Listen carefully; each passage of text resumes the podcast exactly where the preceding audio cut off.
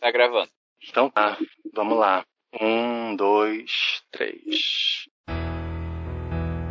Vamos lá, galera, para mais um podcast MDM. Oh, it's too gay in here. MDM?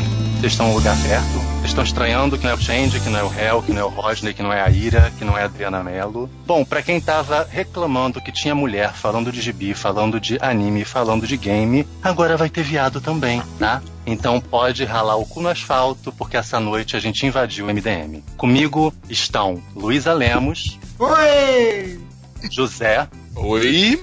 Thomas Gruto Olá! e o Change. Você vai dormir uma noite com o Coringa. Sim, Você vai se fazer aliviado. Não, ele não virou gay. Porque você não vira gay vendo uma série sobre gays, você não vira gay vendo um beijo gay, e você não vira gay tendo amigo de gays. Diga oi, Change. Oi, Change. É tipo aquela tirinha, né? Do, da- do- do- da mãe com o molequinho, assim, o molequinho olhando. Vai, não sei que, dois anos se beijando. Aí, too late, mom. Aparece ele com. Exatamente. É, Sejam bem-vindos à ditadura gaysista começou. Ah, eu não me apresentei. Eu sou Drigo Menezes, do podcast Bichos Nerds. José e Thomas também são. Hoje nós teríamos também um outro integrante do podcast, que é o Gambit. Sim, nós somos adultos e usamos nicknames de personagens de quadrinhos. Só alguém. É, é, só o Gambit. Enfim. Mas ele está muito ocupado com os preparativos do casamento dele. É, porque a gente tem que casar antes de virar o ano, porque o Bolsonaro vai anular tudo. Então a gente tem que correr pra casar. E como o casamento é mais importante do que gravar, ele não tá com a gente, mas é isso aí. Beijos, Gambit. Bom casamento. Amamos você. Eu nem tanto, mas amamos você. E, bom, Eu quero avisar meu marido que se ele ouvir esse episódio, eu já tô com as minhas partes organizadas também, por isso que eu tô gravando, tá? ah, é porque o Thomas também tá casando no mesmo final de semana. Eu amo Gambit, tá? Mas eu já sou casado. Tá, gente? Joguem na minha cara que eu sou encalhado, tá tudo bem. Eu Não- também, também, né? Não, você não. Somos os dois, Drigos, os, do- os dois vida louca do podcast. É, balzaquianos. Mas vocês dois Enfim. estão namorando, então pa- parem de fazer tudo doce. Eu não estou namorando, Thomas. Eu tenho certas intimidades com rapazes. Eu não estou namorando. não posso chamar ainda de namoro. Não é isso. É Ah, simplesmente Na uma pessoa. verdade, pode entrar pretendente do Drigo pra fazer um pedido de namoro ao vivo? Não? Nossa. Credo, gente. Eu acho que mandava matar. Imagina, né? Tipo, virou programa do Faustão, né? E agora, como assim pode? Você está no pedido confidencial. Deus que me perdoe. Acho que eu batia batendo nele daqui até Niterói. Mas enfim. Imagina, tipo, pior pedido de namoro da história do podcast MDM. Vocês já viram Deus aqueles vídeos de pedidos de casamento da, da NBA que as mulheres dizem que não no meio do estádio? Ah, cara, essa... Nossa, isso ia ser fantástico. Tem um monte desses vídeos. Eu vi o do cara do, do shopping que a mulher nega e eu dou total razão pra ela. Gente, eu ia, negar, eu ia negar só pelo prazer de aparecer no negando. Depois eu até ficava com a pessoa, mas eu negava. Só pra. Ah, mas eu não que ia mais ficar com você. Nossa, Aí, eu- eu tinha uma namorada que falava que eu não terminar com ela. Terminar, eu chamo aquele carro de som e bota aí na frente. Ah, gente, comigo isso ia funcionar muito bem. Não, funcionou durante um tempo. Só que chegou uma hora que eu tomei coragem fui embora. Prefiro arriscar o carro. Pois é, não veio o carro até hoje. Então chega de papo de casamento, porque eu não vou casar, então não preciso passar inveja. É, e, enfim, por que, que a gente tá aqui hoje? Por que, que a gente tá aqui hoje? Bom, porque a ditadura gaysista começou, foi o que eu falei. Ah, eu esqueci de dizer. Você ter veio viado. acabar com a família brasileira e implantar o satanismo. implantar o satanismo. E vai ter gay, vai ter bicha e vai ter mulher trans, sim. Porque Luísa Lemos é uma quadrinista trans. Ok? Estejam avisados. E, bom, a gente está aqui pelo simples motivo de que a gente precisa falar de representatividade, né? É, José, semana passada, quando a gente estava arquitetando esse plano de invasão tomada do MDM, José me passou um link de um tweet do Fio de José, Menes. do Fio Jimenez, onde ele perguntava, pra quem não sabe, o Fio, ele é aliado, tá? Fio Jimenez, uma das nossas infiltradas, postou essa semana no Twitter, no dia 13, se eu não me engano, lançando uma pergunta para os seguidores deles, dele, né? Se seria possível que um personagem só conseguisse carregar o fardo, né? Conseguisse representar todo um grupo, toda uma etnia, toda uma raça, né? E acho que a gente pode partir desse gancho para começar a falar de representatividade. E assim, uma das coisas que eu pensei quando eu li esse tweet é que se um personagem pudesse representar todo um grupo, a gente teria parado em Super-Homem e Mulher Maravilha. Por exemplo, antes da gente falar sobre um personagem representado do grupo, e é, é só um gancho para construir a minha, a minha linha de raciocínio, é importante a gente falar o porquê da tal da representatividade, né? Por que, que isso é tão importante? Talvez o público do MDM não seja tão habituado ao nosso linguajar de nerds, né? Basicamente é porque todo mundo tem o direito de se ver naquilo que assiste, de se inspirar, de se identificar, né? Eu acredito que esse é um dos principais motivos e também para que aqueles que não vão se ver, não vão se identificar, não vão se inspirar, mas para que eles conheçam e entendam que o diferente de si mesmo existe, porque a gente tá aí há, há muito tempo basicamente com homens é, ou então personagens héteros, preferencialmente brancos, sendo o normal da, da do entretenimento, né? É, e com certeza eu não posso querer ter um personagem que faça parte da diversidade só para cumprir a tabelinha, sabe? E achar que eu tô com o meu trabalho feito. O que eu acredito então é que eu não posso querer, por exemplo, ah, coloquei uma mulher lésbica negra, é, pronto, já fiz, já representei todas as diversidades que eu poderia. Óbvio que uma mulher lésbica negra é massa pra caralho, não tô falando que não. Uh, mas o mundo é diversificado e acho que o entretenimento, se ele quer ser principalmente algo que condiz com o mundo, né, ele tem que ser diversificado. E ser diversificado não significa estar tá cheio de viado, não significa estar tá cheio de, de uma raça em específico. Significa que ele não vai se limitar ao que é considerado a normativa, né, que é o branco cis hétero, né? Pois é, assim, por isso que eu quis trazer um espécime do branco cis hétero pra ficar entre nós hoje. eu tô aqui, né? mas, mas, tipo, o, babaca, assim, né? Mas, mas, mas falando, assim, eu, eu, eu vim é, o objetivo aqui do. Você falando em representatividade e tal, isso é muito importante porque já tem muito tempo já que a gente do MDM recebe feedback de, cara, precisa sim ter mais mulheres no, no, no MDM. Tipo, no final fica aquele bando de, de homens brancos, cis, héteros e, e tudo, falando sobre as mesmas coisas, inclusive coisas que não cabiam a gente falar, entendeu? Como representatividade gay, sobre é, racismo. E, e não dá, cara. É, é idiotice a gente continuar falando sobre isso e faltava isso. A gente tem muitos ouvintes é, é, mulheres, muitos ouvintes gays e eles estavam sentindo essa falta de representatividade. Assim. Então a gente começou com, com o MD Manas e, e, e, deu super certo. Eu agradeço muito a vocês por, ter, por estarem aqui, sabe? Toparam gravar esse podcast e, e, obviamente, se vocês toparem, continuarem gravando, porque é um pedido já muito antigo é, é dos nossos ouvintes, porque tem o nosso podcast, mas, cara, as pessoas querem é, é, se sentir, entendeu? Representadas, querem que, que no nosso podcast coisas relacionadas ao universo delas se, sejam discutidas aqui, mas não necessariamente por quatro homens brancos, sei lá, na mesma mesa que não, não leva a lugar nenhum, entendeu? Então aproveito assim, seja que agradecer muito vocês por terem topado vir aqui gravar o podcast. Eu, eu estou aqui para observar, eu dei a chave do QGMDM na, na mão de vocês, vocês comandam aí, cara. Se...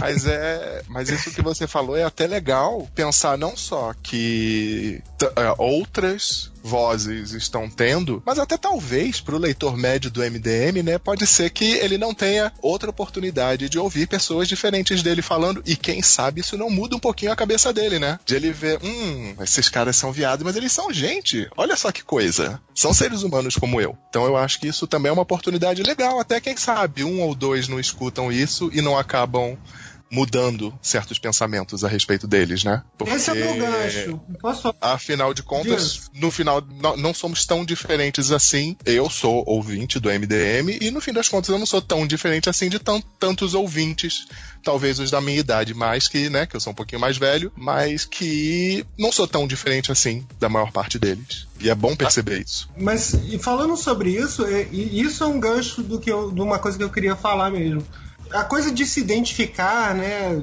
A gente fica pensando assim, ah, mas com o que, que as pessoas se identificam quando elas é, são fãs de um herói ou outro, né?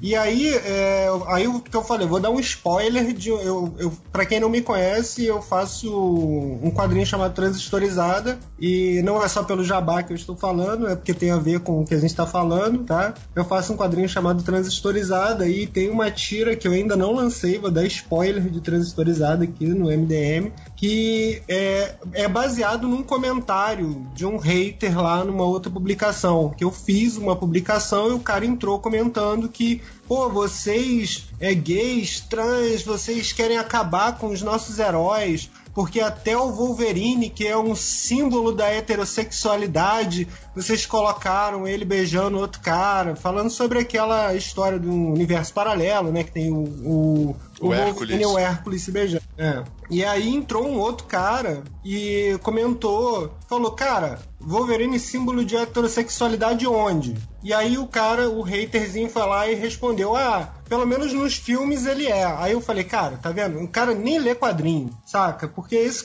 se, ele, se ele lê esse quadrinho, ele ia falar, não, é símbolo da heterossexualidade porque o Wolverine já pegou um monte de mulher aí, entendeu? Já, já pegou a Jean Grey, já pegou a Mariko, já pegou a Eurico, já pegou não sei mais quem, sabe? Toda a história que você pega do Wolverine, ele tá beijando alguma mulher e tal. E aí o cara ia argumentar isso, mas o cara nem é fã de quadrinho, então ele não tinha nem o que argumentar. Então ele tava lá só jogando o ódio dele em cima da parada. E aí eu fiquei pensando, cara, se o cara não conhece o Wolverine dos quadrinhos e portanto não tinha argumento para justificar a heterossexualidade do Wolverine com suas muitas namoradas, o que que esse cara enxerga no Wolverine que fala que faz ele pensar que Wolverine é um símbolo de heterossexualidade. Então, aí eu cheguei à conclusão de que é o fato de que o Wolverine é um cara violento, porrador, entendeu? Que rasga todo mundo com garras de adamantio. Isso é que ele acha que é um símbolo de heterossexualidade, sabe? Não é o fa... E assim, tem essa confusão lá do, né, na cabeça do sujeito de que heterossexual é o cara que dá porrada, é o cara violento, e não é o- não necessariamente o cara que gosta de mulher.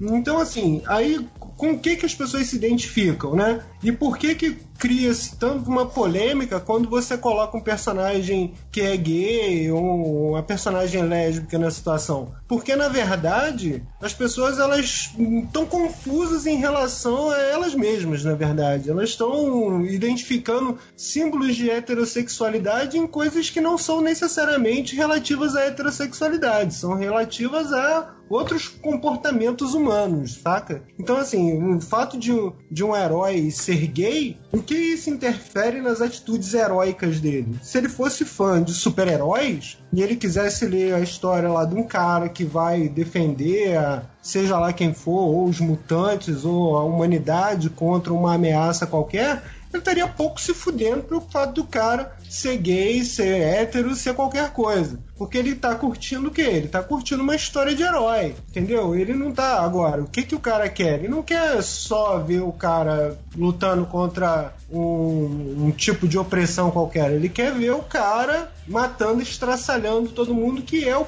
a perspectiva dele de, do que, que é ser um heterossexual, sabe? É aquele velho papo da masculinidade tóxica, né? Que você que é essa pessoa que ela tem essa visão limitada de o que é masculinidade e ele não consegue enxergar outras formas disso. E aí quando ele se depara com alguém que não condiz ao padrão que ele a vida inteira foi acostumado a ver, a primeira reação dele é se revoltar. E aí tem esse povo que fica falando: vocês estão destruindo a minha infância, vocês estão destruindo os meus personagens, simplesmente porque não é aquilo que ele está acostumado a ver e ele está tão confortável naquilo que qualquer mudança faz ele se revoltar com isso. Ai, gente, e assim, né? É, eu, Destruiu a minha infância, meu cu, né? Porque, tipo, sua infância Ah, foi, destruída, foi destruída porque você cresceu. Você cresceu.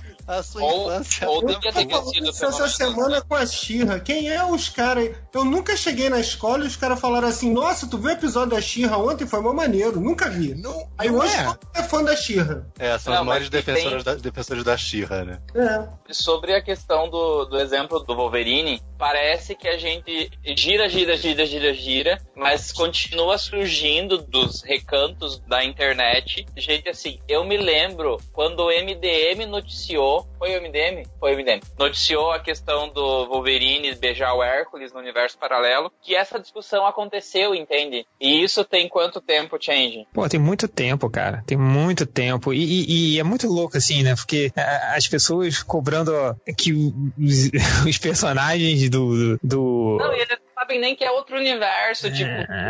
é, Mas E é isso que daí- eu falei: o cara nem lê quadrinho, tá lá reclamando do negócio. Isso. E daí, ou, ou se lê, lê muito errado, porque assim, eu não consigo conceber a pessoa que leu Deus ama e o Homem Mata. Eu não consigo conceber a pessoa que leu os X-Men. A maioria das histórias dos X-Men. E é reaça, sabe? Tipo, tu não percebe sobre o que, que é o que tu leu Não. a vida inteira, seu palhaço. Você não sabe. Ele, de repente, em Deus Homem, Homem Mata, ele tava torcendo pro Striker. Você que não entendeu a cabeça dele. Ele deve Cara, ter vou ficado. te- ele deve vou te falar que- Com aquele final. Vou vou te falar que se tivesse saído o, o, né, o, o, o conflito de uma raça, o Deus Homem, Deus ama, Homem mata, né? É porque eu, eu conheço o conflito de uma raça. Que Eu também. É, a mas também aí é eu- essa. o, se saísse hoje, caraca, eu- com certeza os, os leitores reacinhos iam se identificar com o Striker, cara. Porque ele é basicamente uma versão bolsonariana, trumpiana, sei lá, é, é, do governo hoje. Completamente intolerante Não. às, minorias, assim, é meio bizarro, assim, mas seria, cara. O Striker, do, o Striker do, do, do quadrinho, né? Porque aí, quando teve X-Men 2, mudaram pra ele ser um militar, mas o Striker do quadrinho, ele basicamente é o Silas Malafaia. E, cara, eu não sei, eu, eu fico bobo com a incapacidade das pessoas. Tipo, é, essas pessoas elas leram, sei lá, pega, pega as, as maiores graphic novels aí, que, sei lá, segundo o meu cu são as maiores, não sei, mas é, Watchmen, pega V de Vingança, sabe? Todas elas falam sobre as questões de, é, por exemplo, como que quando existe algum governo totalitário, ele primeiro ataca as minorias, todas elas falam sobre como o mundo perdeu com a quando se rompeu a questão da diversidade e tal. E parece que esses caras só prestaram atenção na hora que explodiu um prédio, sei lá, sei lá. Mas, gente, é a mesma galera, é a mesma galera que chega no show do Roger Waters e diz pra ele cantar e parar de fazer militância. Não, cara, e assim, mas o foda é que, tipo, e o Watchman? Pô, aí a galera é, curte o. Como é que chama? O Rorschach, né? Que o Rorschach, porra, é, é o cara puta, é, é o exemplo, né? É o anti-exemplo, né? O cara homofóbico, todo maluco e, ah, não, o Rorschach é o mais foda do mundo. Ou- ou- e, e acha que o Ozymandias está certo. Cara, eu vi a galera fazendo um post disso, assim, sabe? Tipo, cara, não, vocês acham que é, o Ozymandias e o Thanos é, estão errados? Sim, gente, sim, eles estão errados. Genocídio é errado, saca? Tipo, nada justifica o genocídio. Não, vamos fazer um genocídio aqui que tudo vai ficar melhor. Não, não, só não. É, mas assim, é, eu Bom, acho a, gente, a, gente, a gente tá falando de, uma- de um, de um período que as pessoas estão chamando de ditadura de movimento de 64 e defendendo que, que o, o, o nazismo é querendo ensinar a Alemanha, né? Então, acho que a gente tá esperando demais também da, de muita gente. Mas eu acho que. Não, mas eu acho que também tem aquela situação de que a maior parte das pessoas elas podem ler quadrinhos e nunca terem levado a sério aquilo. Realmente, pessoas que não enxergam esses subtextos, que a gente vai falar mais pra frente. Tipo, subtextos. Mística e Sina. Claramente eram um casal. Muita gente nunca enxergou isso. Mas meu sabe? filho, se o próprio Claremont Então- não admitiu na Comic Con, Ah, você ele quer que as pessoas que as pessoas entendam, porque eu e José, a gente estava Ele foi na babaca pra caramba naquele, naquele dia. é, na Rio Comic Con em 2011. Você foi, você foi Change? Oi, eu tava lá, eu tava lá, mas eu tava na, na- na- na- lá no, no stand do MDM, então eu não vi porra nenhuma. Não, Mas tá eu- louco? Não tinha stand do MDM lá, tá louco? Na Comic Con não tinha? Não, não. Ah, tá. Ah, tá. Eu tava lá lá, meu Deus. É verdade, é verdade, é verdade. Isso, eu tava lá, eu tava lá, mas o stand do MD, a gente meio que. Você lembra da praça de alimentação que tinha ali? A gente meio que pegou um post-it e escreveu mesa do MDM, e colou assim, a gente ficou bebendo cerveja lá o dia inteiro. Mas eu não vi porra nenhuma. Porra, eu nem sabia que vocês tinham feito isso.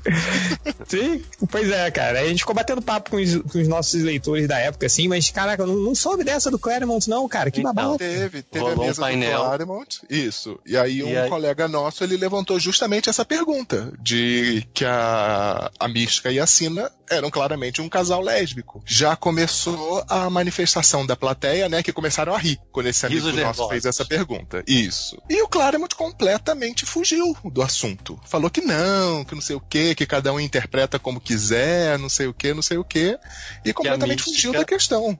Que a Ah, sim. ser transmorfa, ela estava além dessas questões de gênero. E que ela Sim, poderia ser o teve que ela essa. quisesse. Assim, na época, na época para mim isso pareceu muito babaca. Hoje eu até tenho uma outra leitura sobre o que ele falou dela não, dela estar além das questões de gênero. Mas tem uma coisa muito importante na questão da mística. Ela se identifica como mulher o tempo inteiro. Exatamente. Ela pode estar além das questões de gênero, mas ela se apresenta socialmente, ela performa como sendo uma pessoa do gênero feminino o tempo inteiro. Então ela viveu com a, com a Sina como um, um casal e criou a vampira e era uma família, uma afetiva. Mas as pessoas, é o que o José falou, não fazem essa leitura. Eu É- me lembro é- é quando eu lia, eu percebi, eu, assim, não dizer, eu, gente, será? E, e sabe, aquilo foi muito legal perceber aquilo naquele momento. É, e assim, como isso é importante, porque olha só, crianças dos anos 80 barra 90. Quantas histórias a gente viu aonde havia uma insinuação de um relacionamento homoafetivo, uma insinuação de transexualidade, de tran- desculpa, uma insinuação de, de, de identidade trans. É, por exemplo, com Sailor. Eu, eu sou um pouquinho mais otaku que o resto do grupo aqui, mas com Sailor Moon, com Sakura Card Captor, com personagens, sei lá, Yu-Gi-Oh! Só que isso não. Sendo que, é, sendo que que Sailor Moon nem era muito- insinuado, né? Mas, mas as Mas pessoas tinha- chamavam elas tinha- de cavaleiro- aqui no Brasil. É referência trans, assim. Tem um cavaleiro que eu, eu lembro, agora eu não lembro, era no Cavaleiro de Ouro. Tem uma cena que ele fica pelado, ele não tem genitália, é uma coisa assim. Eu acho que era um de prata. Era de Mas prata, era o de prata. Tem o de ouro também, gêmeo, então ele ficava pelado também não tinha nada. Isso, é, ah, mas tipo, era tipo, era um cara, mas cadê o negócio? Cadê? É. Tal? Não Só que o que eu me refiro é que assim, daí agora tem algumas pessoas tendo coragem de trazer isso pro limpo, assim, dizer, cara, o Homem de Gelo ele é gay. Eu não sei se, se eu sou muito o quê, mas, ou se foi porque eu li depois. Eu não tinha lido as histórias clássicas até um tempão atrás, mas quando eu li, no- no- na primeira vez que a Jean Grey aparece, o Homem de Gelo é o único personagem que não demonstra interesse nela e que demonstra um, um certo. é, fica evidente que ele não tem interesse nela. Tipo, já tava lá no texto um- uma brecha, sabe? Sei lá. Mas daí quando eles vão lá e dizem realmente ele é gay, daí cai o mundo, entende? É, mas é importante que isso aconteça porque senão a gente não vai quebrar essas paredes e a gente não vai dar passos para normalizar isso, né, para muitas gerações. Hoje a gente tem, por exemplo, desenhos como Steven Universo, com um casamento gay sendo transmitido, que não sei se alguém aqui está acompanhando atualmente, mas que os, os desenhistas tiveram que vestir a Ruby de vestido de noiva, porque tinha país traduzindo como se a Ruby fosse uma, uma gem masculina, sendo que não existem gems masculinas no, no universo. Uhum. E deixa, Sim, deixa eu sim. te perguntar uma coisa, é, Sabe, Change. deixa eu falar uma coisinha, essa coisa do Chris Claremont, é, não sei se é porque eu sou muito fanzoca, que é, porra, o Chris Claremont pra mim é o cara, mas assim, não- talvez ele não tenha tomado essa postura, né, ao, ao comentar sobre a Mística e a Cena, pelo mesmo lance do, do, do lado do Estrela Polar também, que a galera demorou muito tempo a admitir que, que assim, o John Byrne criou o Estrela Polar para ser um personagem gay, mas durante muito tempo a galera meio que só insinuou isso também e tal, nu- nunca se falou claramente depois, né, nos anos, acho que é nos anos 2000, né, já que o que o que tem o casamento do Estrela Polar, né? Uhum. Nos É, que anos isso aí- 90 era uma coisa muito insinuada, mas não se falava claramente, né? Não- não- eu acho que, de repente, o lance da, dele com a cena, né, e, e a mística também corre nessa mesma vibe, né? Que É, era assim, Então, eu havia, acho que era uma época. realmente uma censura. Mas desculpa, Rodrigo, vai lá. Não, é que eu acho que realmente era outra época, né? Tipo, Exatamente. Quando, quando você tem lá em Guerras Guardianas que a vampira vai dar um beijo no Estrela Polar e descobre o segredo dele, pra gente que é gay, tava claro qual era o segredo que ela tinha descoberto, né? Enfim. Mas era uma época onde as coisas elas não eram. não tinha tanta abertura pra se falar explicitamente como se fala hoje. Havia, eu acho que de havia repente. Desculpa. Fala, fala. Não, é Não. que havia especificamente o código de quadrinhos que impedia esse tipo de, de retratação. E a Marvel, na época, também ela tinha uma política específica para não permitir esse tipo de personagem. Verdade seja dita, o Chris Claremont e o John Byrne, eles foram pioneiros que colocaram esses personagens lá e encararam. Só que aí eles tinham que ficar nessa coisa do subtexto, que acabou atingindo. Atingiu a mim, atingiu ao Drigo, atingiu a muitas pessoas que leram isso. Mas realmente era outro contexto, tanto que o Estrela Polar ele oficialmente só sai do armário na década de 90, quando esse código já estava mais frouxo. É, e assim, o que eu ia perguntar pro Change, porque você tem uma filha pequena. Tem, tem, quatro anos. Assim, ela é muito pequena para entender essas questões de gênero, mas como é que você trabalha isso com ela? Que tipo de preocupação você tem em relação a, ao que ela vê, né? Tipo, eu sei que você não acha que ela vai virar alguma coisa, né? Porque, enfim, você é uma pessoa normal e você não acha que ela vai virar nada se ela assistir qualquer coisa na televisão. Mas como é que você percebe, assim, a diferença dos programas que você assistia pro que ela assiste hoje? O que, que você acha de legal, por exemplo, ela vendo um desenho como a Xirra? Qual é a tua percepção de Ah. pai de uma criança pequena tendo acesso aos produtos que tem hoje na televisão, na internet? Eu acho que, assim, depende muito da maneira como você vai criar o, o seu filho, assim, nessa questão, né? Porque eu, eu acho que a criança pequenininha, assim, ela não tem muita noção. Assim, lá em casa, eu sempre... Eu e minha esposa, a gente sempre conversou e falou, cara, aqui em casa não vai ter coisa de menino nem coisa de menina. Vai ter coisa de criança, né? Então, é, a gente nunca é, colocou, ah, vai ser só rosa, vai ser só boneca, não. E lá em casa ela brinca com Homem-Aranha, ela brinca com Hulk, ela brinca com uma boneca, ela brinca com o ursinho de pelúcia, e, e foi pra tudo isso, assim, né? Então, quando, quando aparecem coisas assim na, na, na TV, acho que ela, ela não, não, não tem muita noção ainda, assim. Mas eu, acho que essa coisa dos pais, assim, depende muito de como você vai lidar, sacou? Tipo, é- é- então, lá, lá em casa regra é essa, não, não tem isso, sacou? É, e, e, tipo, claro, tem vezes que ela chega e, e, e- escuta da escola, tipo, aí outro dia, acho, que eu já falei isso até num, podcast que eu participei sobre paternidade, que foi o- ela chegou uma vez e falou, papai, é, somente meninas podem usar vestido, meninos não podem usar vestido. Aí eu falei, ah, por que não pode usar vestido, menino? Pode usar vestido. Ah, fulana é a Rimena. É a Rimena, ela, ela sempre fala essas coisas, assim. Aí eu tenho que ficar quebrando isso o tempo todo, sacou? É, fala, ó, não, homens podem usar vestidos sim, tão, tanto quanto as mulheres. Você pode usar o que você quiser. Aí eu peguei um vestido da minha esposa, fiquei usando durante o fim de semana inteiro, assim, sacou? pra ela. Aí, tipo, aí ela, ela entendeu, sacou? Aí, é, mas assim, pra ela, tipo, eu, eu coloquei o Steven no Universe, pra ela, essas coisas assim, é, ela não pega muito, porque ela é muito pequenininha, assim, mas se- eu acho que a a coisa das crianças, assim, mais vai, vai ter os desenhos, mas, cara, vai- no final de tudo é tudo o que os pais vão determinar, sacou? É, vai ser o que ela vai absorver dessas mensagens, entendeu? Então, tal- talvez se, se você chegar e não, não tiver, é, tiver essa coisa muito menino é isso, menina é isso, ela não vai pegar essas nuances se você tiver algo um pouco mais fluido dentro de casa, assim. Então, é, pelo, é, pelo menos é isso que eu faço, eu acredito, sacou? Sim, tudo tem a ver justamente com essa normalização. Que, por exemplo, ela chegou, falou esse, isso, né?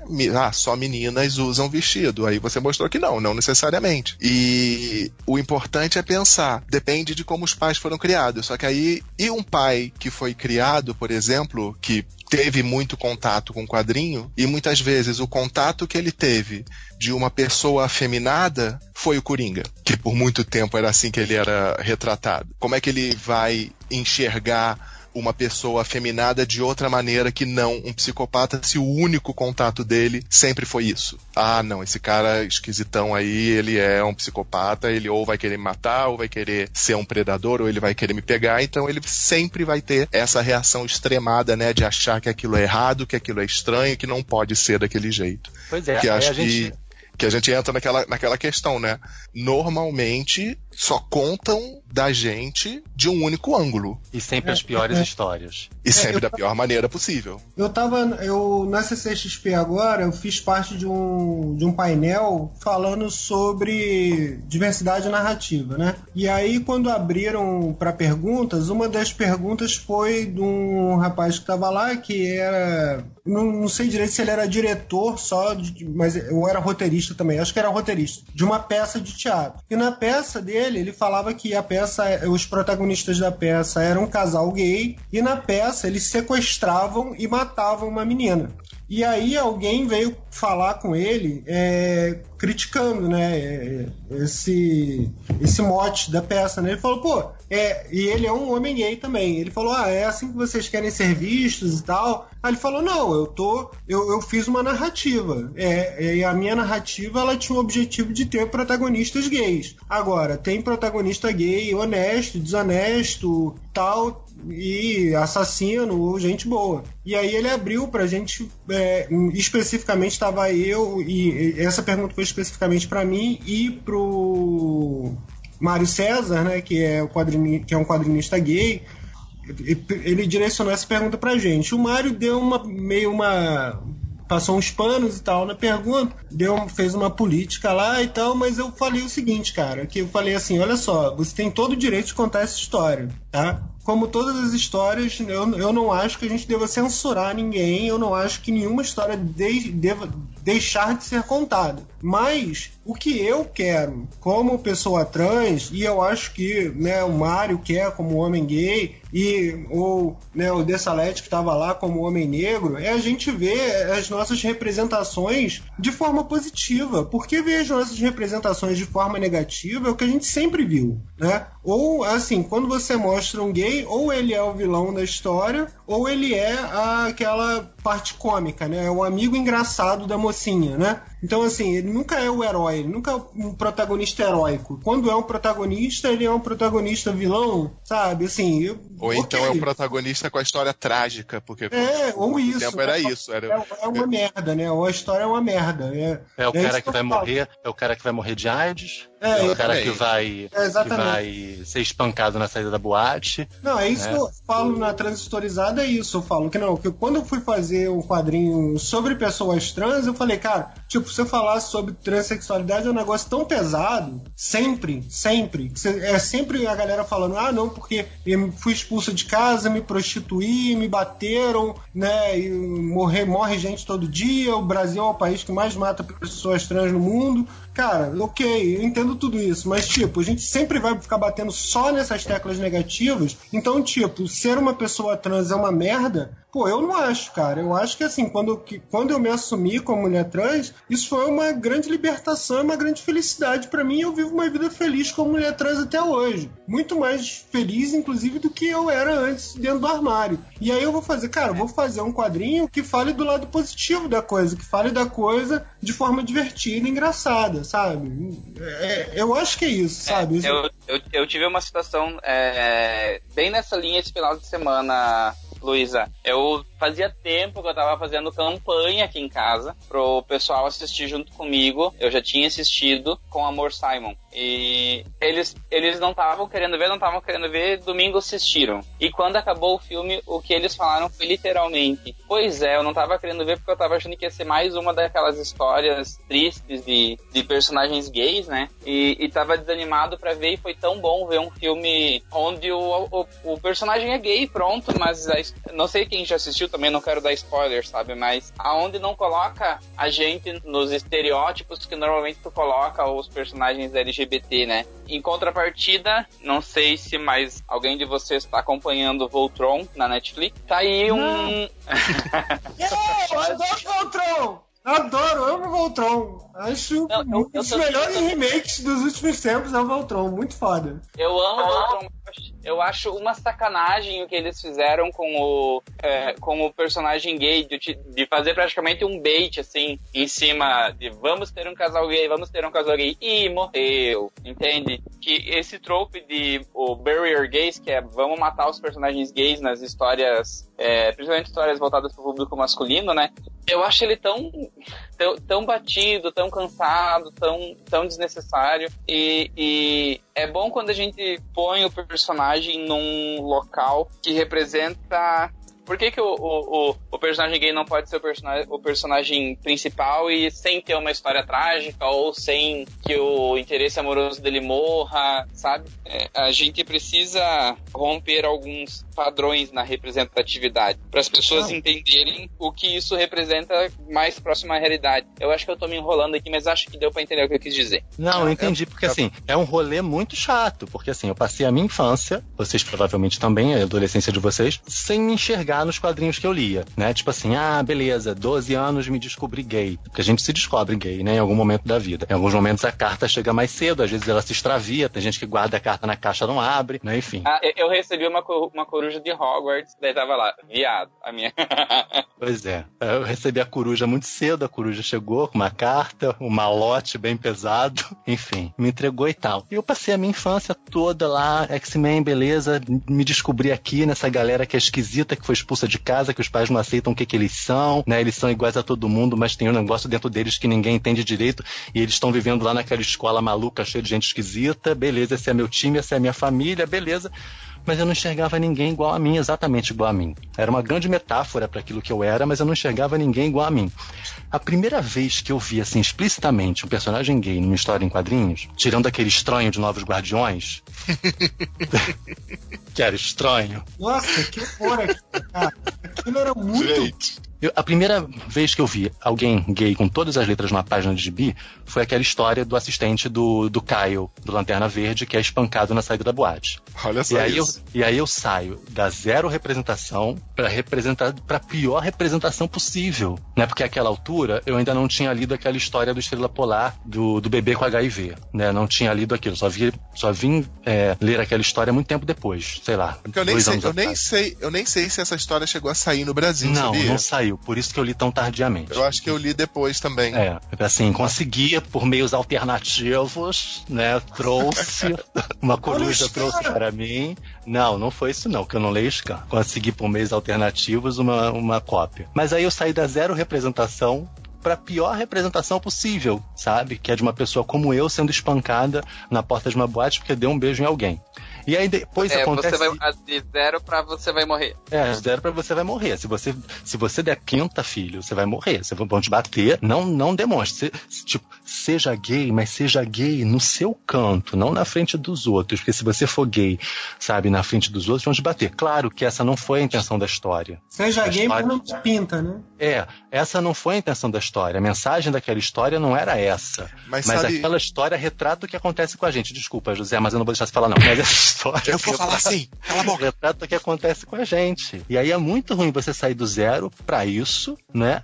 E aí depois. E, e, o que que acontece? O Terry é espancado, fica em coma, a, a, cabeça do Kyle fica zoada, cagada pra cacete, ele fica desgostoso da humanidade e vai ser exilado no espaço.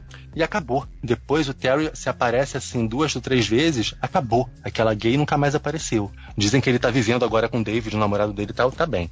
Mas não sei, não sei. Aí depois eu só fui ter uma, uma história melhor quando aconteceu o, o beijo do, do Rictor com Shatterstar. Isso é muito depois. Cara, são uns 25 anos depois isso aí, provavelmente. Ah. Se você toma. Tá, 25 anos não, mas é, é, isso aí que você tá falando da, do, do, Kyle Reiner aconteceu nos anos 90. Pois o, é. O, o Rictor e o Shatterstar, 2014. 2000, não, foi, não, foi, mais, acho que foi 2014. Foi 2014, 2013, por ali, cara. Então. Por ali, foi muito depois.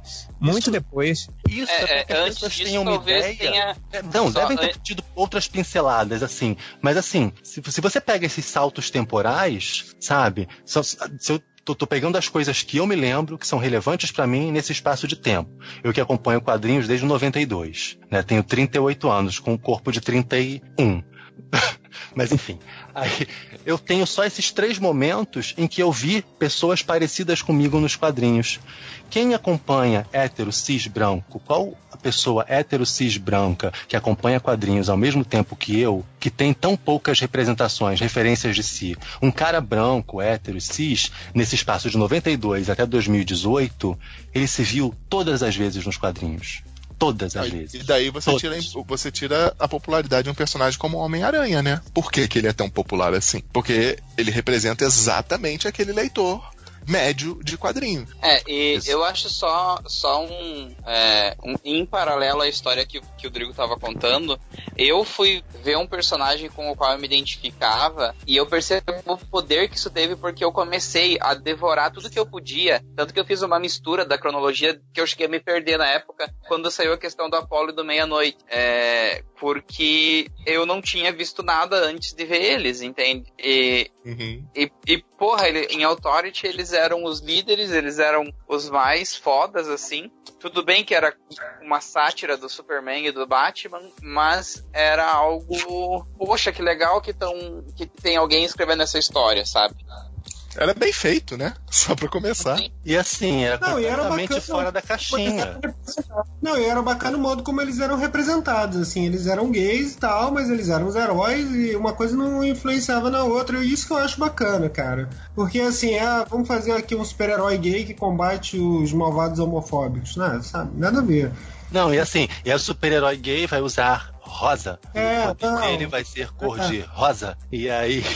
Aí, tipo, aí nessa, nessa papo aí de vocês, aí vocês ainda têm alguma representação. Eu, não- eu zero, né? Exatamente, cara. Eu tava pensando, quanto Não, você tava falando, eu tava pensando justamente nisso. Eu Porque tava, se a não, gente. Vocês falando, ah, eu ouvi uma história assim, eu ouvi uma história assim, eu tô falando, nossa, eu tô pensando aqui, tentando puxar, não, não tem nada. Pois é, qual personagem trans relevante você tem nos quadrinhos? Assim, se representatividade gay já é difícil, Não, trans, então. Você tem algum personagem trans nos quadrinhos?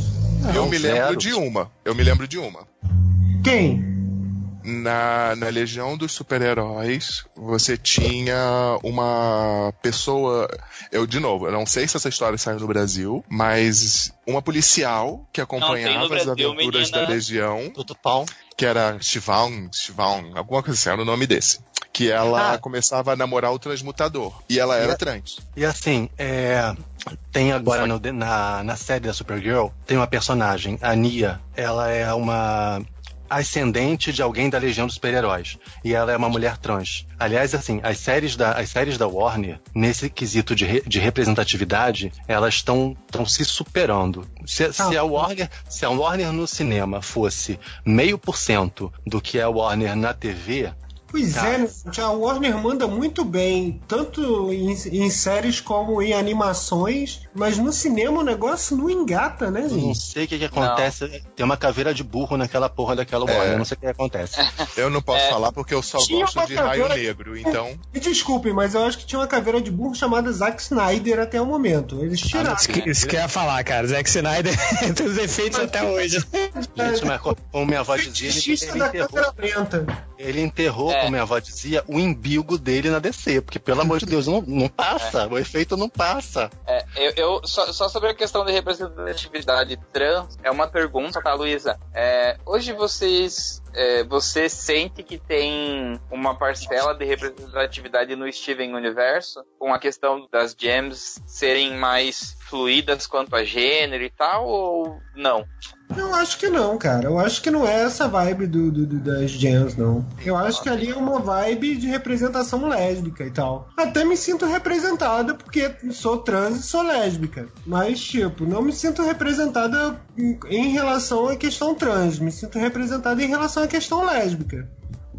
Em, em relação à representatividade trans, tomando a liberdade de falar uma impressão que eu tenho, sabe uma coisa que eu gosto muito é ver como a comunidade trans, ela. Ah, vocês não me representam? Eu estou tomando aqui as rédeas dessa ferramenta e vou botar minha representatividade. Aí tem tipo, você, Luísa, que faz os quadrinhos. Eu vejo, por exemplo, em videogame, tem muita desenvolvedora trans que eu acho muito legal com jogos saindo. Fiquei bastante feliz que ano passado teve até um jogo que duas pessoas trans, duas mulheres trans, desenvolveram e, e foi pra final de um. daquele Big, né? Que é, um, é uma convenção uma, um, de, de videogames. Então eu acho muito legal isso, que a comunidade pegou as rédeas e fez sua própria representatividade. E aí eu não sei é, de você de dentro qual é a sua impressão disso, Luísa. Então, é, eu acho isso muito legal e é isso mesmo que acontece. É porque se alguém lembra o nome da personagem trans do Street Fighter, eu tô tentando achar aqui. O Street Fighter? É a Poison. É a Poison. Não, né? é no Final, isso, é no Final Fight. Isso aí é no É porque ela, ela, mas ela, ela tá no Street Fighter. Ah, é que eu, no desculpa, é, que, Fighter também, eu acho. é, que, eu- é que eu sou velho, meu primeiro contato com ela foi com Então, Final Fight. É, é que Então- tem muito personagem do Final Fight que foi pro Street Fighter, né? Aí eles tipo, colocaram a Então, Poison. Aí, cara, o que, que acontece? Originalmente, aí você pega, né? Me desculpe, o Change, mas aí você dá na mão do hétero pro cara fazer o negócio, né? E aí o que, que ele faz? Vamos, né? Tem uma personagem aqui que é, é que ela vai ser a chefona da fase aqui. Só que tipo fica muito mal para nossa empresa botar um monte de cara lutando durante um jogo inteiro com o objetivo de enfiar a porrada numa mulher no final. E aí o que, que a gente faz? Ah, ela é trans, então pode dar porrada nela, porque na verdade ela é um homem, né? Saca como É. é isso? E, e- e a mensagem errada que deixa pra, pra muita gente, né? Saca? E isso é, é. Porra, isso, assim, é muito ruim, cara. É, isso foi a, pior da- das, da- da- das conclusões que algum game designer chegou. Então, tipo, vamos fazer o negócio direito? Vamos. Então dá na mão da mina trans lá que ela vai fazer o negócio direito. Mas eu acho que isso, cara, eu acho que isso também é a coisa da, da representatividade mesmo, sabe? Porque assim, você uma coisa é presença, né? Ah, tem lá um quadrinista, ele é um homem branco heterossexual e aí ele vai fazer um quadrinho sobre mulheres, né? E aí o que, que o cara faz? O cara vai botar uma visão dele, né, como homem, como homem heterossexual, a respeito do que ele acha que representam as mulheres. Agora, outra coisa é você falar assim, não, vamos fazer um quadrinho com mulheres. Quem vai escrever? Ah, não, vamos chamar uma mulher para fazer o roteiro. E aí, cara, é ela falando dela, saca? E aí você vê como a coisa fica diferente. Isso é muito claro, saca? Isso hoje, então, que a gente tá com todos esses questionamentos de, de como as mulheres sempre foram retratadas no quadrinho, né? Hipersexualizadas. O próprio desenho da Xirra, né, cara? Você vê o que era o desenho da Xirra, né, no original, que era um negócio feito lá por homens, né, para poder vender boneco, né, e, e aí você tem todas aquelas heroínas todas padronizadas, né, todas elas tinham o mesmo corpo, a roupinha diferente, todas elas tinham a mesma cara, né, e era, todas elas eram altas, lindas, com pernas compridas e super sexualizadas, né, todo mundo com a sainha curtinha de maiô e tal. E aí vem uma mulher que, porra, já tinha escrito alguns quadrinhos ótimos, né? E escreve esse desenho da Xirra. E aí você vê como que é diferente o negócio, né, cara? Você, aí ela, não, vamos colocar aqui, ó, ela é assim, a Xirra é assim, saca? A outra é de um outro jeito diferente, a cintilante é, é gordinha, a outra princesa é de outro jeito, sabe? Cada uma delas tem um corpo, uma representação diferente, uma personalidade diferente. E as questões que o desenho aborda são questões completamente diferentes do que o desenho antigo abordava, sabe? Isso é uma coisa de você ter a presença feminina no desenho lá nos anos 80 e você ter a representação feminina no desenho hoje. São duas coisas diferentes. Ter a presença de personagens ou ter a representação de personagens. Até porque eu, eu penso assim, ah, vamos fazer uma personagem trans, super-heroína. Cara, aí eu te pergunto, é aquela mesma coisa que eu tava falando do- da homossexualidade. Qual é a relevância do personagem ser homossexual para ele ser um super-herói? Sabe? Isso é uma coisa que você pode colocar nas subtramas, sabe? Todo herói, em algum momento, chega em casa, tem família, encontra com os pais, ou, ou é casado, e coisa do tipo, né? E aí, no caso do super-herói gay, ele vai encontrar o marido, ou a super-heroína lésbica, ela vai encontrar a esposa. E uma super-heroína trans? Como é que você vai caracterizar isso, sabe?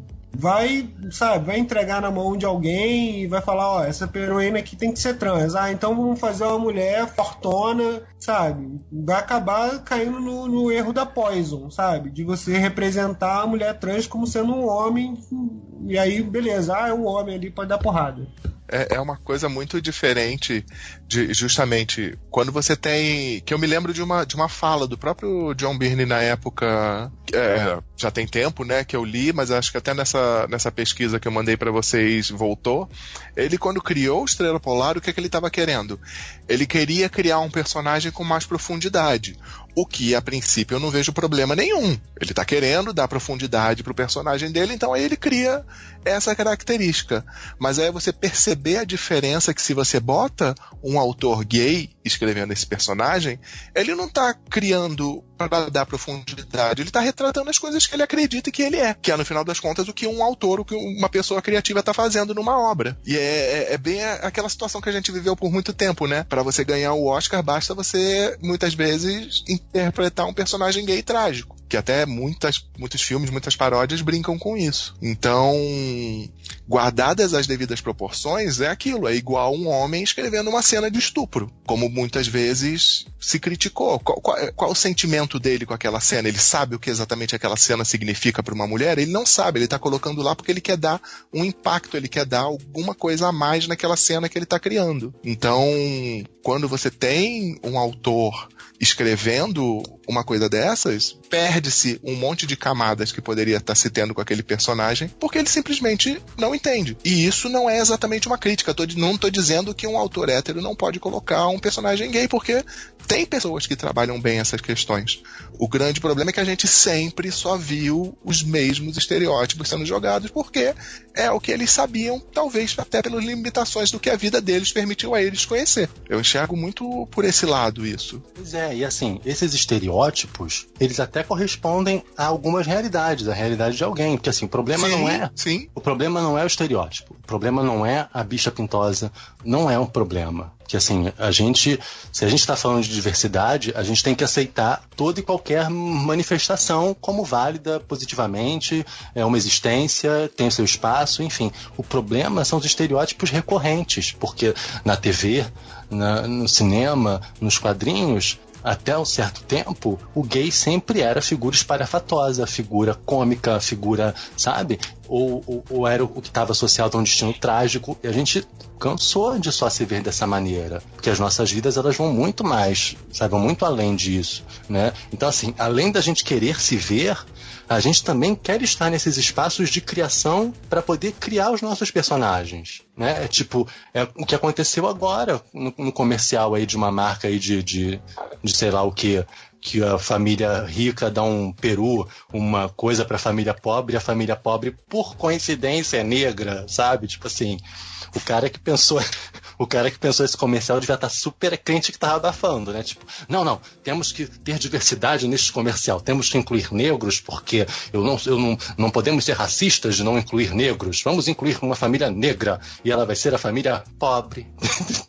tipo, não. Mas eu, eu é tem uma loja de materiais de construção na minha cidade que faz muito tempo que eu passo na frente. E eles têm um, umas, umas artes que eles colocam sobre construção, sabe? O pedreiro sempre é o único negro das artes. Tipo, ou o pedreiro, ou o faxineiro, mas é sempre o pessoal que, que trabalha usando os produtos e os clientes são sempre brancos, entende?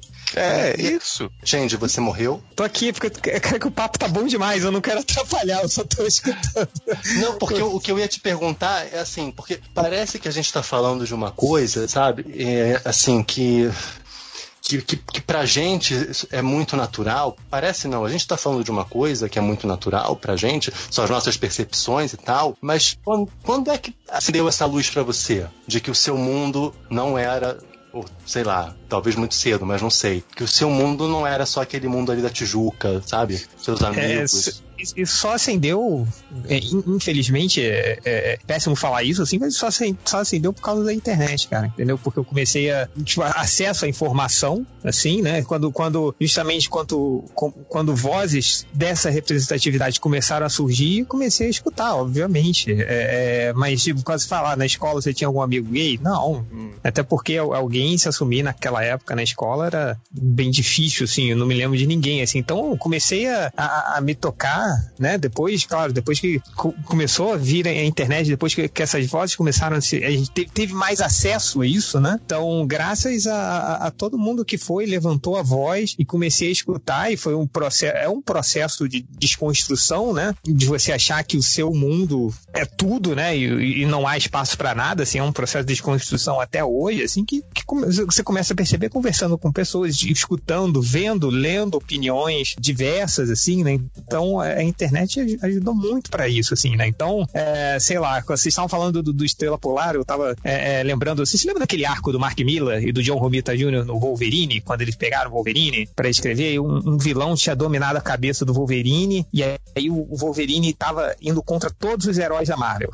Né? Aí ele lutou contra o Quarteto Fantástico, lutou contra o, o, o Demolidor, lutou contra não sei o que. Aí depois, era, uma, era uma série de seis edições, assim. E aí na última edição, quem aparece? Né? Estrela Polar. Óbvio que, que ia ser o cara que ia morrer. O Wolverine vai e mata o Estrela Polar. Ah, então, lembro disso. Agora que eu lembrei.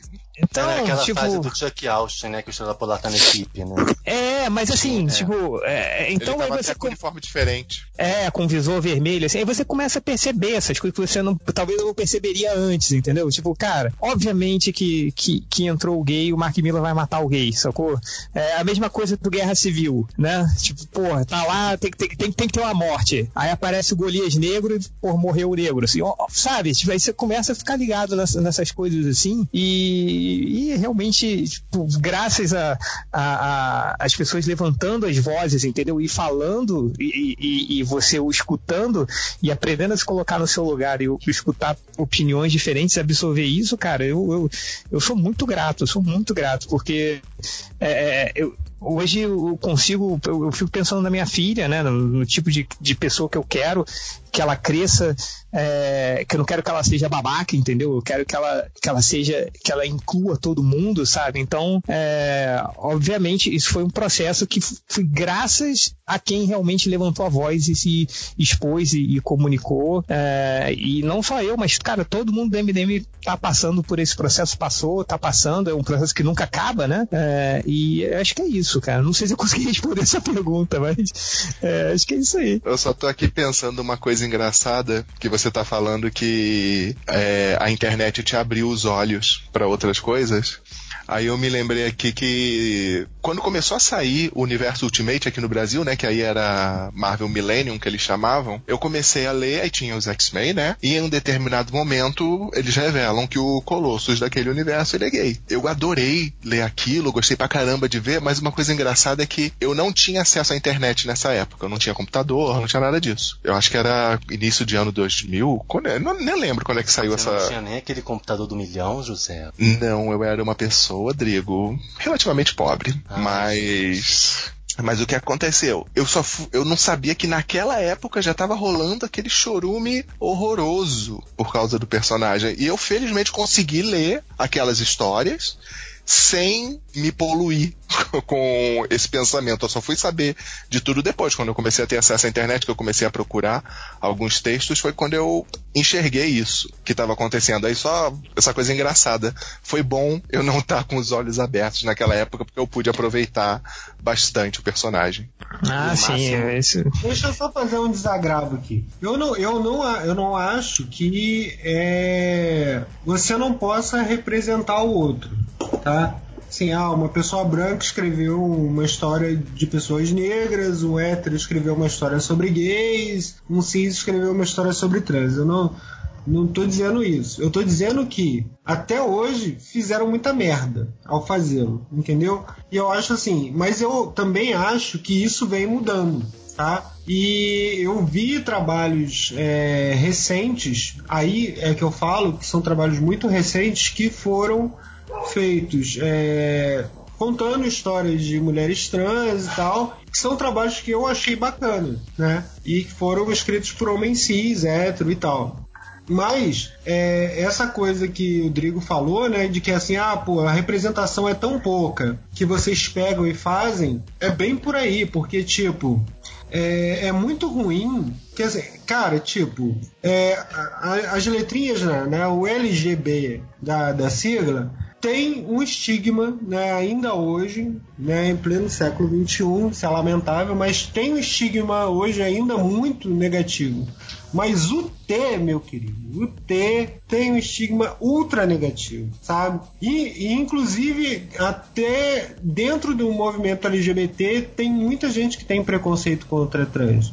É aquele negócio, né? Seja viado, mas não seja travesti, né?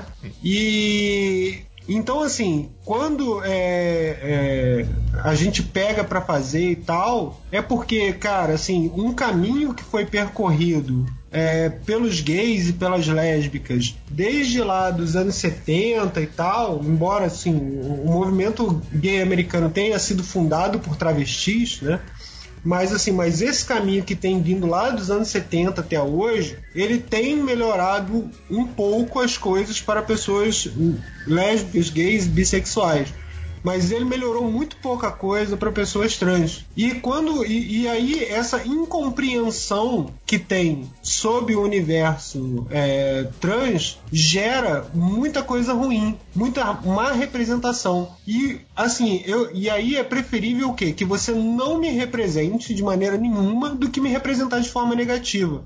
É, tem um negócio do de uma história antiga da Marvel, né? Que eu não lembro qual era o personagem que aí tem os gays que querem estuprar ele e tal. Vocês lembram qual era? Eu tava Ah, é, que isso aí tava, acho que tava, não sei se foi, foi lá que você viu que na pesquisa foi. que eu, que eu fiz tinha que, que só contextualizando, né?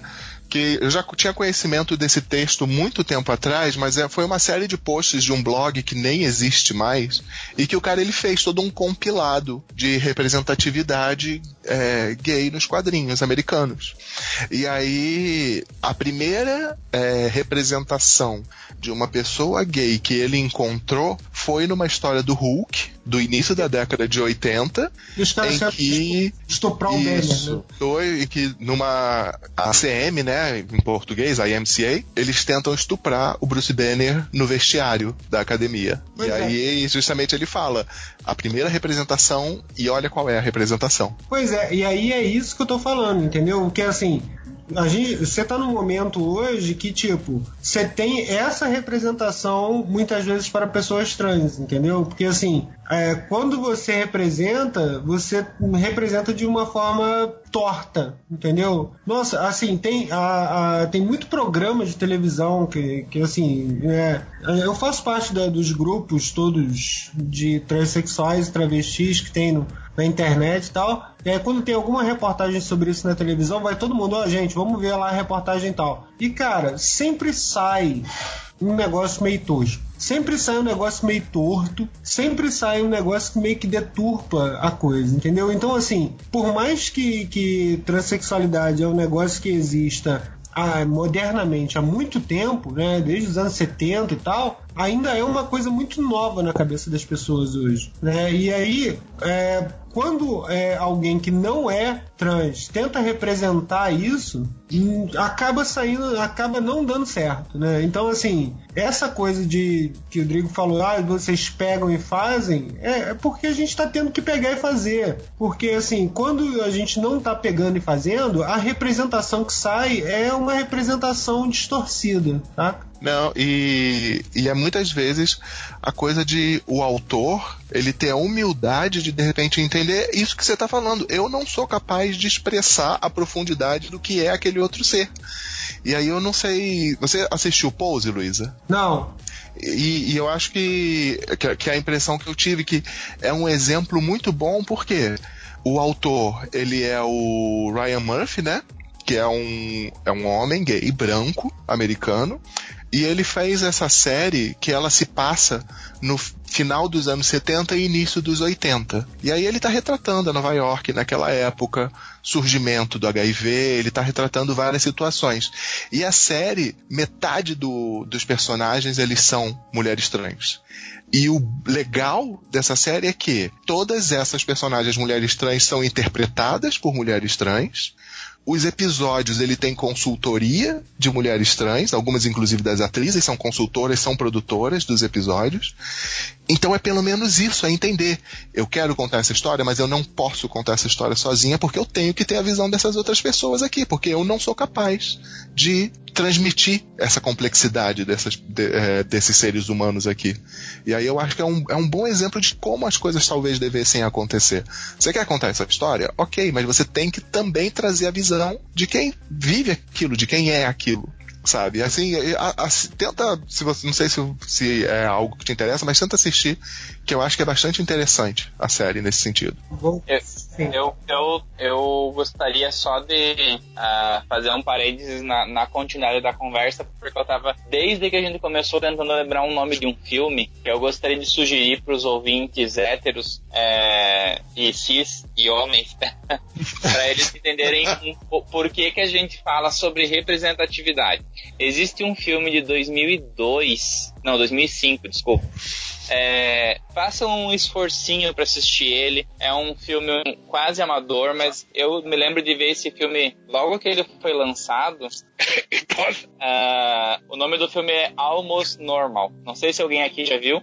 Já ouvi falar, mas não assisti. Basicamente é a história de um cara que ele tá passando pela crise de meia idade e ele sofre um acidente de carro e ele acorda num mundo onde o normal é ser gay, gay e lésbica. Ah, e daí tem um personagem hétero que sofre horrores por ser diferente. Uh, eu acredito que esse filme ele permite permitiria para as pessoas héteros, cis e homem entenderem muito do que, que é não ser representado, do que é não se identificar, sabe? Porque ele inverte a narrativa, ele coloca o, o hétero como o, o incomum, por assim dizer. O homem hétero é, cis. Então, só uma, uma dica aí que eu queria ter dado lá no começo do episódio, eu não conseguia lembrar do nome do filme, mas que talvez permita para as pessoas que não conseguem entender o porquê da, da representatividade ser importante entenderem vendo esse filme.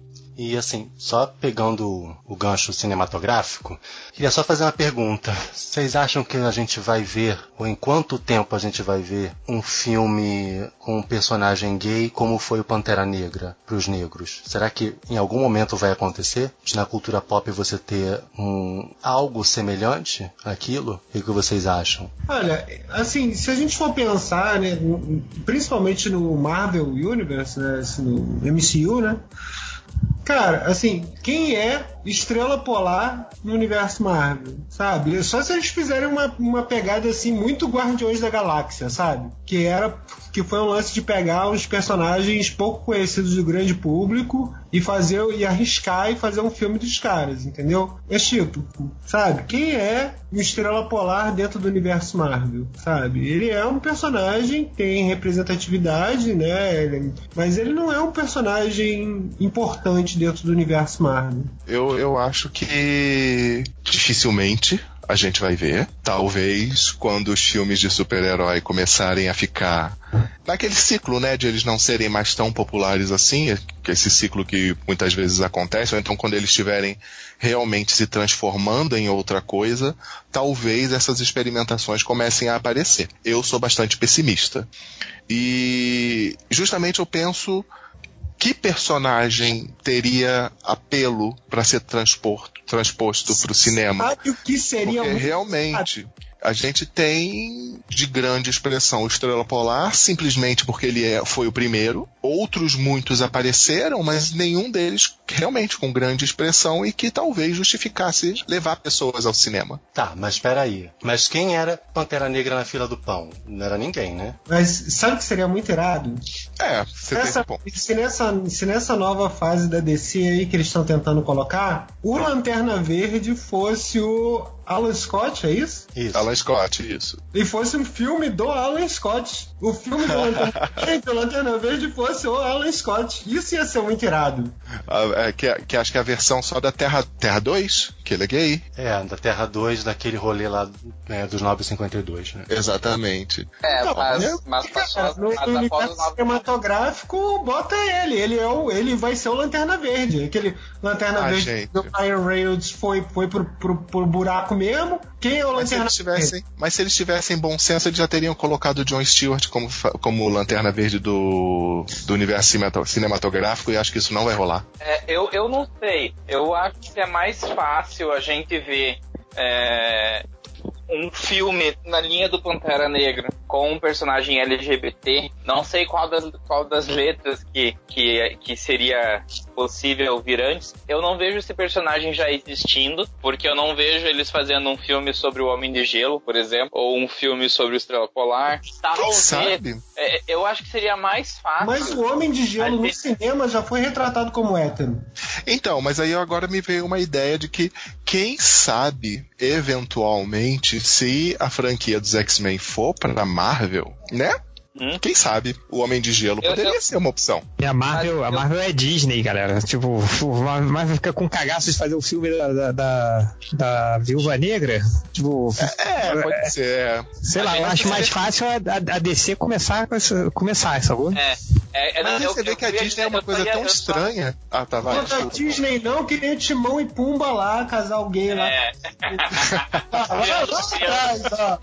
criando um leão, né? É, mas assim, eu acho que a gente poderia ver a Poli meia-noite, talvez, num filme da Netflix. É, se, eu fosse, se eu fosse fazer um pequeno exercício aqui de prever o futuro, eu, eu conseguiria imaginar eles pegarem o universo do Authority e levar pro, pro cinema, mas não pelo cinema tradicional, mas por algum veículo de streaming, seja uma Netflix, um, uma Amazon Prime, um. Não, porque se você Mas for o- parar pra pensar, a Nosso Apolo agora são da DC, né? isso. Sim, Mas Não. se você for parar pra pensar, Raio Negro já é bastante. ca- Cara, eu acho que eu diria Não, total, era o que eu ia falar que é agora. a série com mais representatividade no Era ar que eu ia falar hoje. agora. É a Raio filha Negro. do Raio Negro é uma Ai, gente, sapatão a- a- pegadora, gente. Gente, mas os uniformes do pessoal do Raio Negro são tão brega que toda vez que eu passo pelo thumbnail da Netflix, eu, Não, eu, eu esquece.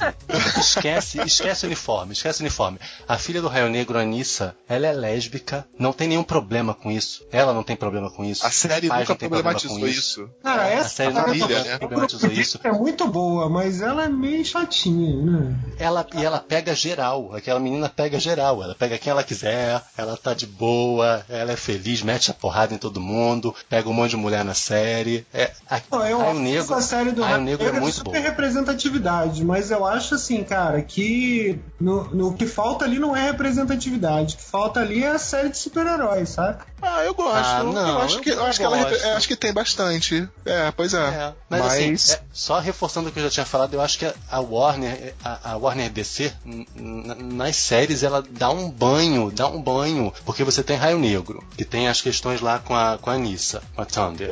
Tem, a gente tem que ir embora. Ah, tipo, Ah, Foi mal, eu interrompi aí, que Ah. aqui no, no, no, no fuso horário que eu tô agora, minha Não, filha vai tranquilo. sair da, da creche, daqui a pouco eu tenho que ir lá pegar ela. belezinha. Valeu aí. Obrigado. Valeu, galera. Um abração. Abraço. Tchau, tchau. E não, e tipo, tem a questão lá do Raio Negro, que tem o lance da, da, da personagem lésbica. Você tem Supergirl, a, a irmã da, da, da cara, a Alex também, que tem um, um plot muito legal em relação à sexualidade dela, ao namoro dela com a, com a Meg. Você tem a questão dela querer ser, dela querer ser mãe, uma lésbica que trabalha numa organização militar, que é Meg- porradeira, mas que Desculpa, quer- eu não assisto Supergirl, mas essa Meg é a Meg Sawyer? É, exatamente. Ah, que legal, botaram ela na série. Botaram ela na É, série. profissional do John Byrne, é isso? É. Isso, que Ah, até voltando naquele assunto, Legal, cara. voltando naquele assunto lá atrás que você estava falando, Drigo, foi com a Meg Sawyer e com a, eu não lembro quem veio primeiro, se foi a Meg Sawyer ou se foi o irmão da Mindy Meyer naquela história, que foi a primeira vez que desse contato que eu tive com um personagem LGBT. Eu não lembro quem veio primeiro, mas eu gostava muito dela. Ela é uma Pô, personagem a muito Meg eu achava. Sim, Nossa, ela é a muito fantástica. É, e assim, ela agora não tá mais nessa temporada, né? Acho que tem umas duas temporadas que ela já que ela saiu de repente volta. Mas Supergirl tem isso, é, Legends of Tomorrow tem a questão da Canário Branco também ser bissexual. É, você tem o Constantine na série, sabe? É, no, no Flash, Quer dizer, não é no Flash, é meio no Legends. Bom, nesse universo aí das séries, o Capitão Frio de uma Terra paralela lá, se eu não me engano é Terra 90. Enfim, ele é namorado do Ray, acho que ele chega a casar com o Ray. Então, assim, nas séries da, da Warner tem uma, uma variedade de personagens com papéis de destaque nas tramas, sabe? Ray, são... O Ray vai ganhar um desenho próprio, né? Sim, sim. Que é, sim. é, bem legal também, bem bacana. Também passa nessa terra alternativa lá e tal, é bem legal. Não é só uma questão deles terem os personagens para cumprir cota, sabe? Tipo, ah, tá ali, mas nunca ninguém fala deles, tá ali, mas eles não têm um relacionamento amoroso, eles não têm outras ambições, eles não têm uma carreira, sabe? A, a Alex é super importante na série da Supergirl sabe? Ela é, ela é um personagem central para a série, sabe? É e, e, não tá ali à toa, não tá ali de passagem, sabe? Se a Eu gente, não posso falar de Supergirl. Se a gente for botar a mais famosa rixa dos quadrinhos é, de super-heróis em pauta, a gente quem vence, Marvel ou DC? Em termos de representatividade? É, eu acho que é DC, cara. Eu enxergo de duas maneiras isso. Porque, por exemplo. Marvete, mas eu acho que a DC ganha em representatividade. Eu, eu, eu enxergo isso da seguinte maneira. Na DC existe muito mais representatividade, mas uma coisa que eu percebo é que são muito os coadjuvantes que a, a representatividade ela está nos coadjuvantes. A própria Maggie Sawyer, pro, o próprio personagem que aparece lá, o irmão da Mindy Meyer. É, tempos depois, você tem aí o assistente do Kyle. Mas é uma a personagem. Não, calma. A personagem trans da Legião dos Super-Heróis, eles são muito coadjuvantes. Na Marvel eu vejo mais personagens principais. Que você teve o Estrela Polar, você teve depois aqueles personagens, aquele personagem dos Novos Mutantes, o que tinha pele de lagarto. Ah, Qual é José, peraí, peraí. Não, não, não. Não são personagens não, não, principais, que... não. Esses exemplos não estão bons. Tá bom, então vamos lá. O Polar não é um medalhão da Marvel. É, é eu sei, é, eu, sei eu, eu, eu entendi. Eu, eu, é, talvez a questão não esteja bem expressa, mas no fim das contas ele é o, ele não é um personagem principal, mas ele é o super-herói. Você tem lá esse personagem entendi. Dos Novos tá. Mutantes, tá. ele também é um super super-herói. Você tem aquela que veio dos fugitivos também, que ela é lá a personagem que está no centro da ação. É mais nesse sentido. Eu sei que é um argumento até meio falho, mas é só uma impressão que eu tenho. Eu vejo mais na DC, mas na Marvel eu vejo eles sendo, sabe, os super-heróis mesmo. É. Eles são mais relevantes. É, eu, eu vejo os heróis mais relevantes da Marvel LGBT, que, que eu não tô dizendo que a, que a história deles é extremamente relevante, mas que na história eles têm um protagonismo maior, seria Hulk e o Icano pra mim, assim, sabe? Que ah, são o núcleo. Putz, do, não, mas você tinha... Ué, mas você tinha aquela personagem, é, é Chavin, né? Que era, Chavin, uma, é. que era uma transmorfa também. Ela tá lá no centro da equipe. É, eu acho que assim, eu acho que a Marvel, nesses últimos anos, ela além de colocar personagens LGBTs, ela trouxe pra gente relacionamentos, que nos quadrinhos a DC não tinha. Uhum. Eu não lembro de, na mesma época, de ter o Hulkling e o Icano e a Lucy in the Sky, Lucy in the Sky, né, dos, dos fugitivos, com a Chavin e agora mais recentemente com a menina do Quarteto Futuro, que elas estão namorando, não sei quem, quem que botou duas meninas com poderes luminosos de arco-íris para namorar que basicamente é a mesma personagem se namorando. Mas tudo bem, tudo bem, acho legal. É, mas faltou criatividade aí. Podia ter pego outra personagem. Mas assim, eu não lembro de, de ADC ter trazido também relacionamentos. Eu lembro, talvez, uh, a Grace Choi com a, com a Thunder, em Renegados. Mas eu sim, acho sim. que isso a Marvel fez um pouco melhor. Não é da DC. A Batwoman, a Batwoman, a DC também não namora? Sim, queriam Ah, até casá-la, mas não casaram. Mas é, mas eu acho que eu acho que o, o Icano com o Hulkling e a Lucy in the Sky com a Chavin e depois com a Lucy in the Sky, por serem adolescentes namorando entre si, eu achei, eu acho mais, eu acho mais forte. Ué, mais e antes disso, e antes disso você tinha o Colossus Ultimate que namorava com Estrela Polar. É, daquele é, universo é, também. é, É. ainda tinha isso, é. E aí tem o lance do Colossus que você o, o Estrela Polar do, do universo meio meia, ele casa e tudo, né? E tal. É.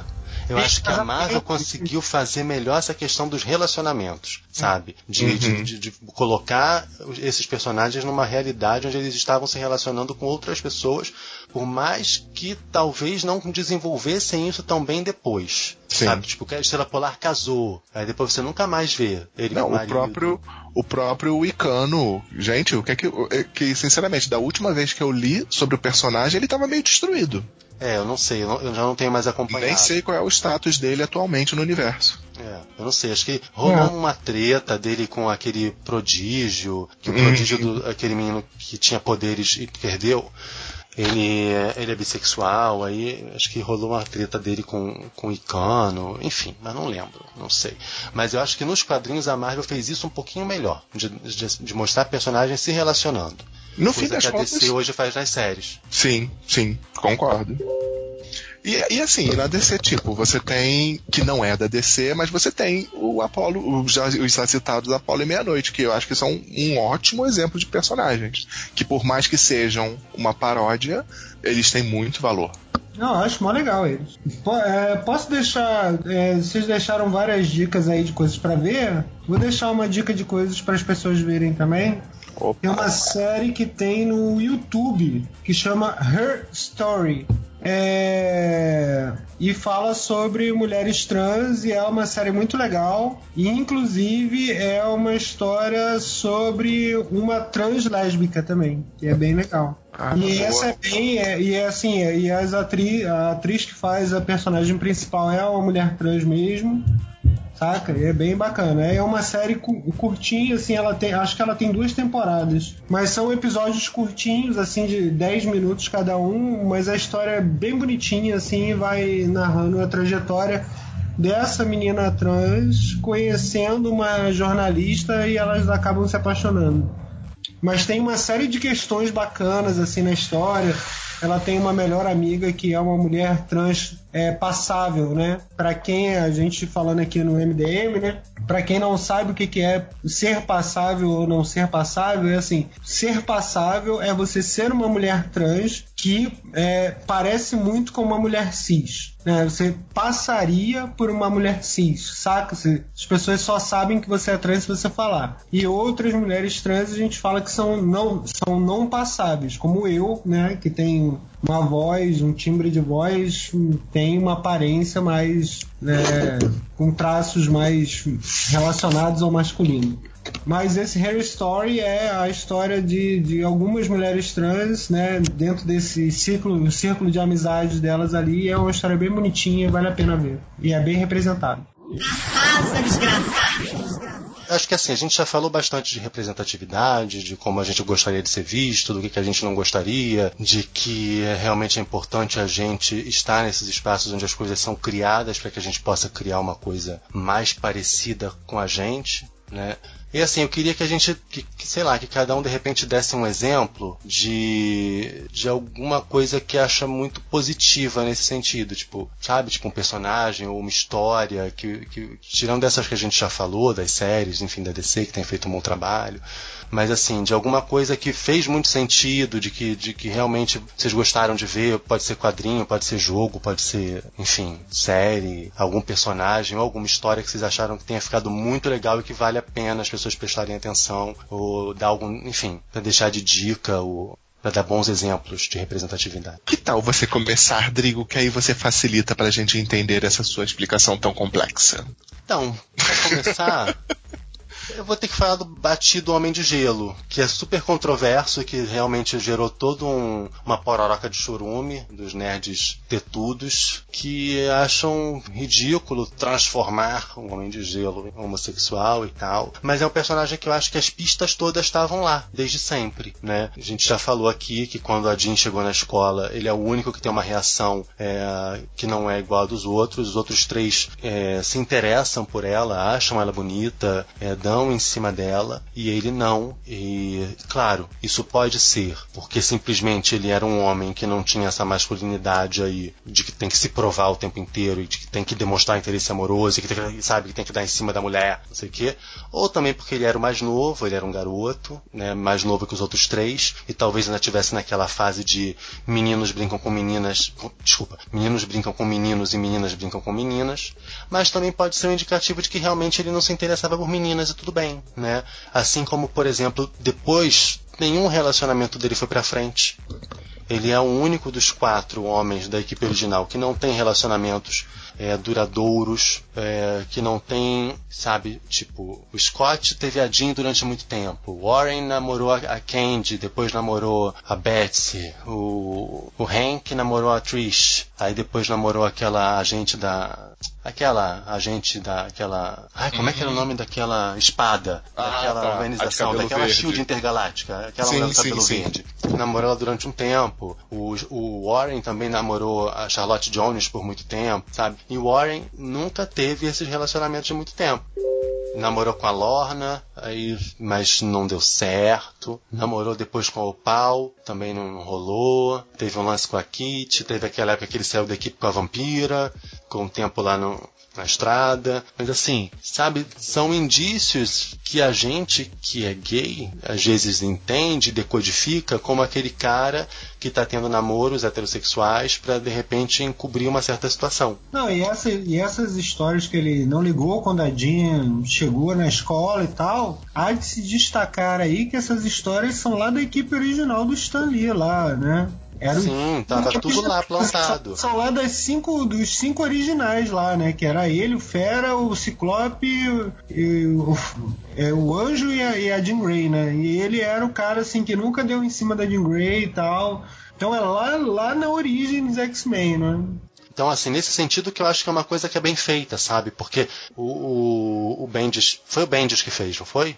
Sim. essa ele pegou assim esses esses elementos essas pistas onde ele poderia encaixar a homossexualidade do Bob O que no fim das Sabe. contas é uma grande especialidade desse autor, do Bendis, que é isso que ele faz. Ele, Sim. ele, ele pega esses pequenos. Ele, ele conhece muito a cronologia dos personagens, então ele, ele pode brincar com esses elementos que aparecem aqui e ali. Isso Não, é o. E, e tem uma coisa ah, do- do- dos haterzinhos, né? né, Os caras falam, ah, não, porque transformaram o, perso o personagem num, num herói gay. Não, gente, não transformaram. Ele se assumiu. Isso acontece na vida. sim Saca? sim Tem a homens. Pois gente é. não se transforma É, é, isso acontece na vida. Tem homens que estão lá se relacionando com mulheres a vida inteira e um dia eles falam: olha, gente, eu Não era minha. tentei aí namorar essas meninas, mas eu tava me enganando, não rolou, eu sou gay e esse aqui é o meu namorado. Acabou.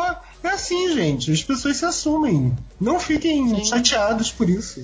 é porque é, é- é normal você nasce mostram pra você que homem tem que agir de determinado jeito que homem tem que ser violento, que homem tem que ser porco, que não pode limpar a bunda, né? Tipo, você é apresentado a- ali a uma série de atributos, né? E você vai se comprometendo com eles. Até o momento que você vê que não necessariamente você quer ou consegue ou deve se comprometer com todos, né? Então, assim, você se percebe gay, você não se transforma porque viu alguma coisa, né?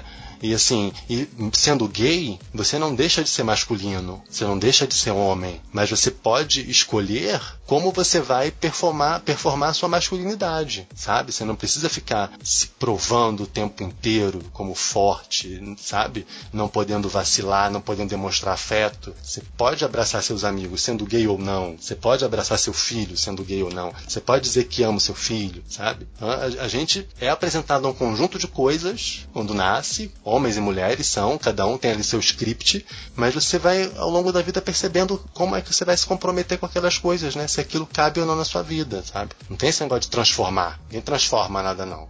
Aprenda, é uma mutação, é uma mutação secundária. É, não é. Não, não, eu não, não, sou gay e tenho pele de diamante. Tipo, sabe? Não, não, não, não, Mas assim, vocês têm algum outro exemplo que vocês acham relevante, assim, de uma coisa que foi bem feita? Que vocês acham que foi positiva, que foi legal? É do, do mainstream, do super-herói, o quê? Não, o que vocês acharem, assim, eu uma representação bacana. Foda. Eu acho o Steven Universo, assim, cara, muito foda. Eu acho. Ai, você roubou, você roubou minha indicação, Luísa. Desculpa. A minha também. Mas é porque eu acho muito foda, cara. Eu acho o Steven Universo muito foda. E assim, como eu disse, me representa muito como mulher lésbica, cara. Assim, putz, muito demais. Saca?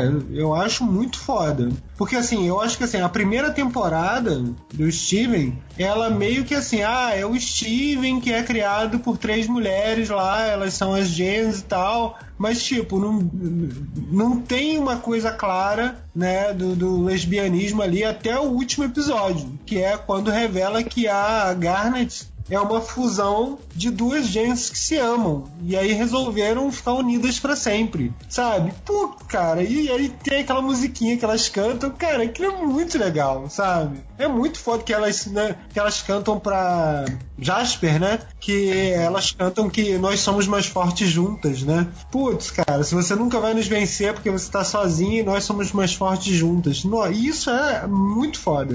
Muito Não, essa é uma das melhores músicas do desenho. Porra, muito foda. Agora, eu lembrei de uma outra aqui que eu acho foda também, que é uma representação que eu achei muito legal, embora não seja exatamente isso, mas é naquele desenho do Flapjack, que ele chega numa ilha que ah. as pessoas ficam implicando com a voz dele, né, e tal. E aí tem o... O homem com voz de menininha. O homem com voz de menininha, a menina com voz assim, ninguém tá adequado ao gênero ali, saca? E o cara usa peruca, usa saia, é meio crossdresser, assim. Eu achei que desenho, eu achei esse episódio bem bacana também. Achei bem construído. Apesar de ele não falar nada muito né, especificamente, ele dá uma coisa assim de, de foda-se gênero, sabe? E eu acho que essa coisa do foda-se gênero é muito legal. Eu acho que, assim, foda-se gênero aí. Seja o que você quiser. José. Então, é, tendo de cabeça assim de me lembrar de algo que para mim foi bem feito, eu não sei se é o meu, né, se é a minha posição de falar isso, mas eu tenho muita simpatia, por exemplo, pra, sobre aquela segunda minissérie da morte, que é focada na Foxglove e na Hazel. Sim, adoro. Putz, muito eu legal. acho as duas Muito como bacana. casal uma coisa tão fofinha e tão bem feita. E justamente aí, apesar de o Gaiman ele ser um homem hétero, né? Um homem cis hétero, elas são muito legais, as personagens. Então. É, é morte o grande momento da vida. Exatamente, porque a, que a Hazel e a Foxglove, elas na verdade aparecem de relance na primeira minissérie, né? Que é Isso. o preço da vida. O preço da vida. Pô, E aí elas voltam no momento da vida. O Sandman tem também. Agora que eu lembrei disso, você falou da O que, que foi? Tem uma série da do do Sandman, uma das séries, né? Que tem uma travesti também e tal. E aí ela Sim. Casa de sim, Bonecas. sim, tem. casa de bonecas, exatamente. Era amiga Tem uma da. personagem trans. É. Essa representação é bem legal também. Sandman tem muita representatividade LGBT. É bastante Sim. legal isso. Mas essa é uma representatividade trans muito bacana que eu achei. Feita por um homem branco, cis, né? Tá, aquela Pois coisa. é. É, e assim, um dos Mas é perpétuos. legal. Um dos É. perpétuos brinca com essa questão de gênero, né? Sim, Sim. a desejo, né? Desejo, né? Ou há desejo. Ou há desejo. É, ela não tem gênero, né? É, ela bem legal isso. que ela quiser, né, na verdade. E, É. e- e justamente é uma sacada muito boa. É desejo, desejo existe e não tem sentido. Pode ser pra qualquer lado. Exatamente. Cada um olha, olha desejo e enxerga o que deseja. Isso é bastante legal. É, porque a gente estava muito focado até agora nessa parte dos super-heróis, e aí eu acabei esquecendo do Sandman. O Sandman realmente é muito legal, cara. Eu me É, muitas É coisas. porque eu acho que eu acho que quando a gente vai falar de vértigo, de quadrinhos mais alternativos, aí é todo um novo universo pra para explorar. Que, por exemplo, tem uma minissérie que eu gostava muito que chamava Bruxaria. Eu não sei se vocês Ah, leram. gente, eu li. Que eu adoro aquela minissérie, é curtinha, coisa e tal, mas é bastante legal. Tenho até hoje as edições Também. antigas que eu comprei disso. Eu queria fazer aquele símbolo que tem daquela flor, aquela Ah, tatuagem sim, sim, legal. braço. Adoro aquela série. Se Thomas- você for, é, talvez valha a pena. Um, um só pra personagens, pra quadrinhos alternativos, né? É. É, não, porque assim, é, é toda uma outra. É uma outra vibe. Nossa, aí, ah, aí mundo vai. abre um leque enorme, né? É. eu tenho de, de recomendações, caso não tenham assistido, não tenham, não tenham, ou não tenham dado uma atenção, um olhar, tem umas recomendações de coisas um pouco mais antigas, assim, que eu acho que são bem representativas, é, apesar de ser muito aquela representatividade de subtexto, e como vocês foram queimando todas as minhas indicações, né? Então eu gostaria de, de indicar que as pessoas assistissem é, Avatar, a Lenda de Korra, Ah, sim. É. Ah, é verdade. porque por ela ser uma adolescente, ela tá descobrindo a, a identidade dela, a sexualidade dela, é, eu acho muito legal o que vai sendo contado no subtexto e que lá no finalzinho é, é confirmado, entende? Então é uma série que é. E, e fora que é uma série boa pra caralho, faz uma, uma crítica política pra caralho, que ela fala sobre opressor, oprimido, relação de poder, etc, etc, por privilégios, assim, é muito foda. Tipo, é, é a lenda de Aang muito melhorado, na minha opinião. Ah, e a outra indicação que eu também gostaria. aí, tudo bem. Não vamos brigar. Agora Não. não é hora de briga. É que eu acredito que Korra é, é- é mais maduro que a lenda de Aang, então não, é melhor. Melhor não é a palavra correta, é mais maduro. Por, até pela faixa etária dos personagens em relação a uma, a, um- a uma série e a outra, né?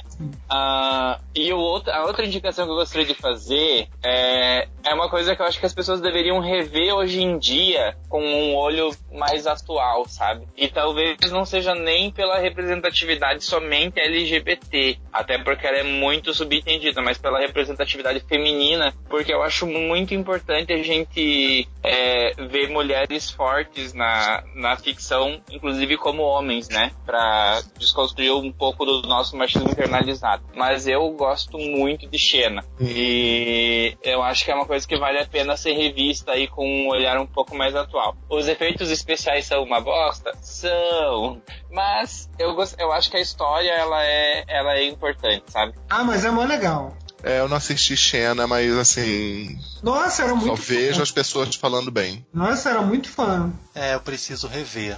Porque realmente, assim, eu gostava muito de Xena. Achava muito legal. Mil vezes melhor que Hércules. A heroína muito tá mais interessante. gente. É, nossa. É, e- e Então, até- mas o legal é que a hoje- série- Até hoje eu não É a consigo grande dar heroína o- de sapatão. Ah.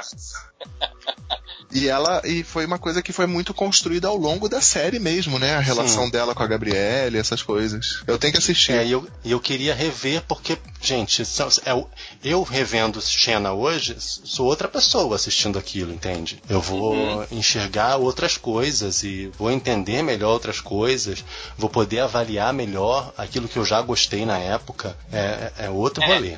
É E o legal de Xena, é, como é o nome da atriz que fazia a Xena mesmo, vocês lembram? Ela teve em Lucy Lawless. Lucy Lawless. É a Lucy sem lei. É, ela, ela já falou que ela, ela interpretou a Xena como lésbica, entende? Tipo, ela tem certeza que a Xena era gay, lésbica. É, Apesar dos, dos escritores roteiristas nunca terem confirmado, a atriz que deu vida sempre falou que pra ela, Xena era sapatão Gente, e tipo Tânia, é. entende? Episódio que elas se beijam e tudo. Não, eu acho Ah, que nas últimas. nas- no começo. Episódio longo, de duas horas. Eu acho que no começo era insinuado, mas nas últimas temporadas ficou claro que ela e a Gabriele tinham um Oh. relacionamento, né? É. Enfim, É, pra mim. Se você acha que sim, ligue para 0800 12345. Se você acha que não. Mas olha a gente só. Tem que ir embora, gente. Só tem antes quase duas horas de Não, gravação. mas só antes de terminar, que é uma coisa que o Drigo não vai participar, talvez só fique uma discussão entre eu e o Tom e talvez a Luísa, que foi aquilo que a gente discutiu bastante no grupo, Drigo. E, e quando essa questão da representatividade, ela vai pro lado errado, entre aspas. Ah, verdade. A gente não pode fechar sem falar dessa desgraça do chum mulher. Então, o que é que vocês acham disso? Que eu acho. Chum mulher. O chum mulher vai Pra arrematar. bichos, né? Oi? Essa coisa do chum mulher vai pro bichos, não? Não, Não, não a gente sei. pode falar, é, pode falar aqui lá, não tem problema. É, eu acredito que assim, o Chu Mulher conseguiu unir é, mulheres feministas, gays ativistas, é, Homens pessoas de machistas. direita e homens machistas. então, se você for ver, é uma vitória. Uniu os povos. Uniu as tribos. Pois é, É, que o cara, assim- o cara ele conseguiu errar em tantos níveis diferentes, né? Eu não Ele sei- poderia, assim, vocês sabem que eu não acompanho muito Cavale- Cavaleiros do Zodíaco, porque não, enfim. Aí depois eu fui ver que eu vi quase tudo, né? Digo que eu não acompanho, mas eu percebi que eu vi quase tudo. Mas, é, Ah, é? só vi tudo. Ai, gente, eu nunca assisti Cavaleiros do Zodíaco, só assisti até episódio tal. que é Ah, quase você o viu final. tudo. Eu assisti até o, o primeiro ou último episódio. É. Duas vezes. Mas assim, ele podia ter feito isso com qualquer personagem. Ele foi fazer com um único que ficaria ruim. Ele fazia. É. Sim, sim. Ele pensou assim: eu quero ter uma mulher no time. É, vamos Tem tirar esse o cara aqui de rosa. Tem esse cara aqui de rosa que é sensível e nunca quer lutar. Seria uma boa mulher, hein? Assim, Pô, eu eu acho que- seria eu muito mais legal se fosse o cisne. Vocês não acham? Eu acharia o Seria o mais fácil de adaptar. É, é uma coisa assim. Seria o mais fácil de adaptar. Não, mas e cara, e o golpe do cisne é muito porradeiro, né? Aquele pó de diamante, pá! Porra, e aí? Imagina uma mulher dando um pó de diamante, essa é foda. Cara, Eu, é, seria- eu acho que seria muito pica, muito, muito foda se eles tivessem coragem. Nossa, que, que momento hétero que eu tive agora. Seria muito foda se eles tivessem coragem de fazer um Ike de Fênix, mulher, entende? Seria a minha escolha tem, também. tem aquela questão de proteger o irmão mais novo, tem aquela questão de ser imortal, tem o lado de, de representar a Fênix, entende? É, eu gostaria, eu gostaria de ver Ike ser menina, entende? É, eu, eu É, penso acho mais que ou menos ficaria assim. bem legal com qualquer um. Ficaria legal com qualquer um. Menos com Shun. É. Eles pegam, eles pegam é, o- o- um exemplo que eles têm super legal de uma masculinidade que não é tóxica, sabe? De uma outra possibilidade do masculino. E claro, também um, um conceito de masculinidade oriental, que é um pouco diferente também da nossa, né? A gente tem que pensar também que a questão da masculinidade lá tem, tem outros signos, né? Mas aí eles pegam essa possibilidade de ter no desenho um outro masculino e transformam ele no feminino. O momento que eu percebi que isso não tava bacana foi por eles terem estragado isso. Tem gente que veio com papinhos assim, ah, mas não pode ter cavaleiro, mulher que não usa máscara, etc, etc. Isso pra mim caguei, porque tem como você mexer nisso na história sem problema nenhum, porque é uma nova história. Mas Uhum. eles estragaram um dos personagens mais interessantes é, porque justamente ele era mais andrógeno, ele era mais E olha, É, isso é a mensagem ruim que isso traz, né, cara? Assim, que você pega e fala assim, tá vendo? Se você é igual esse cara aqui, você não é homem, você é mulher. Uhum. Sabe? Pois é, tem a- tira tem essa coisa. dignidade do cara, né, que tá revendo lá seus posicionamentos e tal, repensar e falar, não, cara, eu não preciso seguir essa coisa rígida desse código masculino imposto, sabe? E eu posso ser um homem diferente, eu posso ser um homem sensível, eu posso ser um homem que chora, eu posso ser um homem que gosta de flores, eu posso. Não, não, aí não. Mas aí, esse, esse é bem Mulher. aquele caso. Desculpa, Luísa. Não, pode falar. Esse é bem aquele caso que a gente estava discutindo, né? Que o cara que pensou nisso, ele devia pensar que estava abafando. Não, vamos botar uma representatividade feminina nesse grupo que tá precisando. E faz isso. é. E assim, na- e- e- e- não é problema. Ele, é, Não, ser nenhum mulher. problema. Não é problema ser mulher, né? Porque, tipo assim, mas ele acaba, ele acaba fa- fazendo isso que a Luísa disse. Tipo, Uhum. invalidando, invalidando uma outra possibilidade de existir como homem. Que essa outra, essa outra existência não é possível dentro do masculino. Tem que ser mulher. Se é desse jeito, tem que ser mulher. Não, e vamos lembrar Como que... se mulher fosse ruim e como se você não pudesse ser homem de outra forma. Não, e vamos lembrar que isso, com isso ele também acaba com o, entre aspas, desconforto da cena da casa de Sagitário, né? Que eu tenho certeza que também tem esse envolvimento aí. Cara, eu acho que, que, que cagaram. Só que assim, eu não vi a Netflix adaptar anime bem até agora, então é, tá mantendo a tradição de estragar anime. É, eu acho que é aquela situação. Eu vou acabar assistindo isso, apesar de eu ter achado também a animação bem ruim. Parecia. Pois é, eu sabe, acho que- cutscene de, cutscene de jogo de videogame de 10 anos atrás. É, eu não achei Pra a mim, o desenho parece isso. Produziram no, no, no engine do The Sims 2, mais ou menos, né? É, eu não achei Sei lá. que a renderização não ficou legal mesmo, não. Também achei. Parece Second Life. Sim. Não sei. É. Então ainda Direto. tem isso. Eu vou acabar assistindo, meio porca. mas eles já começaram mal. Enfim, eu não vou ver porque eu não acompanho Cavaleiros. Enfim, vou acabar vendo. Mas a gente tem que ir embora, gente. A gente tem que fechar. Eu vou ver porque eu adoro o cara falando pó de diamante, então eu vou ver.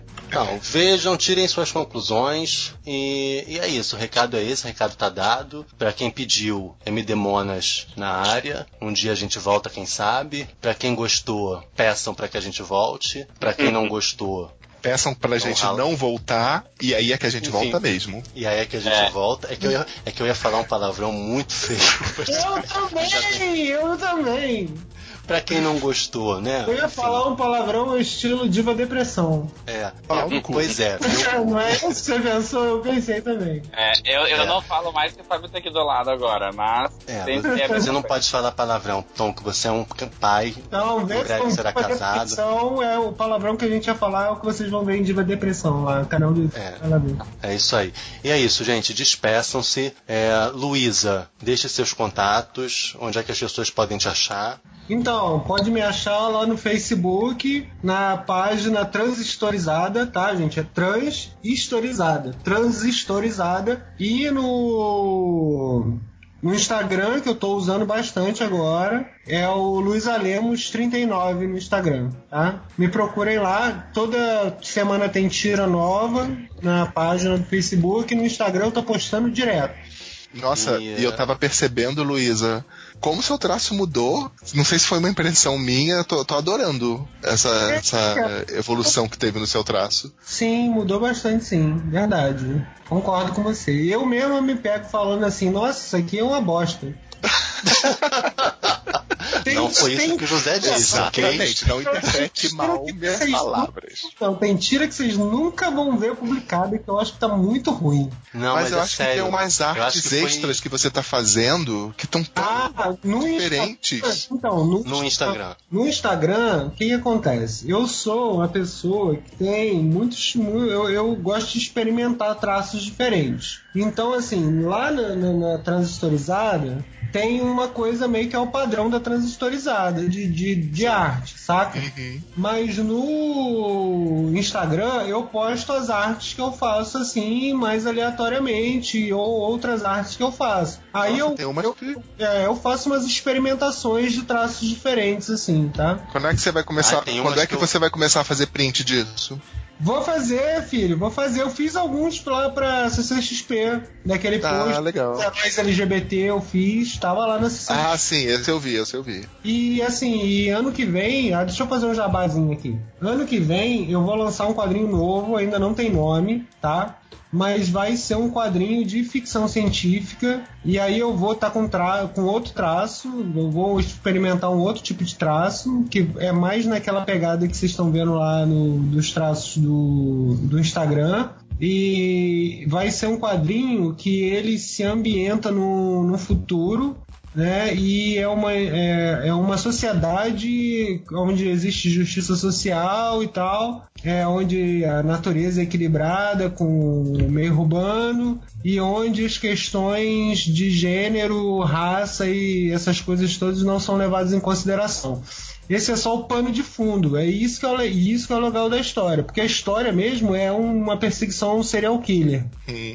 E aí, só que todo o pano de fundo dessa história é, é, é nesse ambiente que onde não existem essas diferenças de gênero e raça. Inclusive, o protagonista é um homem negro trans. Ai, legal. Tá? Então, assim, e não é só isso não. Tem um plot twist foda na história que eu não posso contar. Mas Isso, não dê vai ser muito legal. Deixar as pessoas querendo. Exatamente, não dê spoiler de sua própria história. Não vou, dar, não, não vou dar spoiler, mas é uma história muito boa, assim, aguardem no ano que vem, vem aí arrebentando. Ano que vem também conhecido como daqui a 15 dias. É, pois é. e é isso, gente. Pra quem gostou, por favor, peçam mais. Pra quem não gostou, peçam mais que a gente volta também do mesmo jeito que a gente não se importa. É, obrigado pra quem ficou até aqui. Quem quiser ouvir um pouco mais da gente, de 15 em 15 dias tem Bichas Nerd, ou pelo menos tentando manter alguma peri- periodicidade. Eu, José e Thomas estamos por lá, tá? E é isso. Tchau, tchau. Beijo, beijo. Tchau. E Tchau. acostumem-se. Acostumem-se. Vão ter que engolir. Tchau. Está no ar, está no ar o podcast MDM, o podcast mais desaquamenzado da podosfera brasileira. Hoje estávamos aqui para fazer um podcast sobre o filme do Aquaman, mas ninguém viu o filme do Aquaman. Essa foda, né, cara? Tipo, mandei lá no grupo, ei, vamos fazer o podcast do Aquaman? Vamos, vamos, vamos, vamos, vamos lá, vamos lá. Quem leu? Quem viu o filme? Ninguém. eu, Se fosse eu, da Marvel, todo mundo tinha visto. eu, eu dou nota 7, nem vi o filme, mas dou nota 7. Podcast típico, né, do MDM. né? Ninguém vê porra nenhuma, ninguém lê porra nenhuma, mas estamos aí, né, pra gravar. Então, é, antes de falarmos sobre o Aquaman, se é que vamos falar, vamos aí ler os comentários da semana. Tô, tô Como- aqui com os, com- com os comentários. Bom, antes, É. antes de apresentar o pessoal, né, esse sou eu, Hell, esse que vos fala. Temos aqui o Change, Tô aqui? temos aqui a Júlia, Oi, oi. o Lojinha, Bebendo muita água. Mantenham-se hidratados, crianças. Tá, tá tão calor aí mesmo, é? Velho, hoje eu tava andando pro, pro almoçar e tava difícil de respirar. Sabe quando o ar tá muito quente? Você não consegue respirar fundo? Sei como é, cara. Eu trabalhava no centro da cidade. É, Tipo, tipo, e, e- e tinha. os dias aqui do Mato Grosso. Ô, É. É, outra metade do ano é essa. Nossa, Desculpa, eu, te- eu tenho a carta mas no Rio. Então, Temos aqui também o Máximos, né? Olá, corrigindo prova de novo. Maravilha. Cara, Mas pelo dá- menos aqui no centro-oeste é, é seco, a gente não fica todo grudento. Aí o rio deve estar desesperador, porque ainda é úmido, cara.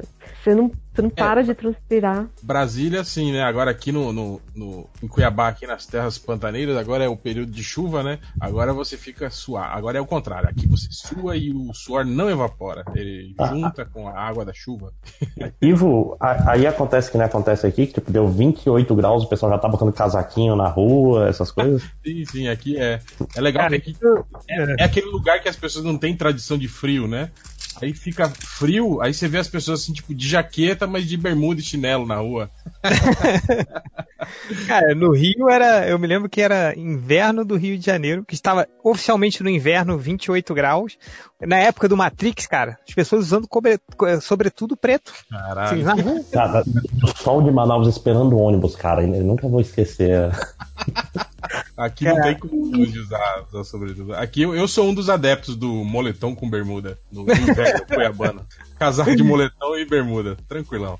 Cara, eu, eu, eu me lembro, ei, Hel, quando você foi pro, pro Rio e a gente andando na praia de Copacabana, cara. O réu de calça jeans e camiseta preta e não estava suando, cara. Eu fiquei chocado com isso.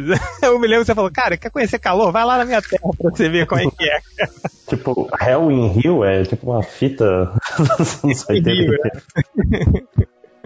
Ai, caraca. É... Vamos- Eu tenho os comentários aqui. Vocês querem fazer alguns recadinhos antes? Vocês têm recadinhos aí? eu não tenho nenhum. Bom, eu tenho Não só não. avisar que eu, eu estive lá no Mundo Freak, lá conver- com o pessoal do Mundo Freak, gravando sobre o Aconteceu Comigo.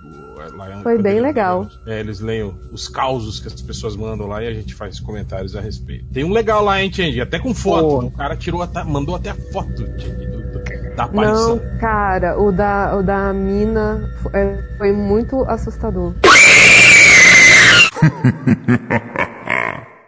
Eita. Eita, caiu? Olha, você falou do. Olha aí, cara. Brincadeira, bicho. Olha aí. Interrogação de Deus, né?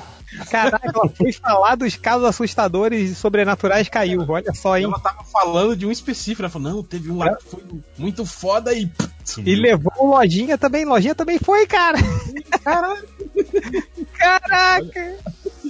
Olha aí. Júlia, você tá aí, Você Júlia? derrubou todo mundo de propósito? Não, foram os fantasmas. Eu caí também. O pior é que, que quando você falou assim, teve um caso muito assustador e caiu você e o Lojinha ao mesmo tempo. Foi, cara, quase me mijei aqui. Eu, eu, eu vou deixar então que não é pra comentar sobre. Não é pra dar spoiler do podcast dos outros no, no MDM, então. É, cara. Ah, tá louco, eu não, eu não escuto essas porra não, cara, senão eu fico todo cagado depois. É. Não, eu recomendo você, tipo, ouvir. Eu sou bem medrosa também, gente, mas eu escuto na academia. Ah, não, eu não, não frequento esse, esse lugar do inferno que se chama academia. É, deixaria mais assustador ainda. Mas, cara, porque se eu, eu vendo um filme de terror, eu posso fechar o olho. Escutando o podcast, não tem como você, Você fechar tira, o olho. você tira um fone de ouvido. Nos spoilers sempre funciona, cara. Tira o fone correndo e passa. É, tá certo. É, então o réu esteve lá no Mundo Freak, que mais recados? Eu, eu teve um, um outro castelo novo aí, olha só que loucura, mais de dois podcasts por semestre, que coisa. O Tá gerente bom, enlouqueceu, é, a gente falou de Red Dead, falou de Fly o Pequeno Guerreiro, é um podcast bem. tipo, coisas que as pessoas estavam lendo, então uma porrada de coisa diferente, vão lá dar uma ouvida em outrocastelo.com. É todo no mesmo universo, né? O Red Red Redemption e o Fly, né? Guerreiro. Universo compartilhado. Ah, bom, se, se ninguém tem mais recadinhos, eu vou aqui para as leituras de comentários. E, cara, tem muita gente. Vamos falar logo, cara. Tem muita gente falando, pedindo pra gente falar do filme do, do Aquaman. Tem uns falando, tipo, tipo, o que acharam de Aquaman e por que é uma bosta. Tem outro que falou, tipo, cara, qual, qual os filmes fracos da Marvel conseguem ser melhores que o Aquaman? É, por que, que o MDM tá odiando o Aquaman se tá todo mundo gostando? E aqui acho que Caralho, ninguém. já, já, já estamos odiando, já. Só eu Já. falei. Não, é. Não, e, e, tipo, você, é, a isso. gente, a gente, que ninguém sabe o que que você falou e nem nada. Eu só, eu só botei um tweet lá que, que eu falei, alguém no grupo do WhatsApp do MDM comparou o Aquaman ao filme do G.I. Joe. Ponto final. Não falando mais nada. Aí, nossa, aí, todo mundo foi, e foi elogiou. elogiou. Quando ele elogiou, ele falou que era parecido com o G.I. Joe. Tentar achar. Então, eu acho que, que a gente pode começar essa leitura de comentários e aí a gente mata 70% das, dos comentários logo de pessoas que que que estão perguntando sobre o filme do Aquaman, sendo que ninguém aqui viu o Aquaman tirando o réu, né? Você viu, Máximos? Vi, eu vi. Nada? Não viu nada? alguém, alguém tá com- empolgado pra ver esse filme? Eu quero, Cara, eu o, quero. pro- o problema é que Aquaman estreou com dois filmes perto dos dois filmes que eu queria muito ver, que é o Mary, Mary Poppins e o Homem-Aranha. Tu queria Assim ver dos- complica. Não, eu não vi Mary Poppins porque você já tentou ir no shopping? tu viu zero filmes. Então, tipo, é, o Não, Aquaman... Eu, eu, ou quando, ou quando o shopping não virar mais uma zona de guerra. Aí eu volto aí pro shopping. Mas tu quer realmente ver Mary Poppins assim? Eu Pô, quero eu ver Mary. Poppins porque tem o Lin-Manuel Miranda. É Lin-Manuel Miranda e seus amigos, o nome do filme. Porra, mas Mary Poppins é um filme bem legal. Não, menos assim, mas pra a assistir no minha Netflix... memória. Eu não A tenho. minha 36 memória reais. Não, eu não vou assistir no cinema. Eu vou esperar ele estar disponível. Mas eu queria assistir, pra mim, Tá disponível, ótimo. Adorei. eu quero ver Mary Queen of Scots. E- Ah, sim, também parece bom. É, É, também então assim, tem. E, e Nossa, eu- cinema tá muito caro pra eu gastar com. Tipo, eu gosto do Aquaman, mas eu não vou. é, eu paguei 21 reais pra ver uma Ô, louco, bicho! 21 reais da. da, da- Você tá pagando meia no cinema, Réu?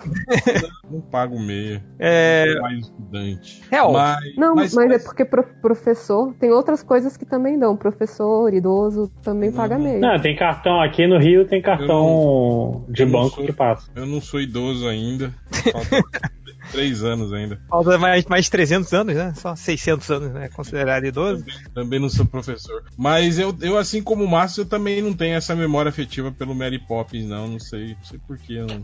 Não, eu até gostava quando eu era criança, mas, tipo assim, é, é, como diria a Bíblia, né? Quando eu era criança, eu fazia coisas de criança. Eu só fui ver o Mary de- Poppins depois de, de adulto. Quando, mesmo quando criança, eu não tinha interesse assim, em ver o filme do Mary Poppins. Sei lá, cara, um filme com Cara, crianças e uma mulher que voa no guarda-chuva não era muito. Eu vou te falar que eu, eu nunca vi Mary Poppins, cara, e não pretendo ver tão cedo.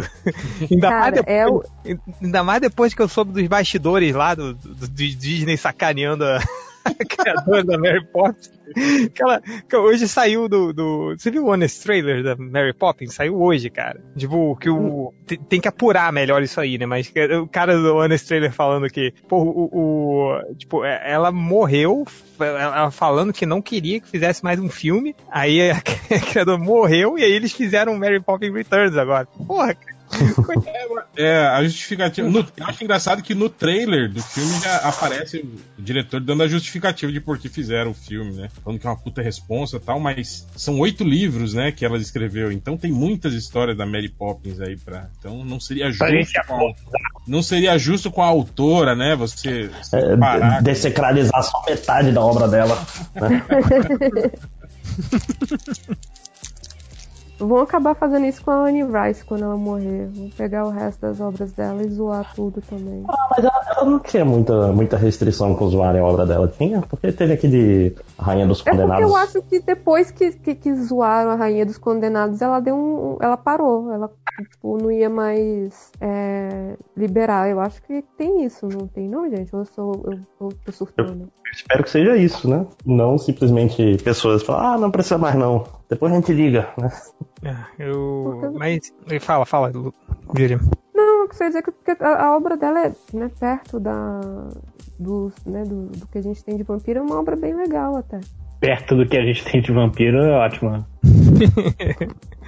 É, mas e, Mary Poppins, a gente tá pra falar da Mary Poppins, né?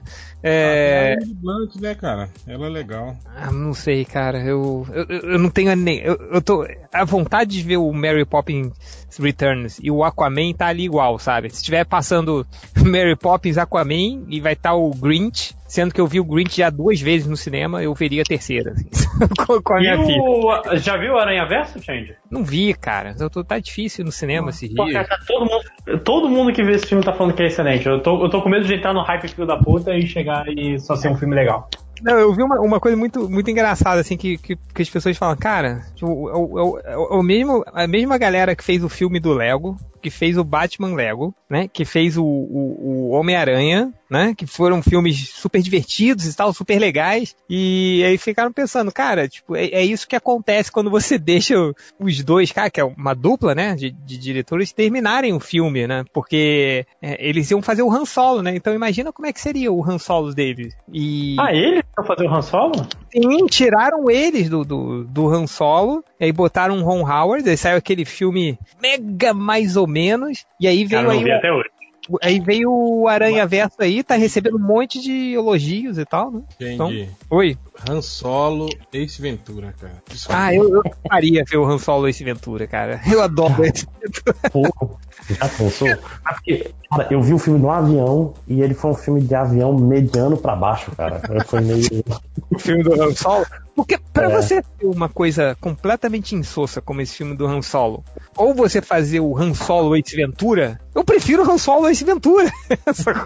É, existe o conceito de você ser tão ruim, mas memorável, do que só um filme passável. Ou não, você não sabe o. Cara, não, não esse conceito de que é melhor você ser o pior de todos do que um filme. não, o que eu acho. menos, Não é verdade. É, Eu- Eu parto do princípio que todo mundo se lembra do Batman e Robin e não lembra direito do Batman eternamente. E aí você acha que isso faz do Batman e Robin um filme melhor. Cara, se, se é ruim, abraça, cara. Não. Seja o pior que você consegue. Ah, mas eu tô Lojinha, falando. você, você tá pensando errado, viu, Lojinha? Você.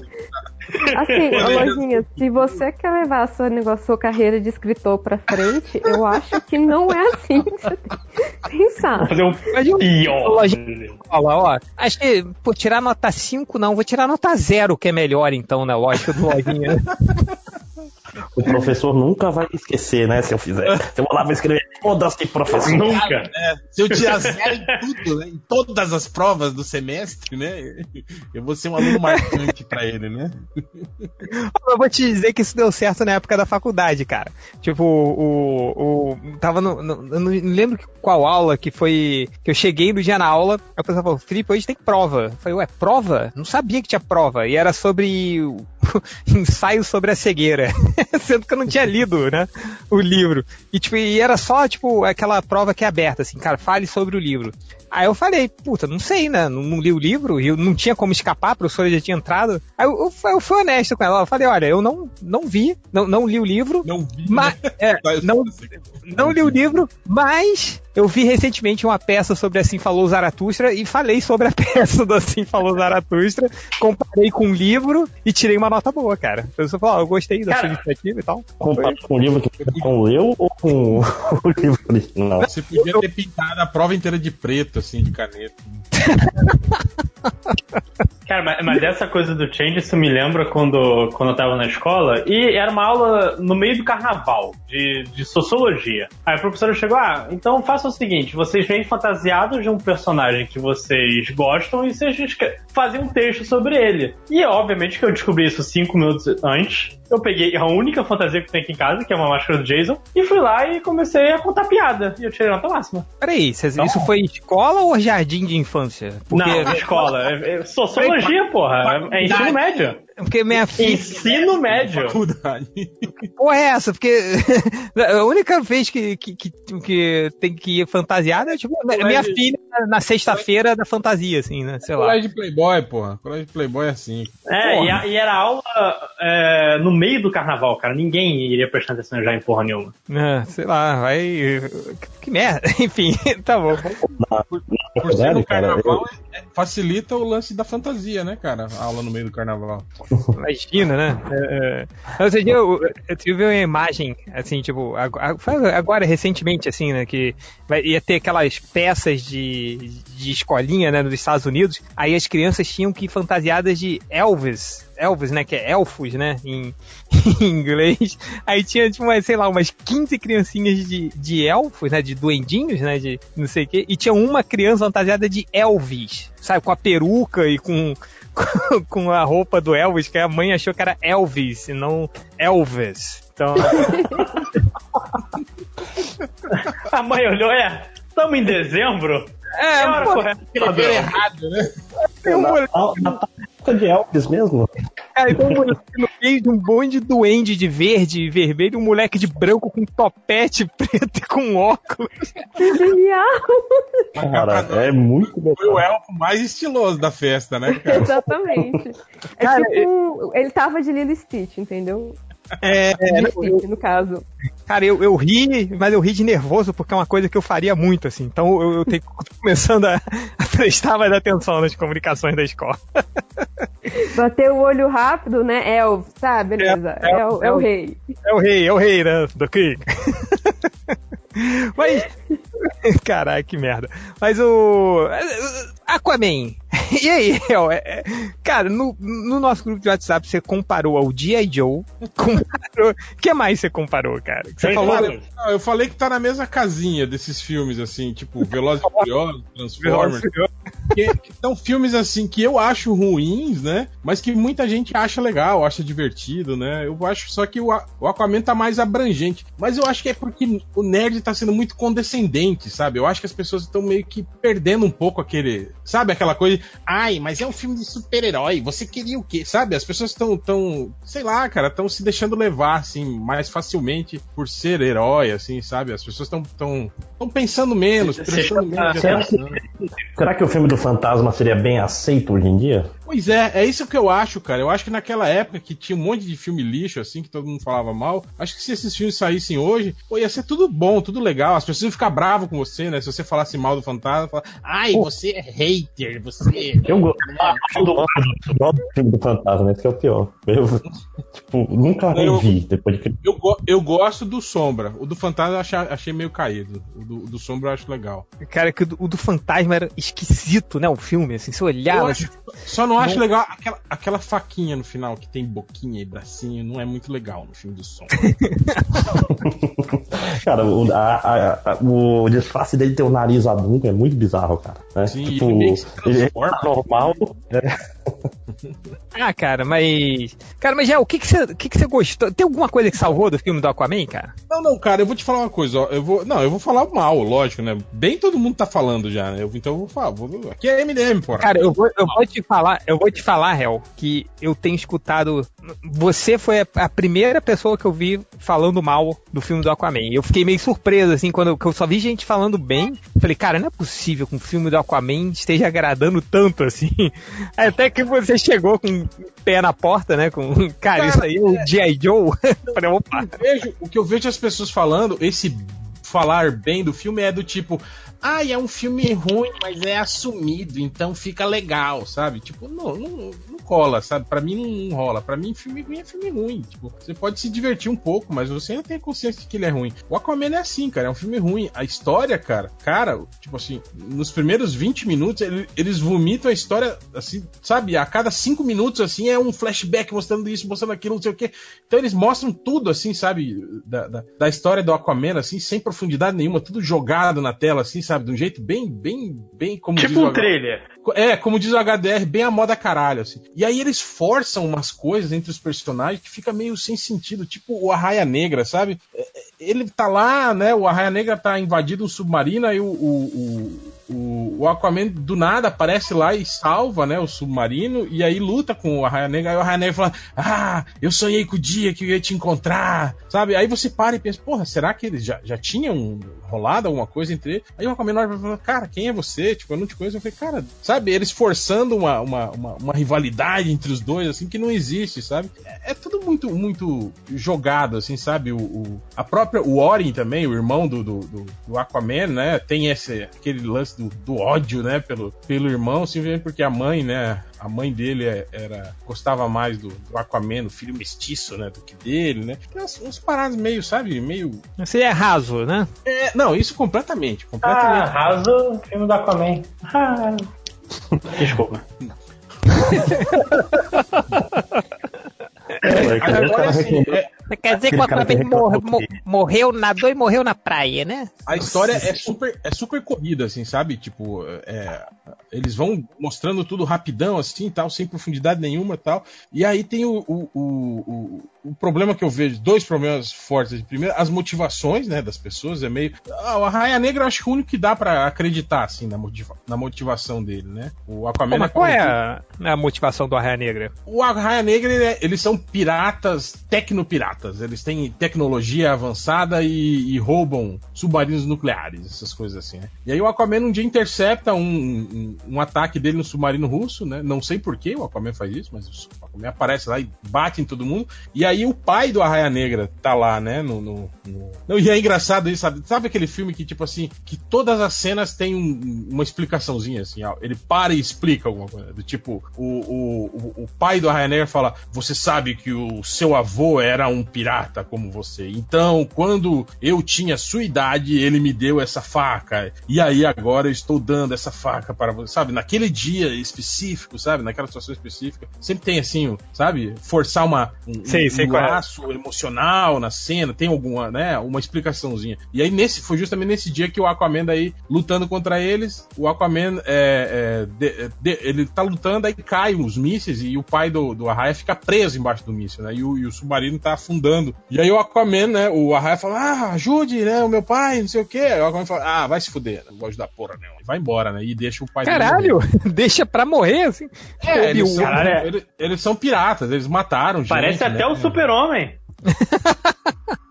Olha, aí, tá aí- consistente, tá consistente. Tá consistente, tá consistente. Aí o Arraia Negra fica com ódio, né, do, do, do, do, do Aquaman e jura que vai matar o Aquaman, né? É, Essa é, a é única realmente mo- o justificável. É, essa é a única motivação. A motivação do, do, do, do, do Oren lá é justamente. É, ele quer dominar o mundo. Quero dominar o mundo, né? Se, se eu for o rei dos oceanos, né? E liderar todos os exércitos atlantes, né? Todos os reinos atlantes, a gente invade a superfície e eu acabo com a porra toda e eu viro o rei do mundo. É isso que eu quero. Só isso. Acabou. tá bom. E o Aquaman não tem motivação nenhuma. Ele é um cara que não quer nada com nada, sabe? Ele fala, não, eu não sou rei porra nenhuma. Não, quero ficar aqui de boa. Quero ficar aqui bebendo e tal, né, não sei o quê. Ele Aí é um a- adolescente. É, um adolescente tardio. Aí a- Tipo, a- aquele, aquele cara que largou a faculdade, não sabe o que vai fazer É. da vida. Já não era assim no filme da Liga? O- E só quer saber de, de tipo, viver com o dinheiro do pai. E aí a, a, a Mera foge, a Mera tá prometida pro, pro Mestre dos Oceanos, né? Que é o irmão do. Aí ela foge e vai atrás do Aquaman, né, de novo, né? Ela vai lá pra, pra chamar ele. Ah, você tem que ir lá, né? O cara vai fazer uma guerra contra a superfície, não sei o quê. O Aquaman, ah, vou porra nenhuma, foda-se, não quero saber de nada, não sei o quê. blá, blá. Aí ele só vai mesmo porque ele fica bolado, porque o, o Ori manda um tsunami, né? E, e aí quase mata o pai do Aquaman. O Aquaman fica puto e aí ele vai lá e aí resolve tomar as dores da, da Mera. Aí tem um questzinho, né? Eles precisam achar o tridente do Netuno, né? O tridente que foi forjado mesmo, né? Com, com metal de, de Zeus, não sei o que, que é o tridente mais poderoso, né? Então eles Que é, precisam- aquela, que é aquela cena dos trailers, né? Ele e a Mera. Isso, procurando. É, é. O Vulco fala, ah, nossos, nossos arqueólogos acharam isso aqui, que é a pista, né? Aí eles vão seguindo a pista, né? E a Mera é a inteligentona, né? E o, e o Aquaman é o, o bronco, né? O cara eh, burrão, que não sabe porra nenhuma, né? E aí vão, né? Aquela questzinha, tem que ir pra não sei aonde, tem que ir pra não sei aonde. Cara, mas eu vou te falar, hein? O Momo é ruim, mas a, a, a Amber Heard também tá... Ela tá ruim pra caralho. cheio, né? Nossa, os diálogos assim... O que, que ela fez antes? Eu não, não me lembro dessa atriz, cara. Eu também não, mas, mas cara, é, não sei, parece que ela tá de má vontade, assim, sabe, no filme. Parece que ela não tá afim de estar de, de tá fazendo, assim, cara. É nítido, assim, você vê a- que ela tá, parece entediada, assim, de fazer Às vezes. é, Cara, tem uma, uns, aquela cena toda dele no Saara, que é eles procurando lá a ruína lá, que o Saara antigamente era um mar, não sei o que, blá, blá, blá, né? É, viu, vocês, crianças, vocês ouviram essas pessoas falar que o Saara é uma floresta? É mentira, viu? Não era uma floresta, o Saara era mar, viu? Segundo os Atlantes. É, por isso que tem areia, né? Porque era Ah, uma tá. praia ali, na verdade. Ah, faz sentido. a maior praia do mundo, né? Aí, cara, mas os diálogos ali daquela cena e o jeito deles, assim, é vergonhoso, assim, dá vergonha ler. Eu fiquei com, sabe, de, de- de querer não, não olhar, assim, pra tela enquanto tava acontecendo, assim, sabe? Tipo a Lawrence. Cara, é tipo teatrinho de escola, assim, Tipo, tipo a Jennifer Lawrence. Não, cara, é tipo, eu já sei, é tipo a, a- a- aquela atriz do a Natalie Portman fazendo a Princesa Amidala, não é? Aquela, cara, Nossa. ela tá. Que, que é uma puta atriz, né? Tem, tem um Oscar e tudo, mas, cara, ela fazendo a Princesa Amidala, acho que ela tem uma hora que ela chegou e foi de sacanagem, cara. Ela tava. Eu vou tentar ler o texto como se fosse um robô. Aí ela Assim, quem não estava naquela, naquela trilogia? né?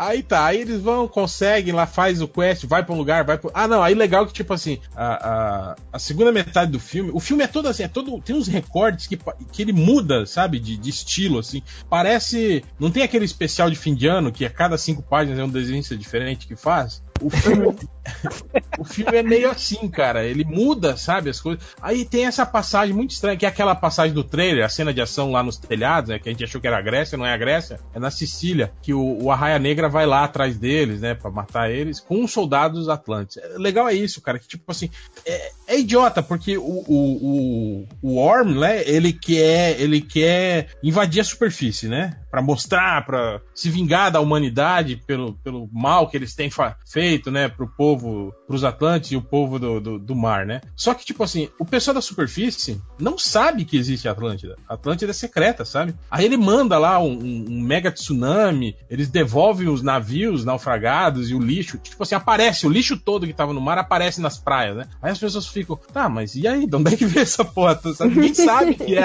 a Atlântida que tá fazendo isso, sabe? Tipo, não tem lógica. Se ele tivesse anunciado, ó, a Atlântida tá puta com vocês, tá fazendo isso, né? Porque a gente vai invadir vocês, né? Mas não, cara. Tipo, sexo, Ninguém estão cagando na nossa cabeça, literalmente, é. né? Exato.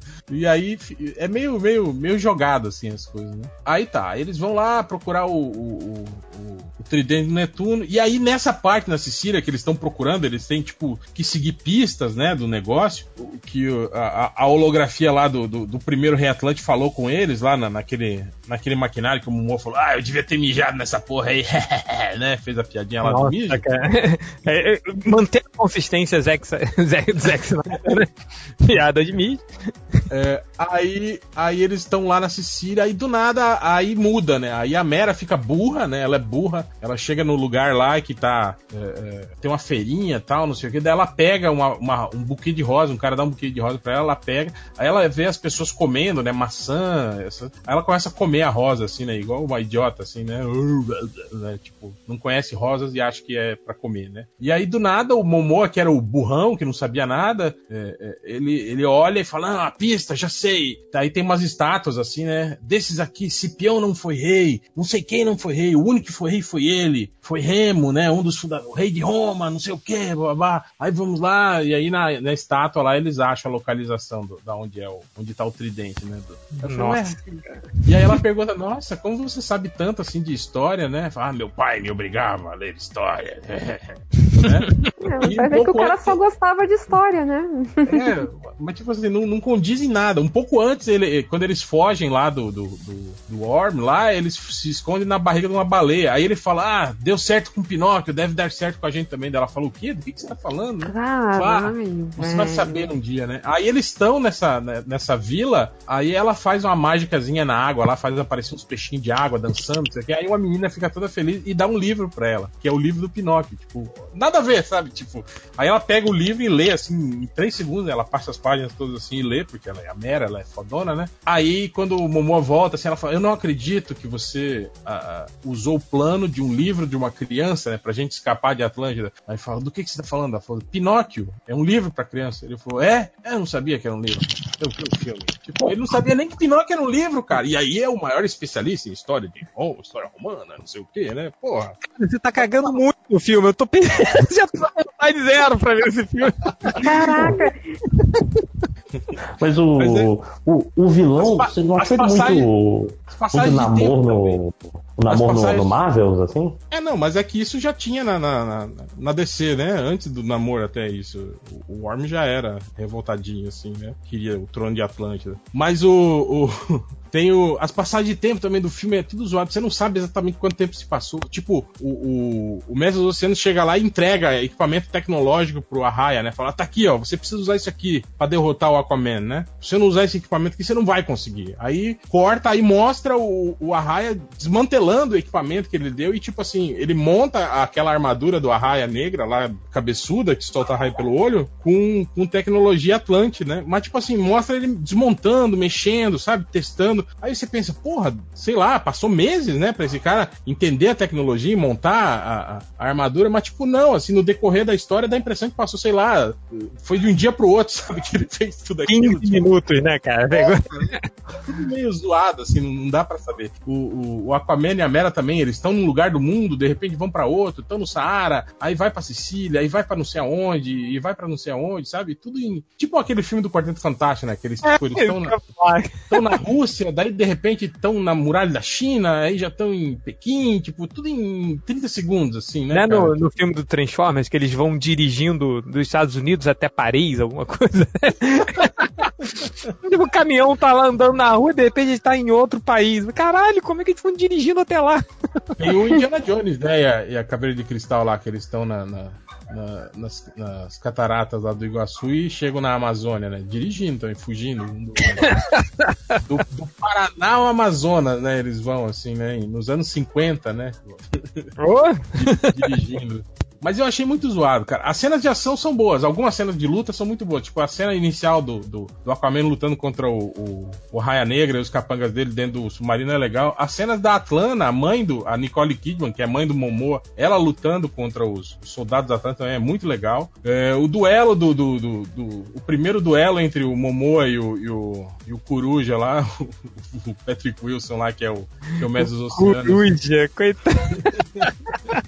é legal também, mas daí do, do meio pro final, cara, começa a ter aquelas cenas de ação intermináveis, sabe, cara? Tipo Transformers, assim, sabe? Aquelas cenas de batalha de 15 minutos que você não aguenta mais. Assim, que você não, que você não aguenta É, mais. É, né? você perde o interesse no meio da luta, assim, sabe? De tanta coisa que acontece, não sei o que. Fica meio, meio, meio, meio chato, assim, meio enfadonho ficar vendo aquilo o tempo todo, ah, não sei o que. E tem, cara, e o CG é muito ruim, cara. Desculpa, mas eu vejo todo mundo falando, nossa, ai, que, que visual lindo, maravilhoso. Não é, cara. Aqueles cabelinhos esvoaçantes em CG são horríveis. As capas, cara, o tecido, sabe, ondulando embaixo d'água, cara, é, é muito podreiro, assim, sabe? É, é aquele CG que é, é, é o mais falso que tem, sabe? Aquele que você olha e fala, puta, CGzão na sua cara, assim, sabe? Não tenta nem disfarçar, sabe? É, é, parece plastificado, assim, sabe? Isso me tirou um pouco do filme, assim, sabe? E, e tem aquelas gagzinhas. Eles tentam dar um, um ar, é, tipo, épico e dramático, né? No drama do- da, da, da Atlana, né? Da, da mãe, do, do- do conflito dos irmãos, o, o- a escalada do, do, do, do, do Mestre dos Anos pra, pra tomar o poder. Tenta dar um caráter meio épico e meio, meio, meio emocional, assim, mas ao mesmo tempo tem aquelas, aquelas tiradinhas, aquelas piadinhas, sabe? Até umas gagzinhas visuais. Tipo, tem um polvo baterista, um polvo tocando bumbo, assim, tipo, cercado de bumbos e ele. Pum, pum, pum, Tipo, pequena Caralho. Isso? Tem, tem isso. Tá. Mas já me, já me falaram, não pode reclamar disso, que é referência. Tem nas HQs também, falaram pra mim, né? Não pode falar. Ah, tá bom, tá bom. Tem, vai ter o Sebastian lá também, fazendo a orquestra dos peixes. É, né? o Batmirim também, né? Tem no, no- no- nos quadrinhos também, né? Nem por isso tá, tem- se colocar ele no filme do Batman vai ser foda, né? Centauro. É, a, a super a vaca voadora, né? da- super cavalo, essas coisas. O, Tem, o casal de Beyoncé com a gorila, né, gente? É, é, o, o casal Jimmy Olsen com gorila também tem, né? Lá na... é, é, Enfim, aí, aí termina assim, o Aquaman que não queria, não, não quero, não quero, não quero. Aí fala, ah, então tá, vamos lá, porra. Aí no final ele, pronto, acaba, ele vira rei e é isso. e, Ele até- Eles até brincam com isso, né? Ele chega no final, depois que derrota o, o Mestre Oceanos, ele é preso tal, não sei o quê. Aí ele pergunta pra Mary, e aí, agora o que eu faço? Ah, agora você seja um rei. Aí eles soltam, oh yeah, sabe, daquele jeito. Nossa. E aí o final, Change, o final é tipo Street Fighter, com posezinha congelada na tela, assim, cara. Ah, aquele final do filme do Street Fighter, é isso? É, exato. o Aquaman sai da água assim, chá, sai, aí a imagem congela assim, né? Ele com traje amarelo e verde, tridente na mão, cabelo molhado, pôr do sol no fundo, escreve Aquaman embaixo. Eu falei, cara, que brega É esse o filme que eu cara. tava vendo. Puta que pariu. Né? Caraca, você cagou assim, mas cagou muito em cima do filme.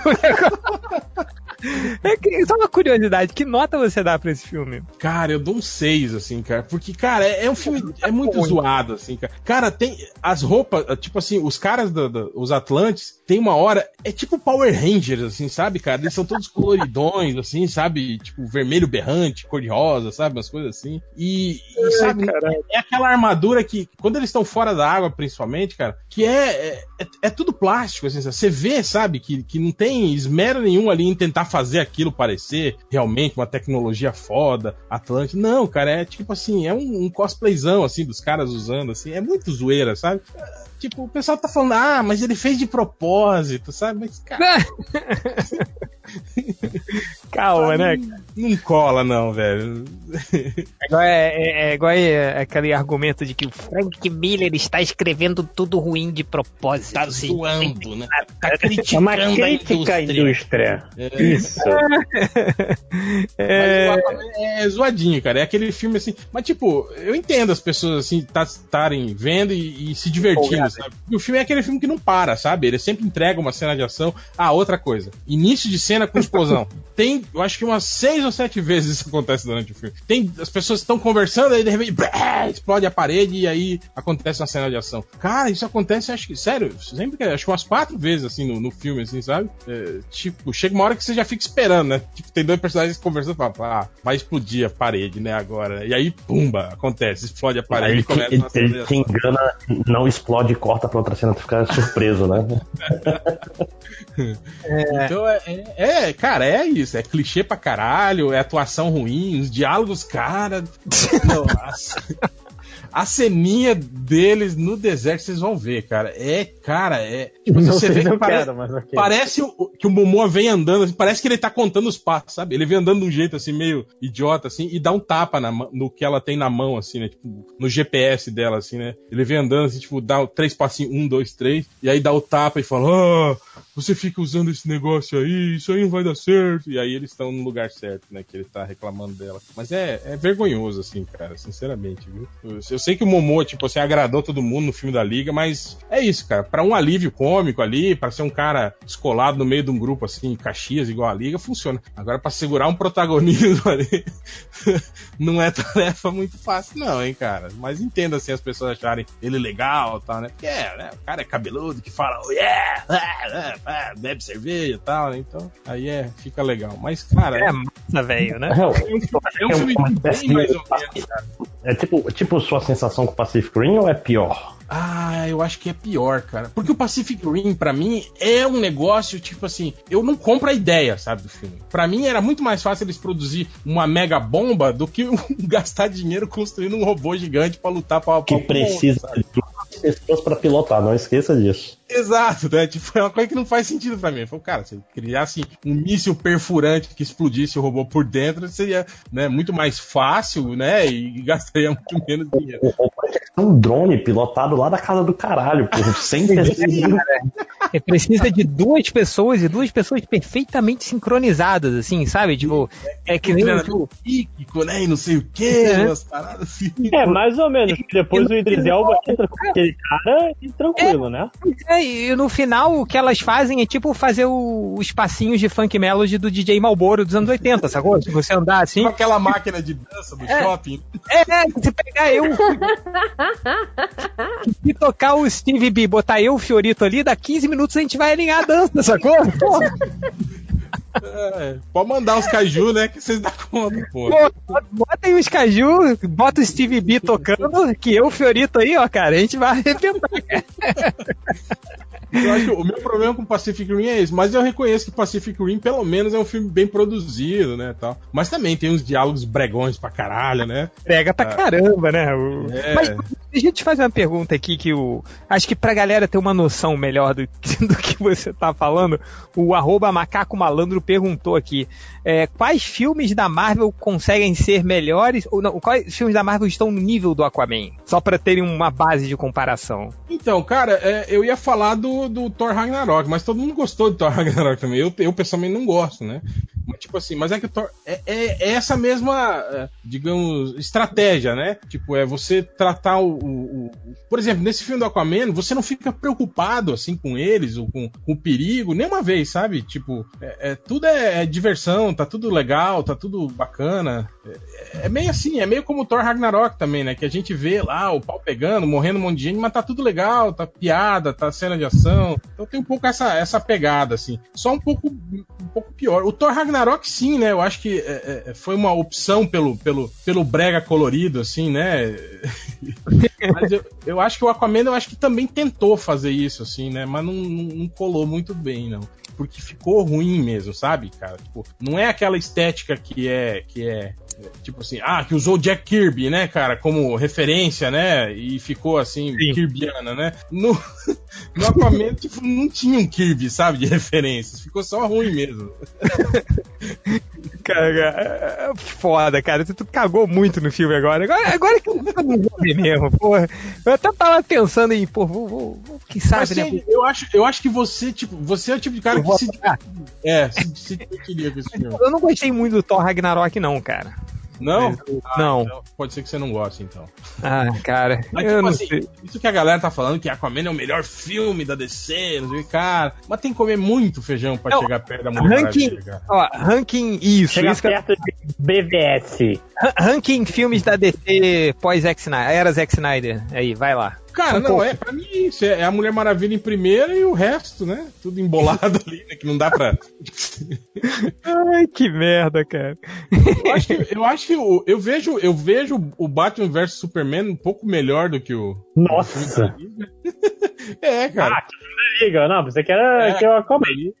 Acho que o Aquaman tá ali também, embolado ali. O Aquaman não é tão ruim quanto o Esquadrão Suicida, digamos assim, sabe? Ele, ele, ele não, é, não é tão sem sentido quanto o Esquadrão Suicida. É, é, se você se esforçar um pouco, você consegue ver uma, uma, uma, uma linha coerente dentro do roteiro Ele- dele, sabe? Apesar de, de- Muito ruim que nem o Esquadrão Suicida, né? É, exato. é, O Esquadrão Suicida não tem lógica, né? O- as coisas que acontecem ali, tipo, você fala, não, porra, mas como assim? O problema que eles. Que, que, que, que juntou eles foi criado pela própria pessoa que juntou eles, né, cara? Tipo assim, ela juntou eles primeiro, né? E depois ela provocou o problema, né? Tipo, não, faz sentido, né? Mas enfim, cara. Eu acho que tá ali, tá embolado ali junto com, com, com, com BVS e Man of Steel ali entre terceiro, segundo ali, assim. É. É, é, É assim, é- desanimou aqui até. Parte de mim começou a achar estranho quando não veio, como geralmente tem em todo filme já desceu, o Ultra toda hora no Twitter. Eu acho que Ou ele ele não viu bloqueou, ainda. ou ele me bloqueou, que também é uma possibilidade. Mas já achei estranho, tipo, ah, tem o filme da Aquaman. Tem o filme da Aquaman e o Ultra não, não falou toda hora disso? Estranho. Curioso. Mas É. quase ninguém tá falando desse filme. Repararam que não deu muito buzz, assim? Todo mundo viu na CCXP, ninguém falou nada. Sim, né? é isso que eu tinha, tinha reparado também. Eu vi algumas críticas esparsas, assim, mas tô vendo muito, muito canal nerd, né? Falando bem, assim, do filme, assim, né? Falando... Será que foi pago? Mas é isso que eu tô falando, cara. Ele vai muito nessa vibe, assim, de, de filme em- meio que engraçaralho e divertidão, assim, né? Do Thor Ragnarok, do, do, do Deadpool, né? Eu acho que essa pegada, assim, eu acho que isso agrada. Esse, esse público mais jovem, assim, também gosta desses personagens, assim, mais, mais zoeirão, né? Mais, né? É, Não, go- não quer mais saber de, de Nego Caxias, tipo, tipo Superman, né? Ou, ou, ou com, com, com um taco de beijo enfiado no cu, tipo Batman, né? Que é todo, todo sisudão, não sei o que. As pessoas já, já cansaram desses perfis, né? O, a onda agora é o, é o, é o anti-herói, né, cara? É o, é, o, é o Wolverine, né? O cara marrentão, né? É isso aí. Caraca, a onda agora é o Wolverine, tipo, a gente realmente não, não mudou muita coisa. Exatamente. Mas eu acho que o Change foi embora, viu, gente? Estamos sozinhos aqui e ele que tava com os, os, os recados, né? Deixa eu ver se eu acho aqui. os É, recados. até Não, no recado- Twitter e no Facebook, né? É, eu pego É. no Twitter, quem pega no Facebook, vamos fazer. Eu, o, o- ah, eu caí um pouco, então não sei se o Change mandou o recado do Rodrigo Kuyama. Chegou a mandar? Não. Então, é, nesse sábado, dia 22 de dezembro, às 4 horas, vai ter o lançamento do gibi Porta do Inferno do Rodrigo Kuyama na loja Ugra, em São Paulo. É uma antologia de terror da editora Escória Comics e da editora Gordo Ceboso, feita por um pessoal foda. Boa. Então, Como é na verdade, da não visto. Como que é o nome da HQ? É Porta do Inferno. Porta do Inferno. Não tem nada a ver Não é do o Kuyama, mas ele pediu pra avisar. É, também não. Não, não é o, o, adolescência do réu que conta a história do personagem do MDM. Hum, Mas siga. O Monteiro, ele mandou um link que vocês viram a entrevista do Grant Morrison falando. Vocês chegaram a ver isso? Ah, de novo isso, cara. Puta, deixa o Alan Moore lá quieto, cara. O cara tá lá, nem escreve mais quadrinho, cara, e ainda ficam remoendo essa história. Ai, olha o que o Grant Morrison falou. Ai, o que será que ele vai. Ele reclama de Watchmen. Vou- vou- fala que... Será que, será que o Grant Morrison também falou que o Watchmen tem problemas de ritmo? Não, ele falou que os personagens nunca podem ser mais inteligentes que o Alan Moore. Então o Alan Moore geralmente emburrece os personagens com o tempo. É engraçado o justo Grant Morrison fazer isso, porque foi o cara que popularizou o Batman mais inteligente que todo mundo. Né? Não, mas é, a, a Tá crítica é mostrando, diferente, ele, né? ele tá mostrando que ele é um autor humilde, ele permite que o, que o personagem que ele escreve Batman. seja mais, mais inteligente do que ele, né? É, e é mais só o Batman, realmente. É, mas- e, e permite ele mas- ficar uma, uma hora esperando o pessoal chegar lá na sala de justiça, né? Mas é meio, mas é meio zoeira isso aí, né? Porque na verdade o, o Morrison não, não é que ele deixa o Batman inteligente, ele emburrece todo o resto, né, da, da, da liga, assim, né, cara? Tipo o Sim. Ajax, o Superman, que também são inteligentes pra caralho quando eles estavam Ah, na liga, o, né? o, pensa na velocidade da luz, ele faz um, um mestrado enquanto o Batman dá dois passos. É foda. É.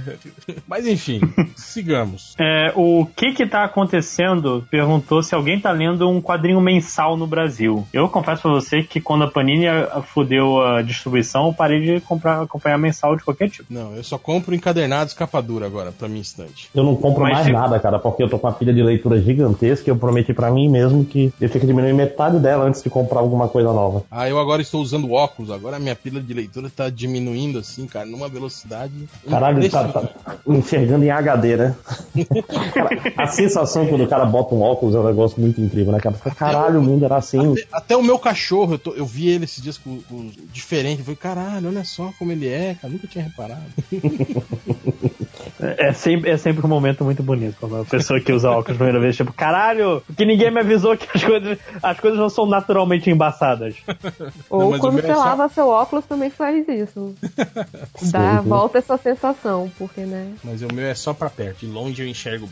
É, ma- mas vocês falam de capa dura, cara, a Panini de vez em quando lançam um, um encadernado capa mole, tipo da Jessica Jones. Jessica Jones tá bem maneiro. O, pena que o, o Ah, Bend saiu e acabou. A Panini continua lançando esse, esse o material duplamente, tipo assim, capa cartão e, e capa dura ou não? Ou tem material que tá saindo só, em car- só encartonado? Então, eu não vi Jessica Jones nem Defensores capa dura. Até porque são revistas bem curtinhas pra jogar um capa dura. São seis edições americanas. Então acho que só carto- cartonado. Eles, é, Jean Grey também veio assim. Então, acho que esse Eu- material. Eu, eu fui na banca ontem, cara, e tem um monte de título mensal assim que eu não faço ideia do que seja. O Action Comics, um monte de Império Secreto lá, tudo um diferente do outro. Eu até pensei em comprar o, o que tinha lá, mas, tipo assim, eu não sei qual é a ordem de leitura, não sei se é tudo parte de uma coisa só e blá blá blá. Aí eu falei, ah, quer saber? Foda-se. É, a Panini nunca foi a melhor em, em dizer exatamente pro público o que eles têm que comprar. Até os encadernados, né? Tempo atrás eu tava, eu tava dando uma busca nos encadernados, assim, baratos, né? Aí eu vi aqueles encadernados todos do, do- dos Vingadores, desde o do Hickman, né, tal. Cara, mas o que tem, sei lá, acho que uns 20, 25 encadernados, assim, cara. Eu falei, caralho, velho. Tipo, como é que a galera faz, né? Pra, pra- primeiro pra comprar isso tudo e depois pra, pra saber a ordem de leitura certa, né, cara? Porra, não é Cara, um negócio muito fácil. No- Nos encadernados é um negócio que me emputece muito, né? Tipo, encadernado com subtítulo, saca? Sim, Tipo, é, em vez de botar o número, né? Parte 1, parte 2, não, né? Eles colocam. Porra, bicho, me emputece muito. Eu já comprei muita coisa que era tipo o terceiro número de quatro da minissérie. Porra, bicho. É, prossiga, Lojinha. É, deixa eu tô pegando aqui. O Ciro Monteiro, pergunta do garotinho: prestar continência toda vez que você vai ver ou ouvir algo relacionado aos Estados Unidos ou maratonar vídeos do Nando Moura todo fim de semana? Ah, continência é tranquilo. Eu acho, acho bem mais de boa. Meu fim de semana é muito.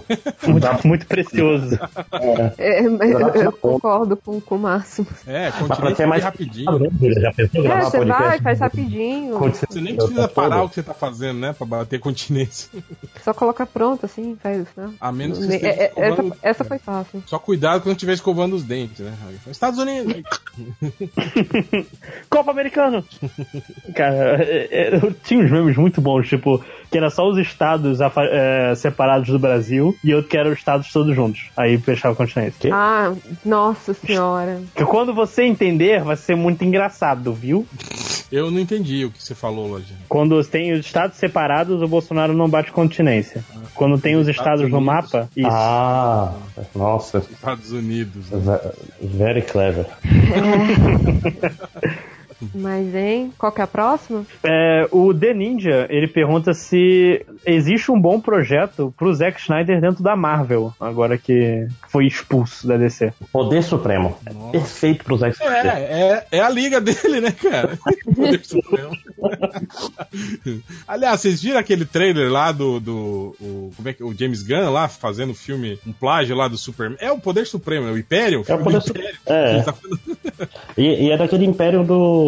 Que- não tem um império que é vilão do, dos exilados? É basicamente Sim, isso aí, né? É, é, é. Não, e, sei lá, cara, mas ele tá pedindo muito pro, pra um processinho bater na porta dele, né? Com aquele filme ali, não tá, não, cara? Mas o Super, o Super não, não vai entrar em, em domínio público esses tempos? Então, o que entra em domínio público é o Superman original, cara. Aquele Superman de, de botinha gladiadora que não voava, entende? Tudo que veio depois, né? Tanto que o símbolo repaginado, os superpoderes, né? O background todo de cripto, isso aí não, não, não, não entra em domínio público, né? É só a figura original dele lá, né? Que Ah, de repente eles você confiando nisso aí, de repente. É, mas o que é pior, né, cara? Porque a origem dele foi contada depois, né? Eu acho que a origem dele não entra em domínio público. Hum. Mas eu acho que É, lá nos Estados Unidos tem, tem aquela porra daquela lei que protege da, da paródia, né, cara? Que, que não rola não rola processo, né? A legislação lá é meio. tem umas paradas mais, mais tole- tolerantes, assim, com relação a isso. Hum. É, o Olar pergunta, é, na verdade é um pedido, expliquem a cronologia de Kingdom Hearts. Eu devo dizer que agora que eu virei o especialista em Kingdom Hearts do MDM, eu po- posso passar uma dissertação de 300 páginas que eu não consigo entender nada, mas eu vou, vou tentar explicar um pouco, só pra mostrar como é confuso essa merda. Então, tem quatro personagens com o mesmo nome, e eles vão trocando, eles vão pegando o nome um do outro de, de jogo pra jogo. Além disso, tem, tem, tem o, tipo, tem dois conceitos nesse jogo, que é o Nobody e o Heartless. Um deles é um ser sem coração. Qual dos dois é? Uma pergunta. Ah, tá. Por favor. É, ser pelo nome seria o Heartless, né? Mas não é. Não, é o Nobody. Porque foda-se, qual que é sentido essa merda de unidade? Não, é porque quando você perde o seu, o seu, cor- o seu coração é forte, mas o seu corpo foi embora, você vira um nobody, não é isso? Sim, só que quando você não tem um. Um, você tem um corpo sem. Cara, é uma parada que não faz sentido. Eu vi um vídeo hoje de 40 minutos e eu não tem consegui um entender. corpo sem coração. Aí você se chama Nobody. É, não, é porque assim, é, eles tentaram roubar seu coração. O coração quase foi pras trevas, mas seu coração era muito forte. Só que seu corpo foi destruído no, no processo, entendeu? Aí você virou um nobody. Aí você ganhou um outro corpo. Ah, então ele não perdeu o coração. Então o Lojinha deu um fake news pra gente. Não, ele perde o coração. O vídeo que eu vi explicou que ele perdeu o coração. Eu tô com base no vídeo. Tá, continua, Cara, continua, lojinha, continua. Não, mas então, o vídeo que eu vi, eu até são Eu ia 40 falar, minutos. Você, você, você não conhece, né? Você tá falando de um vídeo que você assistiu. É isso. É, né? porque Kingdom Hearts Então, nunca foi uma série que eu entrei. Indica sobre- o vídeo, Lojinha. indica o vídeo. aí Eu fala, vou "Ah, o, indicar. vídeo, o vídeo tal e eu não sei. Eu sou burro, desculpa, eu não sei explicar. Não, gente, eu, eu- eu geralmente me considero não uma pessoa muito inteligente, mas você tem que ser um PHD pra entender essa história. Cara, você não, não tem como entender essa história. É, é, essa, eu não já joguei. Eu já joguei o 1, eu já joguei o 2, eu não joguei os que saíram pra Game Boy, é, essas coisas. Eu estou rejogando o 1 exatamente neste momento. Eu estou com 60 horas dessa porra desse jogo, eu ainda não zerei, porque eu sou um, um lixo humano.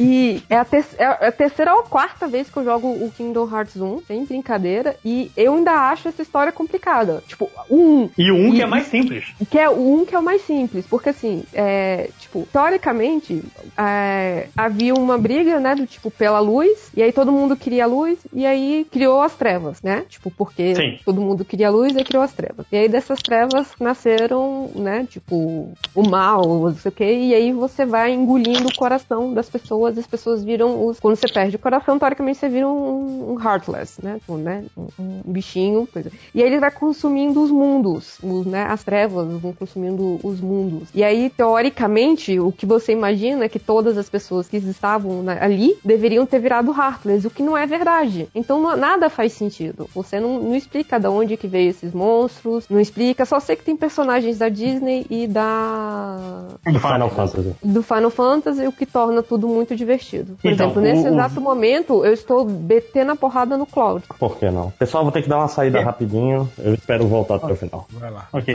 Júlia, que coisa incrível, porque eu também tô batendo no Cloud, só que em outro jogo. É, Mas, cara, o, o vídeo que eu passei é um do- de um canal chamado Suggestive Gaming. É só procurar Suggestive Game Kingdom Hearts. E, tipo, se você parar de prestar atenção por 5 segundos, você se perde. Você, é, é um vídeo que exige a sua total atenção até o final, porque é, é conceito atrás de conceito, é personagem atrás de personagem, e mas é um, é um belíssimo desastre de trem que você não consegue parar de orar. É, tipo, onde- E assim, É mais complicado que resumo de Game of Thrones no início da temporada, né?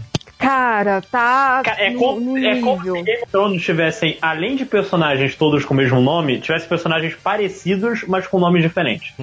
É, tipo, ou, ou que são os mesmos personagens, ou que são a, a mesma essência, né? Que são tipo, o mesmo personagem que aconteceu alguma coisa, ele criou um Nobody, e agora existem você e o seu Nobody no mesmo universo. E vocês devem se reunir, mas vai ser continuar você, mas o coração da pessoa que você encarnou continua a mesma. Exatamente. Ó. É, é- é, é esse nível de loucura. Assim, Kingdom Hearts, assim como Mary Poppins, só faz sentido se você tiver com drogas. Não jogo. Mas, é, assim, como ele. Aí, né, defesa. Como ele é um jogo de PlayStation 2 e ele é um joguinho de RPG, ele era muito legal porque ele não era aquele RPG de turno. E até hoje, pô, tô jogando agora. O jogo saiu pro Play 2, ele é de. tem 10 anos essa merda já. Ele é, ainda é um jogo, tipo, tirando a câmera, que é um inferno, é, é um jogo que você que passa, você consegue jogar ele ainda, sabe? E, e é de boa. Então eu acho que. Eu acho que todo mundo. Ele deve ter perguntado porque saiu o trailer novo, né? Hoje, ontem, hoje, não sei, ontem. É, e ficou muito bonito, assim. E tem os mundos da Disney que são personagens carismáticos que acabam chamando a atenção, porque você acaba ajudando os personagens do, da Disney. Então você tem interação com. O Hércules. Aqui, é, é, eu, eu tô brincando no Coliseu agora nesse exato momento. É, mas aí você, Você sabe tem. que o Hércules não é da Disney, né, gente? O Hércules é uma lenda. É, mas o, o- esse romano, né? com esses desenhozinhos assim, com essa Sim, estética, Eu tô zoando. ele, ele é da Disney. Aí, mas aí você É, tem, você, aí você tem essas interações com esses personagens que acaba sendo tornando tipo, pessoas conhecidas e, sei lá, dá vontade de, de jogar por conta disso. Ele não era um jogo tipo início pra ser um jogo muito adulto não, mas acabou pegando. Então vocês, vocês jogam mesmo só por causa das referências, né? É isso. Não, eu Não, não, eu- jogo, eu só acompanho a história. Eu, eu joguei quando saiu, né? Porque, tipo, quando saiu era aquela coisa, tipo, caraca, tem um jogo que você, tipo, é, é RPG, mas você não, não é pro turno, você lança magia na hora, você. Você tem o tipo, Mickey e o Pateta. Não, na verdade o que me valeu, você assim, É você bate na malévola e, tipo, tem o safe off. Eu falei assim, caraca, preciso jogar esse jogo agora. É, E o meu irmão é muito viciado no, no Kingdom Hearts. Então é o único jogo que eu sei que de lançamento, se a minha condição não melhorar, vai ser o Kingdom Hearts. Porque ele vai comprar. Se não comprou já a edição de colecionador, aí eu sei que eu vou jogar essa merda ano que vem. Boa. Prossiga, lojinha. É, Daniel Cat, pergunta do garotinho: se o seu corpo pudesse ser metade humano, metade salsicha, qual metade você escolheria e por quê? Caralho! Eu, Cara, eu achei eu uma discussão interessante. Que você ser metade salsicha da cintura pra cima ia ser muito merda, né, cara? tipo, uma salsicha que tem pernas, que anda, né, tal. Mas da, da cintura pra baixo também Aí muito você é uma estranho, né, sereia, cara. Sereia de salsicha. É, é uma questão Mas como é que você se locomove sendo uma sereia de salsicha? Você ia rolar Cara, no é- negócio assim, sei lá, ia saltitando assim. É, deixa eu pegando aqui. É, o inf...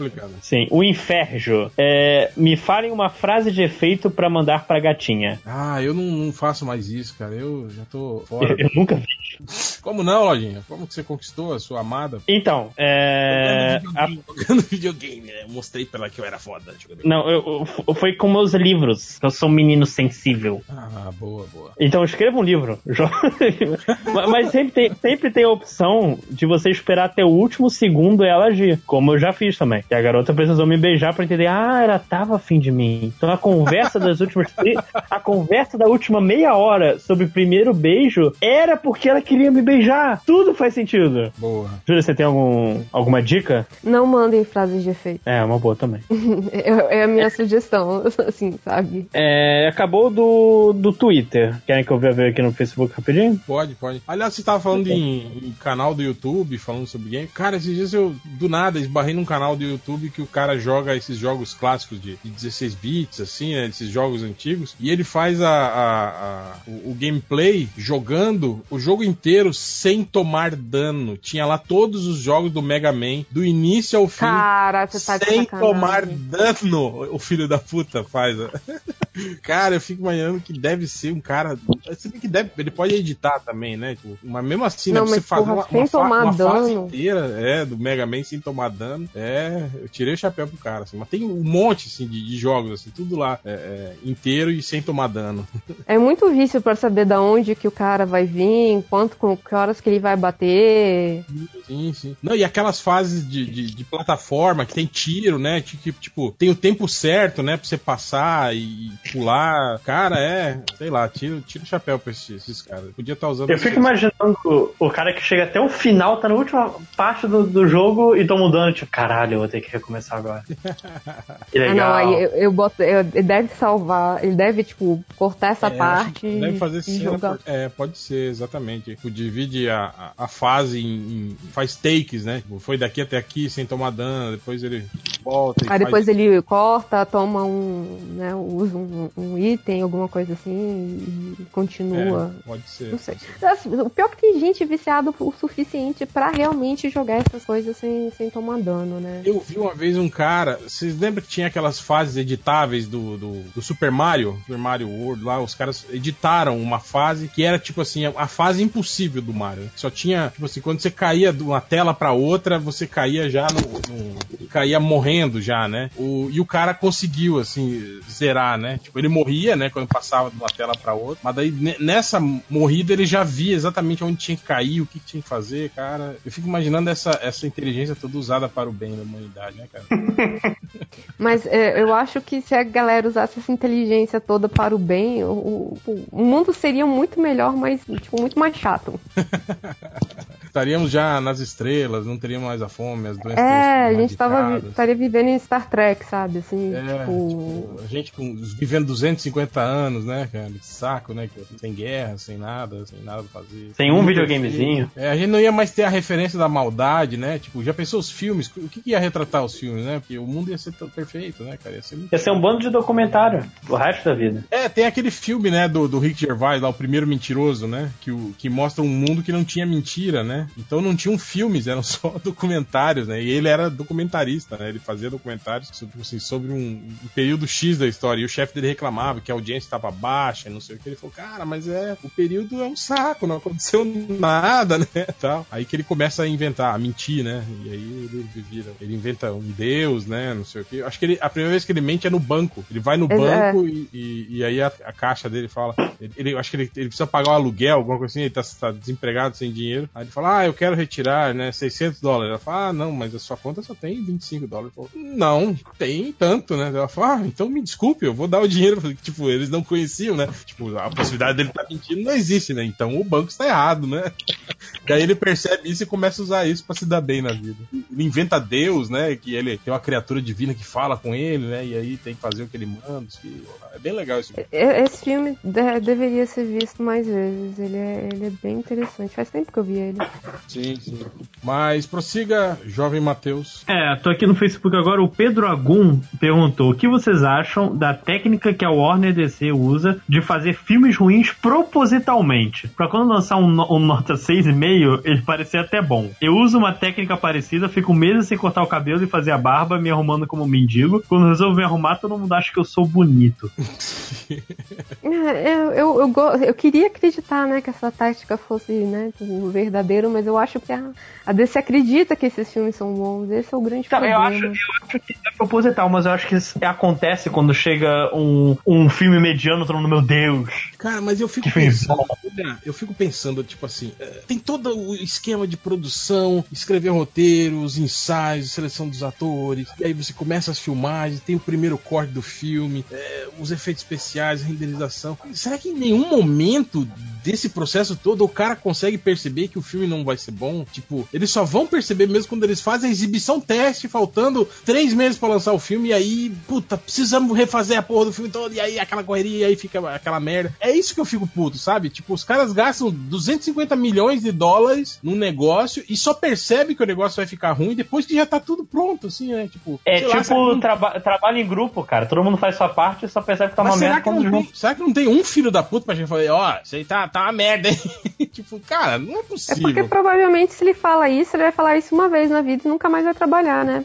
Pois é, mas então, mas tá, tá errado, né? E, Tipo, é foda isso. né? Tipo, quando você tem. Você trabalha com algo que vale 250 milhões de dólares, eu acho que eles deviam ter um pouco mais de, de cuidado, né? Ouvir mais as outras pessoas, né? Sei lá. O filme do Han Solo, ele chegou a passar por uma exibição teste ou o cara que desceu da Disney chegou e viu que tava um fiasco? É, não, não foi. Foi, foi um, um- consultor, parece, que, que acompanhou as filmagens durante um tempo e aí viu que tava uma zona. Tipo, que os diretores tinham é, é, é, extinguido o roteiro do filme, né? Não estavam mais seguindo o roteiro e estavam fazendo todas as cenas na base da- da- do improviso, né? Tal, né? Aí o cara relatou isso pros executivos, né? Os produtores executivos falou, ó, o clima no, no set é o seguinte, né? É todo mundo rindo, né? É maconha pra todo lado, a galera, né? Ah, queimou os, os roteiros, né? Tá todo mundo louco, né? Aí os caras falaram, não, peraí, aí, né? Esse cara tá brincando com o nosso dinheiro, né? Aí mandaram os caras embora e chamaram o, o Ron Howard. E, inclusive mandaram um professor de atuação pro ator principal. Sim, sim. Um Descobriram que mandavam. Cara, isso, isso que não faz sentido, cara. Co- Como é que o cara passa pelo, pelo audition? Como é que o cara é aprovado pra ser o, o ator principal de uma franquia milionária Aí e tem teste. depois ele... Tem. Ah, tem o agente do cara que é muito bom, tem, né? Tem N, É, N sempre possibilidades. tem um agente bom, um- o cara tem algum padrinho famoso. ou- Ou, sei sempre- lá, o cara deu, deu, deu sorte naquele teste, né? Às vezes, né? Tipo, Ele foi, no, no teste ele tava muito bem, sabe? Tava inspirado no dia. É, eu lembro, uma vez eu tava. Eu, eu vi um programa, não lembro que programa foi, e os caras estavam lendo as críticas do, do Rock, um lutador. Foi na época que o Stallone tava, tava, em- tava péssimo, assim, ele tava ganhando framboesa de ouro todo ano, os filmes dele estavam horríveis, estavam mal de bilheteria. Aí os caras lendo as críticas do primeiro Rock, quando o Sylvester Stallone foi indicado a melhor ator, inclusive, né, naquele ano. Não ganhou, né? E aí eles falando, né, que ele era uma interpretação visceral de um, de um boxeador, né, meio retardado, meio retardado, que não falava direito, um cara bronco, né, da- da- da- tipo Ele assim, até deixa a boca cair, metade do filme, coisa incrível. um párea da sociedade que mais grunhe do que fala, né? E não sei o que. Era uma impre- interpretação assim impressionante, né? Aí naquele ano ele foi apresentar o Oscar, vocês lembram disso? Ele apresentou uma parte do Oscar. E aí ele fala exatamente do mesmo jeito, né? Tipo, aí eu acho que os caras falam, caralho, ele não tá interpretando esse cara desse jeito mesmo, né? Cara, Eu eu, fico eu acho imaginando assim, isso, é- O- o- os críticos que falaram isso, né, depois, né, eles devem. Se fosse nos dias de hoje, eles iam correr tudo pra pagar o tweet, né, cara? Se fosse nos dias de hoje, né? Eu ia contratar os hackers russos pra, pra resolver essa situação. É, aqui, o Matheus Pequeno. Mesma perguntinha da semana passada. Agora que Venom 2. Venom 2, é. Venom é um sucesso, qual personagem bucha vai ser a sensação de 2019? Cara, não, acho que, é, não tem nada anunciado, né, ainda, né, desses personagens. Acho que pra 2019 nada, né, mas tem que ver aí o que, que vai acontecer futuramente. Venom foi su- sucesso, né, cara? Impressionante isso, né, cara? É, fica, fica, fica mais difícil acreditar que estamos indo pro caminho certo como humanidade. É, mas, mas é aquele sucesso relativo, né? É o mesmo sucesso que o Homem-Aranha 3 fez, né? Que foi a maior bilheteria dos filmes do Homem-Aranha, mas Caraca, é ruim. era toda a crítica é, malhou, né? O Venom foi a mesma coisa, né? Fez uma puta bilheteria, mas toda a crítica malhou o filme, né, cara? Reclamou do filme. Então eu não sei se eles vão realmente dar prosseguimento, né? Só na base do dinheiro ou se eles, né, vão. Porque Ah, vão, se deu dinheiro, faz de novo, né? Mas, falando, mas o Homem-Aranha 3, tipo assim, a tendência era eles terem continuado, né? Mas não, eles, eles botaram a mão na coisa e falaram, é, precisamos melhorar. Mas Aí não- contrataram o Andrew Garfield e fizeram aquelas porcarias. Né? É. Mas o, o Tobey Maguire também já não tava de saco cheio, não, de fazer o, Então, o não, eles iam Homem-Aranha. fazer um arco filme, né? Que até que ia ser com o Abutre, com a Gata Negra. Até chegaram a, a divulgar o elenco, o, o John Malkovich ia ser o, o Abutre, se eu não me engano. E aí, sei lá, aí na, na semana seguinte eles cancelaram tudo. Eu acho que o, o Sam Raimi brigou com o estúdio, alguma coisa assim. Ah, ele teve isso, é tudo. verdade. É, Eu acho que era isso. Acho que ele queria usar o Abutre e o estúdio não queria, né? O Abutre como vilão. Acho que foi esse o, o, o cabo de guerra entre eles ali, né? E aí ele, ele desistiu, ele saiu. Falou, então quer saber? Então vou embora. Não brinco mais. Aí acharam melhor rebutar a série. É, foi isso mesmo. Na verdade, jogaram num, num buraco um tempão até o, o Amazing Spider-Man. Não, acho que não. Foi, não foi muito tempo, Foi, não né? foi? o quê? Um Pra quatro, mim, parece, Cara. eu sempre achei que foi um tempo grande. Que se lançou Homem de Ferro nesse tempo, né? É, o Homem de Ferro foi 2008, vamos ver aqui. Foram cinco anos de, entre o Homem-Aranha 3 e o, e o, e o, o Amazing. É, um tempinho, né, Jovem? Mas cinco anos só, cara. É, é porque hoje em dia, hoje em dia parece, parece realmente muito. Mas sei lá, na minha. É porque foi. Eu lembro que eu vi o filme do Homem-Aranha 3 quando era criança e o filme do Homem-Aranha do, do Garfield quando era adolescente. Então pareceu que passou muito. É, eu acho que é porque talvez quando ele foi, é, é, tipo, do, em 2014, né, saiu o segundo, e aí logo em seguida, em do- dois anos depois, o, o Homem-Aranha apareceu no, no Guerra Civil, né? Eu acho que isso talvez, né? Não, Esse esse sim. foi, foi o maior espaço de respiro do, do Homem-Aranha por esses anos. É, cara, ano que vem sai supostamente o filme da Fênix Negra e do dos Jogos Mutantes. Lembra do trailer dos Jogos Mutantes? Sim, sim, sim. Mas eles não tinham. Eles, eles redivulgaram as, as datas oficiais, porque eu lembro que eles tiraram, né, da grade de lançamentos, e eu, eu não lembro de ter falado mais nada depois disso. É, é, Fênix Negra eu acho que mostraram.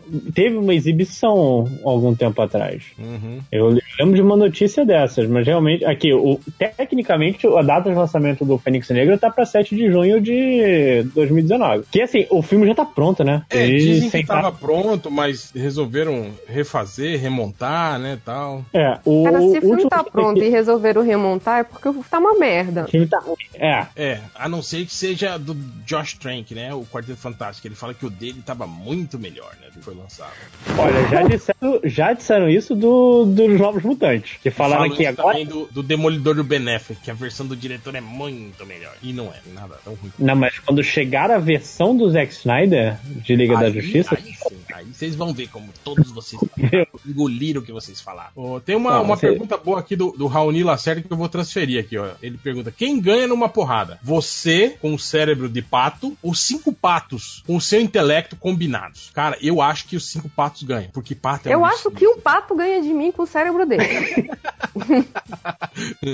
Cara, se um pato voa na sua direção, você você já perdeu. E o pato é aquele bicho, tipo assim, que geralmente cachorro, esses bichos assim, que ele vem, aí você bate o pé, ou sei lá, dá um chute, faz uma ameaça, o bicho recua, né? O pato, ele não recua. Tipo, Não é. É um bicho ser de puro ódio. É o ódio eu- que faz ele bater as asas. Eu, eu, eu, tipo, eu, não, eu não tenho nenhuma dúvida. Até o Howard do pato ganha de mim. Boa, é, continua, lojinha. Tá, ok. É... Tô, tô pegando aqui. Qual, o Thiago Santos, qual dos MDMs foge do estereótipo de nerdão clássico? Óculos fundo de garrafa, gordo de tetinha ou magro raquítico? Olha, eu tô, de- eu tô nessa transformação de magro raquítico pra gordo de tetinha. hein? Então já Todos- tem óculos? eu pulei os- de um estereótipo nerd pro outro. Todos os MDMs são, são estereótipos. É, é, que é engraçado quando falavam do Jovem Nerd, ah, eles são os gordos, não sei o quê. Mal sabem, eles que metade da podosfera é assim. Não, às vezes até o É. cara que tava tirando sarro era gordo, né? O gordo que fica lá, ô, seus gordos, né? Tipo, Ou é assim, né? Ainda. Sim, sim. E, e tá zoando. Aqui, o Elton Borba. Já que o réu participou do último Aconteceu Comigo do Mundo Freak, o que vocês preferem? Ter a casa assombrada pelo fantasma de um parente ou pelo fantasma de alguém desconhecido? Porra. porra, eita, De alguém desconhecido ou de um parente? É, você vê que é um fantasma, um fantasma tá assombrando sua casa. Mas aí que tá, mas o que esse assombrar é relativo, né? Ele vai ter é uma presença, só que vai estar ali e tal, ou não? Ele vai tocar o terror, né? É, ele vai ter, É. assumo que ele vai tocar o terror. Ah, então o parente, né? Pelo menos você já Ah, conhece. é um parente. Pelo menos você já sabe quem é. Tipo, né? você já dá umas porradas nele, se enche o Você, trata saco. como um- você continua tratando ele normalmente, né? Como um parente inconveniente, né? Mas se for um parente Você já que sabe não o gosta, nome. um parente que tem motivo pra não gostar de você. o que que é, Lojinha? Se for um parente que tem motivo pra não gostar de você. Aí você tem E que aí, pagar seus ele pecados. fica né? consumindo que te odeia. Aí ele Nossa. resolveu que. Fantasma Bolsominion é foda, hein? Porra, Aí ele resolveu que vai passar a eternidade me perturbando. É isso. Você duvida de pessoas assim? Cara, mas cada notícia ruim contra o Bolsonaro, fala, olha aí, fantasma, olha aí, teu, cadê, cadê o motorista, fantasma? Cadê seu mito agora? Ou então você ainda zoa, zoa, né? O fantasma. E aí, tu é funcionário dele também? Fantasma, né? Cadê seu milhão? Cadê seu milhão, fantasma?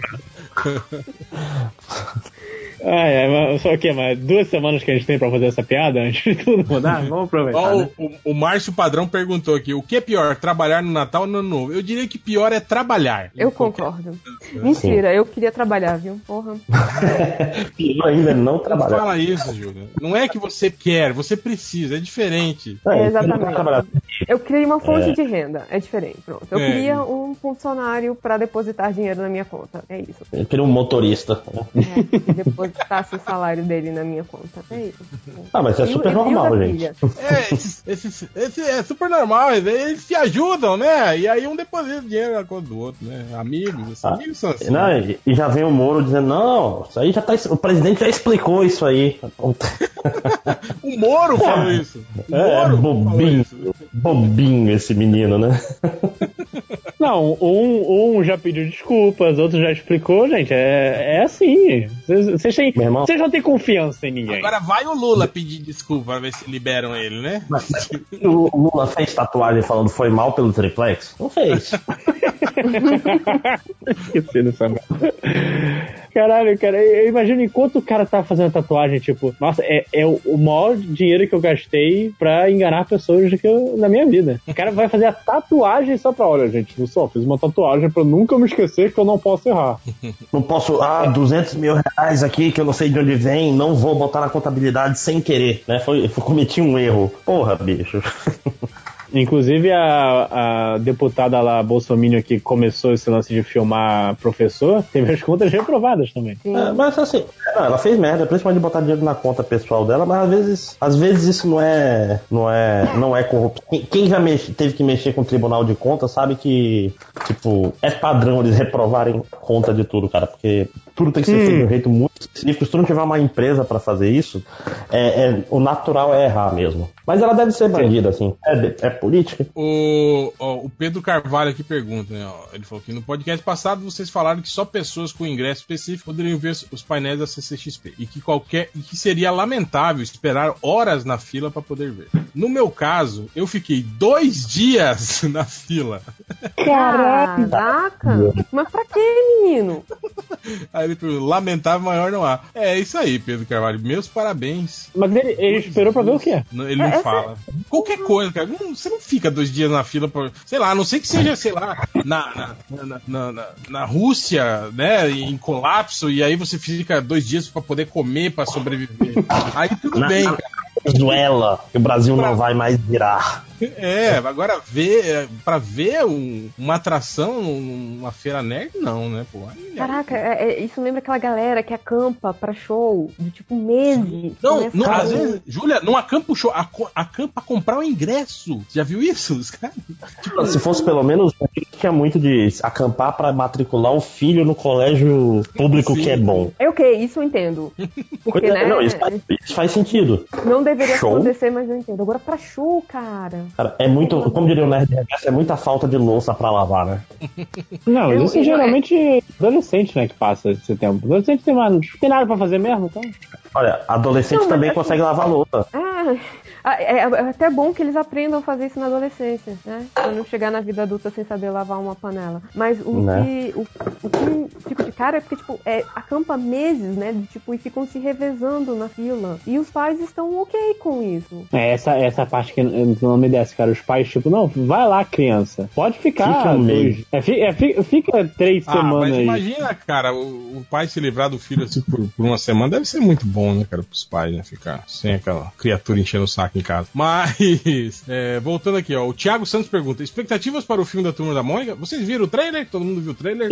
Eu vi o trailer. Eu, eu não vi o trailer, eu vi Eu- as pessoas eu reclamando do cachorro hoje. Pintaram o cachorro de verde, né? As pessoas reclamam mesmo. É. que Não pode pintar cachorro, não, viu, gente. Pintar cachorro é... faz mal pro É animal. crime. Não, acho que não Mas é ele crime. não Mas foi se bem que. pintado digitalmente? Ah, eu não sei. Eu acho que não, viu? Mas tudo bem, né? Mas, eu- inclusive, o Nerd Reverso foi um que reclamou, que achou desnecessário pintar o floquinho Pô, mas tipo Mas assim, será se- que não sabe de spray de, de carnaval aí que saiu um dia, pô? Mas mesmo assim não, não pode. É, maus tratos, maus tratos. Meu, meu cachorro aqui, cachorro pequeno, achou um pó de, sabe, pigmentação de, de cola de, de mármore, essas coisas. Tomou um banho dessa merda. O cachorro tá. É o husky preto, né? O meu cachorro deu um vento, tipo, a gente ficou aqui em cima, né, no andar de cima, e ele ficou de boa lá embaixo, né? Aí deu um vento e derrubou a, a árvore de Natal que fica em cima de uma mesinha aqui, e aí ele, ele resolveu brincar com os efeitos, com os enfeites da, da árvore. No final tava no chão mesmo, né, cara? E aí eu cheguei lá embaixo tava assim, né, espalhado um monte de, de enfeite de Natal, assim, pela casa, né? Alguns E o seu cachorro com glitter até a próxima encarnação. O, o meu cachorro, ele tá. Ele, ele é mutante, né? ele sofreu a segunda mutação. Ele tá ficando peludo incontrolavelmente, assim. O pelo dele cresce sem parar, né? E engraçado que ele não era assim quando a gente pegou ele da rua, né? Mas a veterinária falou: Ah, isso é por causa da alimentação, que agora ele tá ganhando uma alimentação boa, daí o pelo cresce. Eu falei, mas desse tanto, doutora, tem certeza? Ah, sim, é normal, super normal isso. Eu falei, ok, então, né? E aí eu acho sacanagem, eu acho muito feio aqueles, aqueles cachorros tosadinhos, assim, né? Eu gosto de deixar ele ao natural, assim, né?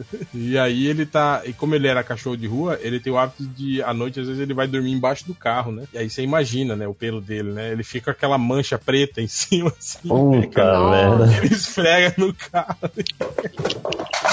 Ele tá praticamente Que- mudando de cor já. Ele- Tá ganhando uma capa, né? É. Capa preta e vai ficar mais vistoso ainda. É, Ele é exatamente. tipo o Pepe Legambá ao contrário, né? Que ele é branco com a, com a faixa preta em cima. Mas prossiga a lojinha. Ah, acabaram as minhas perguntas do Facebook. Ah, tá. Ah, a gente não falou sobre as expectativas pro filme da Mônica, né? É verdade.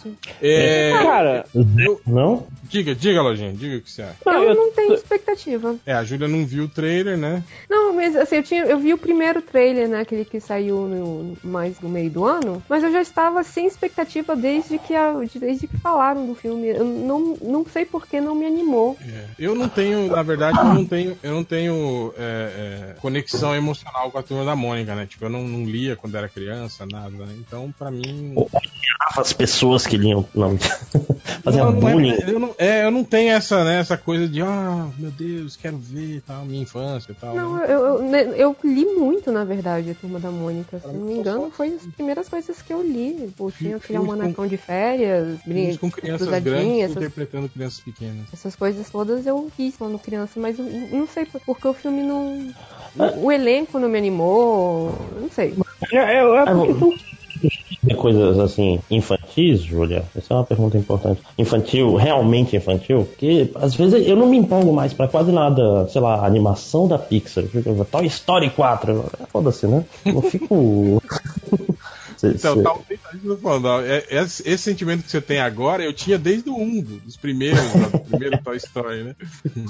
Eu já tinha Pois é. essa idade que você tem hoje, eu tinha naquela época, né? Ah, não, mas por exemplo, eu quero assistir o Rei Leão no cinema. O, o live action, né? Que não é live Que action. não é live action, é, exatamente. A Eu tô bem polêmica. puta que te, não vai ter a musiquinha mais legal, que é a do Scar, o Be, Be, Be, Be Prepared. Que é ele Ué, já fazendo. confirmaram, alguma coisa assim? Eu acho que já. Mas porque agora você- mais de uma pessoa me falou, ouvi mais de uma pessoa reclamando que não teria exatamente essa parte. Mas agora, vocês pensam se eles fossem fazer mesmo um filme com, assim, live action com animais de verdade, assim, só mexendo a boquinha digitalmente. Ah, não, Por eu exemplo, entendo. Se, se você vê. Não, não, mas eu tô, eu tô questionando isso. Por exemplo, no, no desenho, né? O, o, o- Como é que é o nome do pai do Rei Leão? O Mufasa, né? O Mufasa, Mufasa. e o Scar, eles são desenhados de, de jeito diferente, né? Mas na natureza, tipo, dois leões é a mesma porra, né? Tipo, você não ia saber quem que é quem, né? Ia ser uma, uma zona. Será que vão fazer com a cara dos atores e tal? Tipo, ele vai ter a cara do Danny Glover e tal? Eu Não, acho que eles vão ficar parecido com o que foi o Mogli. Eu não vi o Mogli também. Porra. Acho que desse, desse live action eu só vi a, a, Bela e a Fera porque minha, minha esposa meio que me obrigou a assistir. porque Eu vi só o Mogli. O Mogli é legal. Fera é Os animais, tipo assim, lembra de leve, assim, a feição dos atores, assim, né? Mas não, não, não- parece muito, assim. Mas não, não é eu tão, gostei, ma- tão bizarro quanto o Dumbo, assim. O Dumbo eu achei bizarríssimo. assim. eu gostei muito Cara, do Mogli. Sim, Eu odiei o, o Bela e a Fera. O- que é, é um filme. É, simplesmente, é o mesmo filme, só que mais feio. Eu não, eu não vi nenhum dos dois. Mas eu vi comparações dos takes, assim, tipo, eles mostrando a dança, né? Realmente, o cara, parece que o cara fez o, o live action, usou os mesmos enquadramentos, é tudo igual, né? Do, do, É, do solto, desenho animado. né, cara? O cara nem tenta eh, deixar a marca dele, nem nada. É, sabe, eu, se fosse tipo, sei lá, Malévola, que é ok, vamos fazer uma outra visão desse filme, ok. Mas o Bela e a Fera é praticamente o mesmo filme, só piorado, porque tem, tem cenas que não fazem sentido. Tipo, ah, o, o- sei lá, a Fera sempre teve uma coisa que deixava ele viajar pra qualquer mundo, pra qualquer lugar do mundo. Então por que caralho você tá preocupado em ficar preso no castelo? É sua vida, você tem um. Se eles dão essa cena que não faz sentido, sabe? Ele, é- ele é uma fera, cara. Não é, não é Pô, fácil, é uma fera casa, não. Essa fera aí, bicho. Fera ferida. É só Enfim, isso é- aí durante o carnaval. Você falou isso, eu lembrei. Esses dias tava, eu tava vendo, tava zapeando aqui, aí tava passando o Motoqueiro Fantasma, o primeiro, aquele do Nicolas Cage de peruquinha.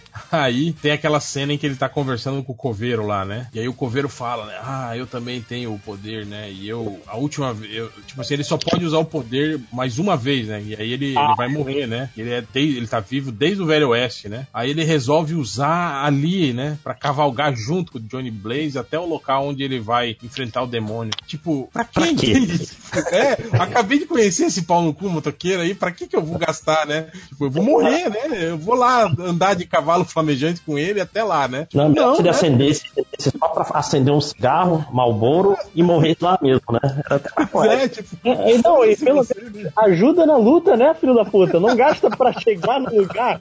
O sentido esse. Esse é completamente diferente de mim jogando videogame, irmão. Eu ia zerar sem usar esse poder aí. Economiza bala pra sempre. é. Mas enfim, Vocês já viram o Motoqueiro Fantasma 2? Uma pergunta Eu já- já vi. É, é pior que o primeiro? cara, ele é zoeira, assim, sabe? Mas é ruim também, assim. Ele é, é mais zoeirão, assim. Mas ele tem aquela tentativa de dar um peso meio de terror pra história e criar um drama com o, o garoto lá sequestrado e tal, né? É, é bem bosta também, cara. E tem umas coisas, tipo, piada com mijo, né? Umas coisas assim, né? Quem nunca? É. Vamos lá, tem uma mais coisa? alguma pergunta aí? É, a minha já tinha terminado. Ah, não, tá, tá, pergunta do garotinho. Aí, ó, Stefano Aguiar. Pergunta do garotinho: remédio para ressaca que cura na hora, mas diminui a sua vida em uma semana? Ou remédio que dê ressaca de cinco dias, mas te dê um mês a mais de vida? Nossa, não, que cura na hora. Foda-se. Não, tá doido? Eu ia viver É pra mais sempre. O, o É mais pra quê? Caraca, não, gente. Não, A- a- imagina, Márcio, cinco dias de ressaca pra você viver um mês a mais? Tá louco, cara? Porra, cara, passa um ano. Eu não sei como é que é a sua ressaca, Máximo, mas a minha eu fico doente. Ó, cada semana você faz três semanas a mais. É, Quatro semanas a mais de vida. Então um ano tu faz quatro. ah, Não sei. Tô... Olha aí, ó. Porra! Vai, ó, ó, ó, ó, doutor. Ó o doutor em exatas aí, ó. É, por isso a gente não faz conta, é só letra. É, só precisa de estagiário, né? Pra fazer os cálculos. Cara, se tu fizer, fizer um ano, são 52 semanas, são 52 meses. Isso aí dá 5 anos. É isso. Não é mais que isso. A semana, isso, isso dá, te dá uns fins de semana livre de ressaca. Isso que eu tô falando. Só, tipo, de segunda a sexta você tá de ressaca no trabalho, fim de semana você tá de boa e você ganha 4 anos de vida. Como é que você consegue trabalhar uma semana de ressaca, Máximo? Ah, mas é bom isso, que daí você vai procrastinar mais, ficar mais. É. E, e experiência, Júlia. Foi ao longo de vida. Ah, nas perguntas aqui, o Ronaldo Costa fa- fala assim: vocês cagaram mesmo pra morte do Stan Lee? Aí eu gostei que o Luiz Felipe Santos respondeu pra nós. Ele falou: não, eles fizeram um podcast há seis anos atrás, é, com seis anos de antecedência da morte do Stan Lee, que foi o, MD, o podcast MDM 195. Então é isso aí, ó. Vocês estão, vocês todos aí que reclamaram que a gente. Ai, vocês nem homenagearam o Stan Lee. A gente já tinha homenageado ele seis anos antes, né? Então vocês Quando a gente achou que ele ia morrer da primeira vez. é, a gente já fez, inclusive, um também pra morte do, do, do Frank Miller. A gente já tem podcast gravado, que já foi lançado, inclusive, né? E aí vamos fazer mais aí, alguns aí. Não, a imprensa toda faz isso, mas ela não é que nem o MDM que mostra. Mas É, a todos gente os. lança, né? É, eles deixam lá no arquivo, né? O, o obituário. A gente, a gente, a gente lança. mesmo gravar um podcast e deixar guardado aí, né? Aí chega com outra formação, com outras piadas de, de coisa e grava. Gente, gravamos agora do, da morte da Lia. Publicamos e editamos no segundo depois que a gente soube do TMZ. E outra, Mas, se vocês quiserem, você pode. Alguém vai, reedita, relança o do Stan Lee e vira assim: pronto, olha, podcast novinho. Não, e, e eles deviam agradecer que a gente não fez esse podcast Stan Lee, senão não ia ser muito bonito, não, esse podcast aí. É, já É, que tava no surubão. É, cara, ia, ia render muita, muita, muitas revoltas aí, né, cara? Mas é foda isso, né? Eu, eu lembro, eu ficava vendo aquela galera toda chorando, oh meu Deus. Ah. Bom, deixa pra lá. É, Você ia falar, tipo, nossa, já fizemos um podcast de homenagem ao Stan Lee quando a gente fez a homenagem, o podcast do Jack Kirby. Sim, e, É e pior, cara, um monte de homenagem ao Stan Lee com o Capitão América lá. É tipo, é quase pra. Porra, bicho, não, não é dele. É só do Kirby, né? O, o Capitão? O Capitão não é do. Não, acho que o Kirby tinha umas outras. Eu acho que o, eu acho que o Stan Lee piorou o Capitão América. Não, pois é, mas o Capitão América original não é do, do Stan Lee, é só do Jack Kirby. Ou estou enganado, é, é Joe Simon e, e Jack Kirby. né? Tem. Aí o pessoal volta lá na, na homenagem, é tipo, é tipo tacar sal na ferida do Jack Kirby, que nada tem, né? É, isso aí foi, foi sacanagem mesmo. É...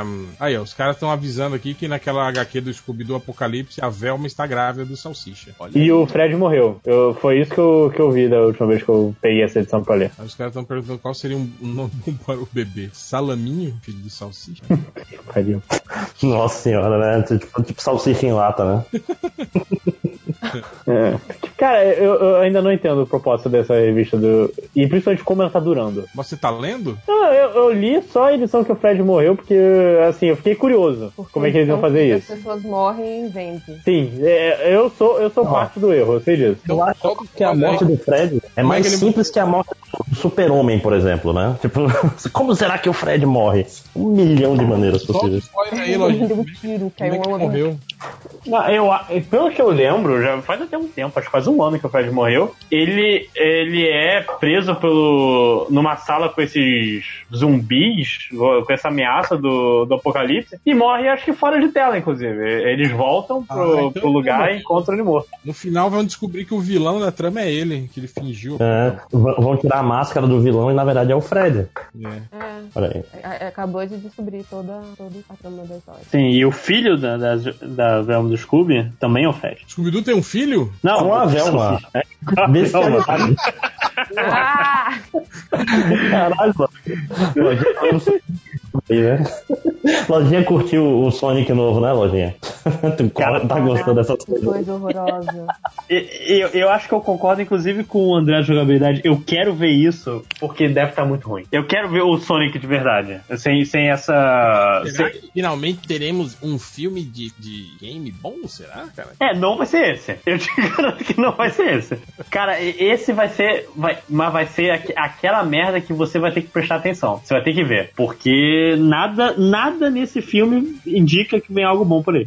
Lojinha é hater, rapaz. Se fosse o detetive Pikachu, você tava aí elogiando. Que é a mesma coisa. Não, não é. Olha, porque cara, o filme. é, Se fosse o Mario, ele tava dizendo que era bom. Botaram Não, o, inclu- o Pikachu Ele tudo com pelinho de verdade lá, igual o Não, Sonic. mas a questão não é, não é o pelo. O pelo ok, sabe? O problema, o, o problema do, do coisa do Sonic é que não é. Eles mudaram o design dessa porra. E não faz. E ficou ruim. Só nem vi, o tá- pelo- nem vi, tá ruim. Ele tá com proporções humanas. Não, só porque É, ele e- tem a perna musculosa e parece uma pessoa pelada de tênis.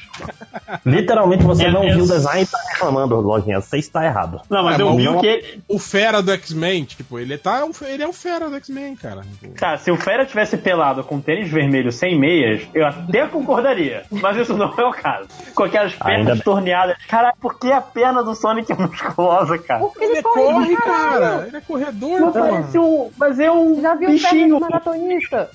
Cara, é- isso vai, vai ser a parada mais escrota. Eu tô, eu- mas eu tô muito. Eu quero muito ver essa, essa merda. Eu quero ver o pica-pau? É porra. Não, e É muito ruim esse, também. esse filme do pica-pau é, é foda que, tipo assim, que eles tratam o pica-pau como se ele fosse um pica-pau mesmo, né, cara? Tipo, não é um filme assim. É tipo um Não desenho pica-pau animado. né? Não, não, não. É como se ele fosse um animal mesmo, assim. É igual no desenho mesmo, cara. Agora, o Sonic, eu não sei como que, qual que vai ser a pega pra botar ele no mundo com pessoas reais, porque o. O que eu vi, ele é tipo de um mundo mágico e vai pro mundo real. Vai ser uma parada mais mundo ruim real. ainda. Credo, cara. E, e, E o lembra Harry é o Sputnik. Harry é o, é o Robotnik, isso. O Robotnik é humano. Sim, é o Jim Não, Carrey. o Robotnik é foi, mano. Ah, ele, tipo, mas, tipo, ele é um humano que, vi, que é lá do mundo do, do, do Sonic ou não? Ou ele é do nosso mundo, será? Eu acho que ele vai ser tipo do nosso mundo e quer roubar as, a magia das esmeraldas do Tá. mundo do Sonic, alguma merda assim. Da força da aceleração. É. A outra coisa, o recado final aí sobre o Aquaman. A trilha sonora é, ó, é, velho. Cara, tipo, é, é completamente sem noção, assim. Eu nunca tinha visto um, um filme assim com uma trilha tão ruim, mal encaixada, assim, desde Lady Hall, Feitiço de. Mas é, é, é tenebroso, assim. Tem uma cena, cara, em que, que tá ele e a Mera, assim, saindo da água em câmera lenta, assim, né, lá na, na, na, na- Sicília, acho que é, onde é que é a cidade? Sei lá, a cidade que eles estão lá, na, lá bonito, né? Aquela cena, eles saindo, assim, né, na- no céu azul e tal, né? E aí começa a tocar essas versões de música dos anos 90, tipo Popero, assim, sabe? Versão moderna, assim, né? No, de fundo, assim, cara, é muito nada a ver, assim, um troço muito, muito doido, assim, cara. Vocês precisam ver esse filme. Assistam, assistam. Vão no cinema, gente. Assistam Aquaman. É, vocês vão se divertir muito. É, é isso. Mais alguma coisa? Querem falar mais alguma coisa? Melhor filme da DC? É, não, né? Então, então vamos embora. Vamos embora. O recados finais aí. Alguém quer falar mais alguma coisa? Não tem estatísticas? Carinha é triste. Não tem. Só vinha, só vinha aqui pra isso, né? Só voltei pro podcast pra isso. Não Né? tem, cara. Eu fiquei, fiquei com preguiça. Eu sou um homem Acontece. ocupado agora, cara. Eu não tenho mais tempo pra essas bobagens. Não, não, tenho, não, não perco mais tempo com bobagem. Né? Passou essa época da minha vida. Então é isso. Até semana que vem e. fui. Yeah. Yeah.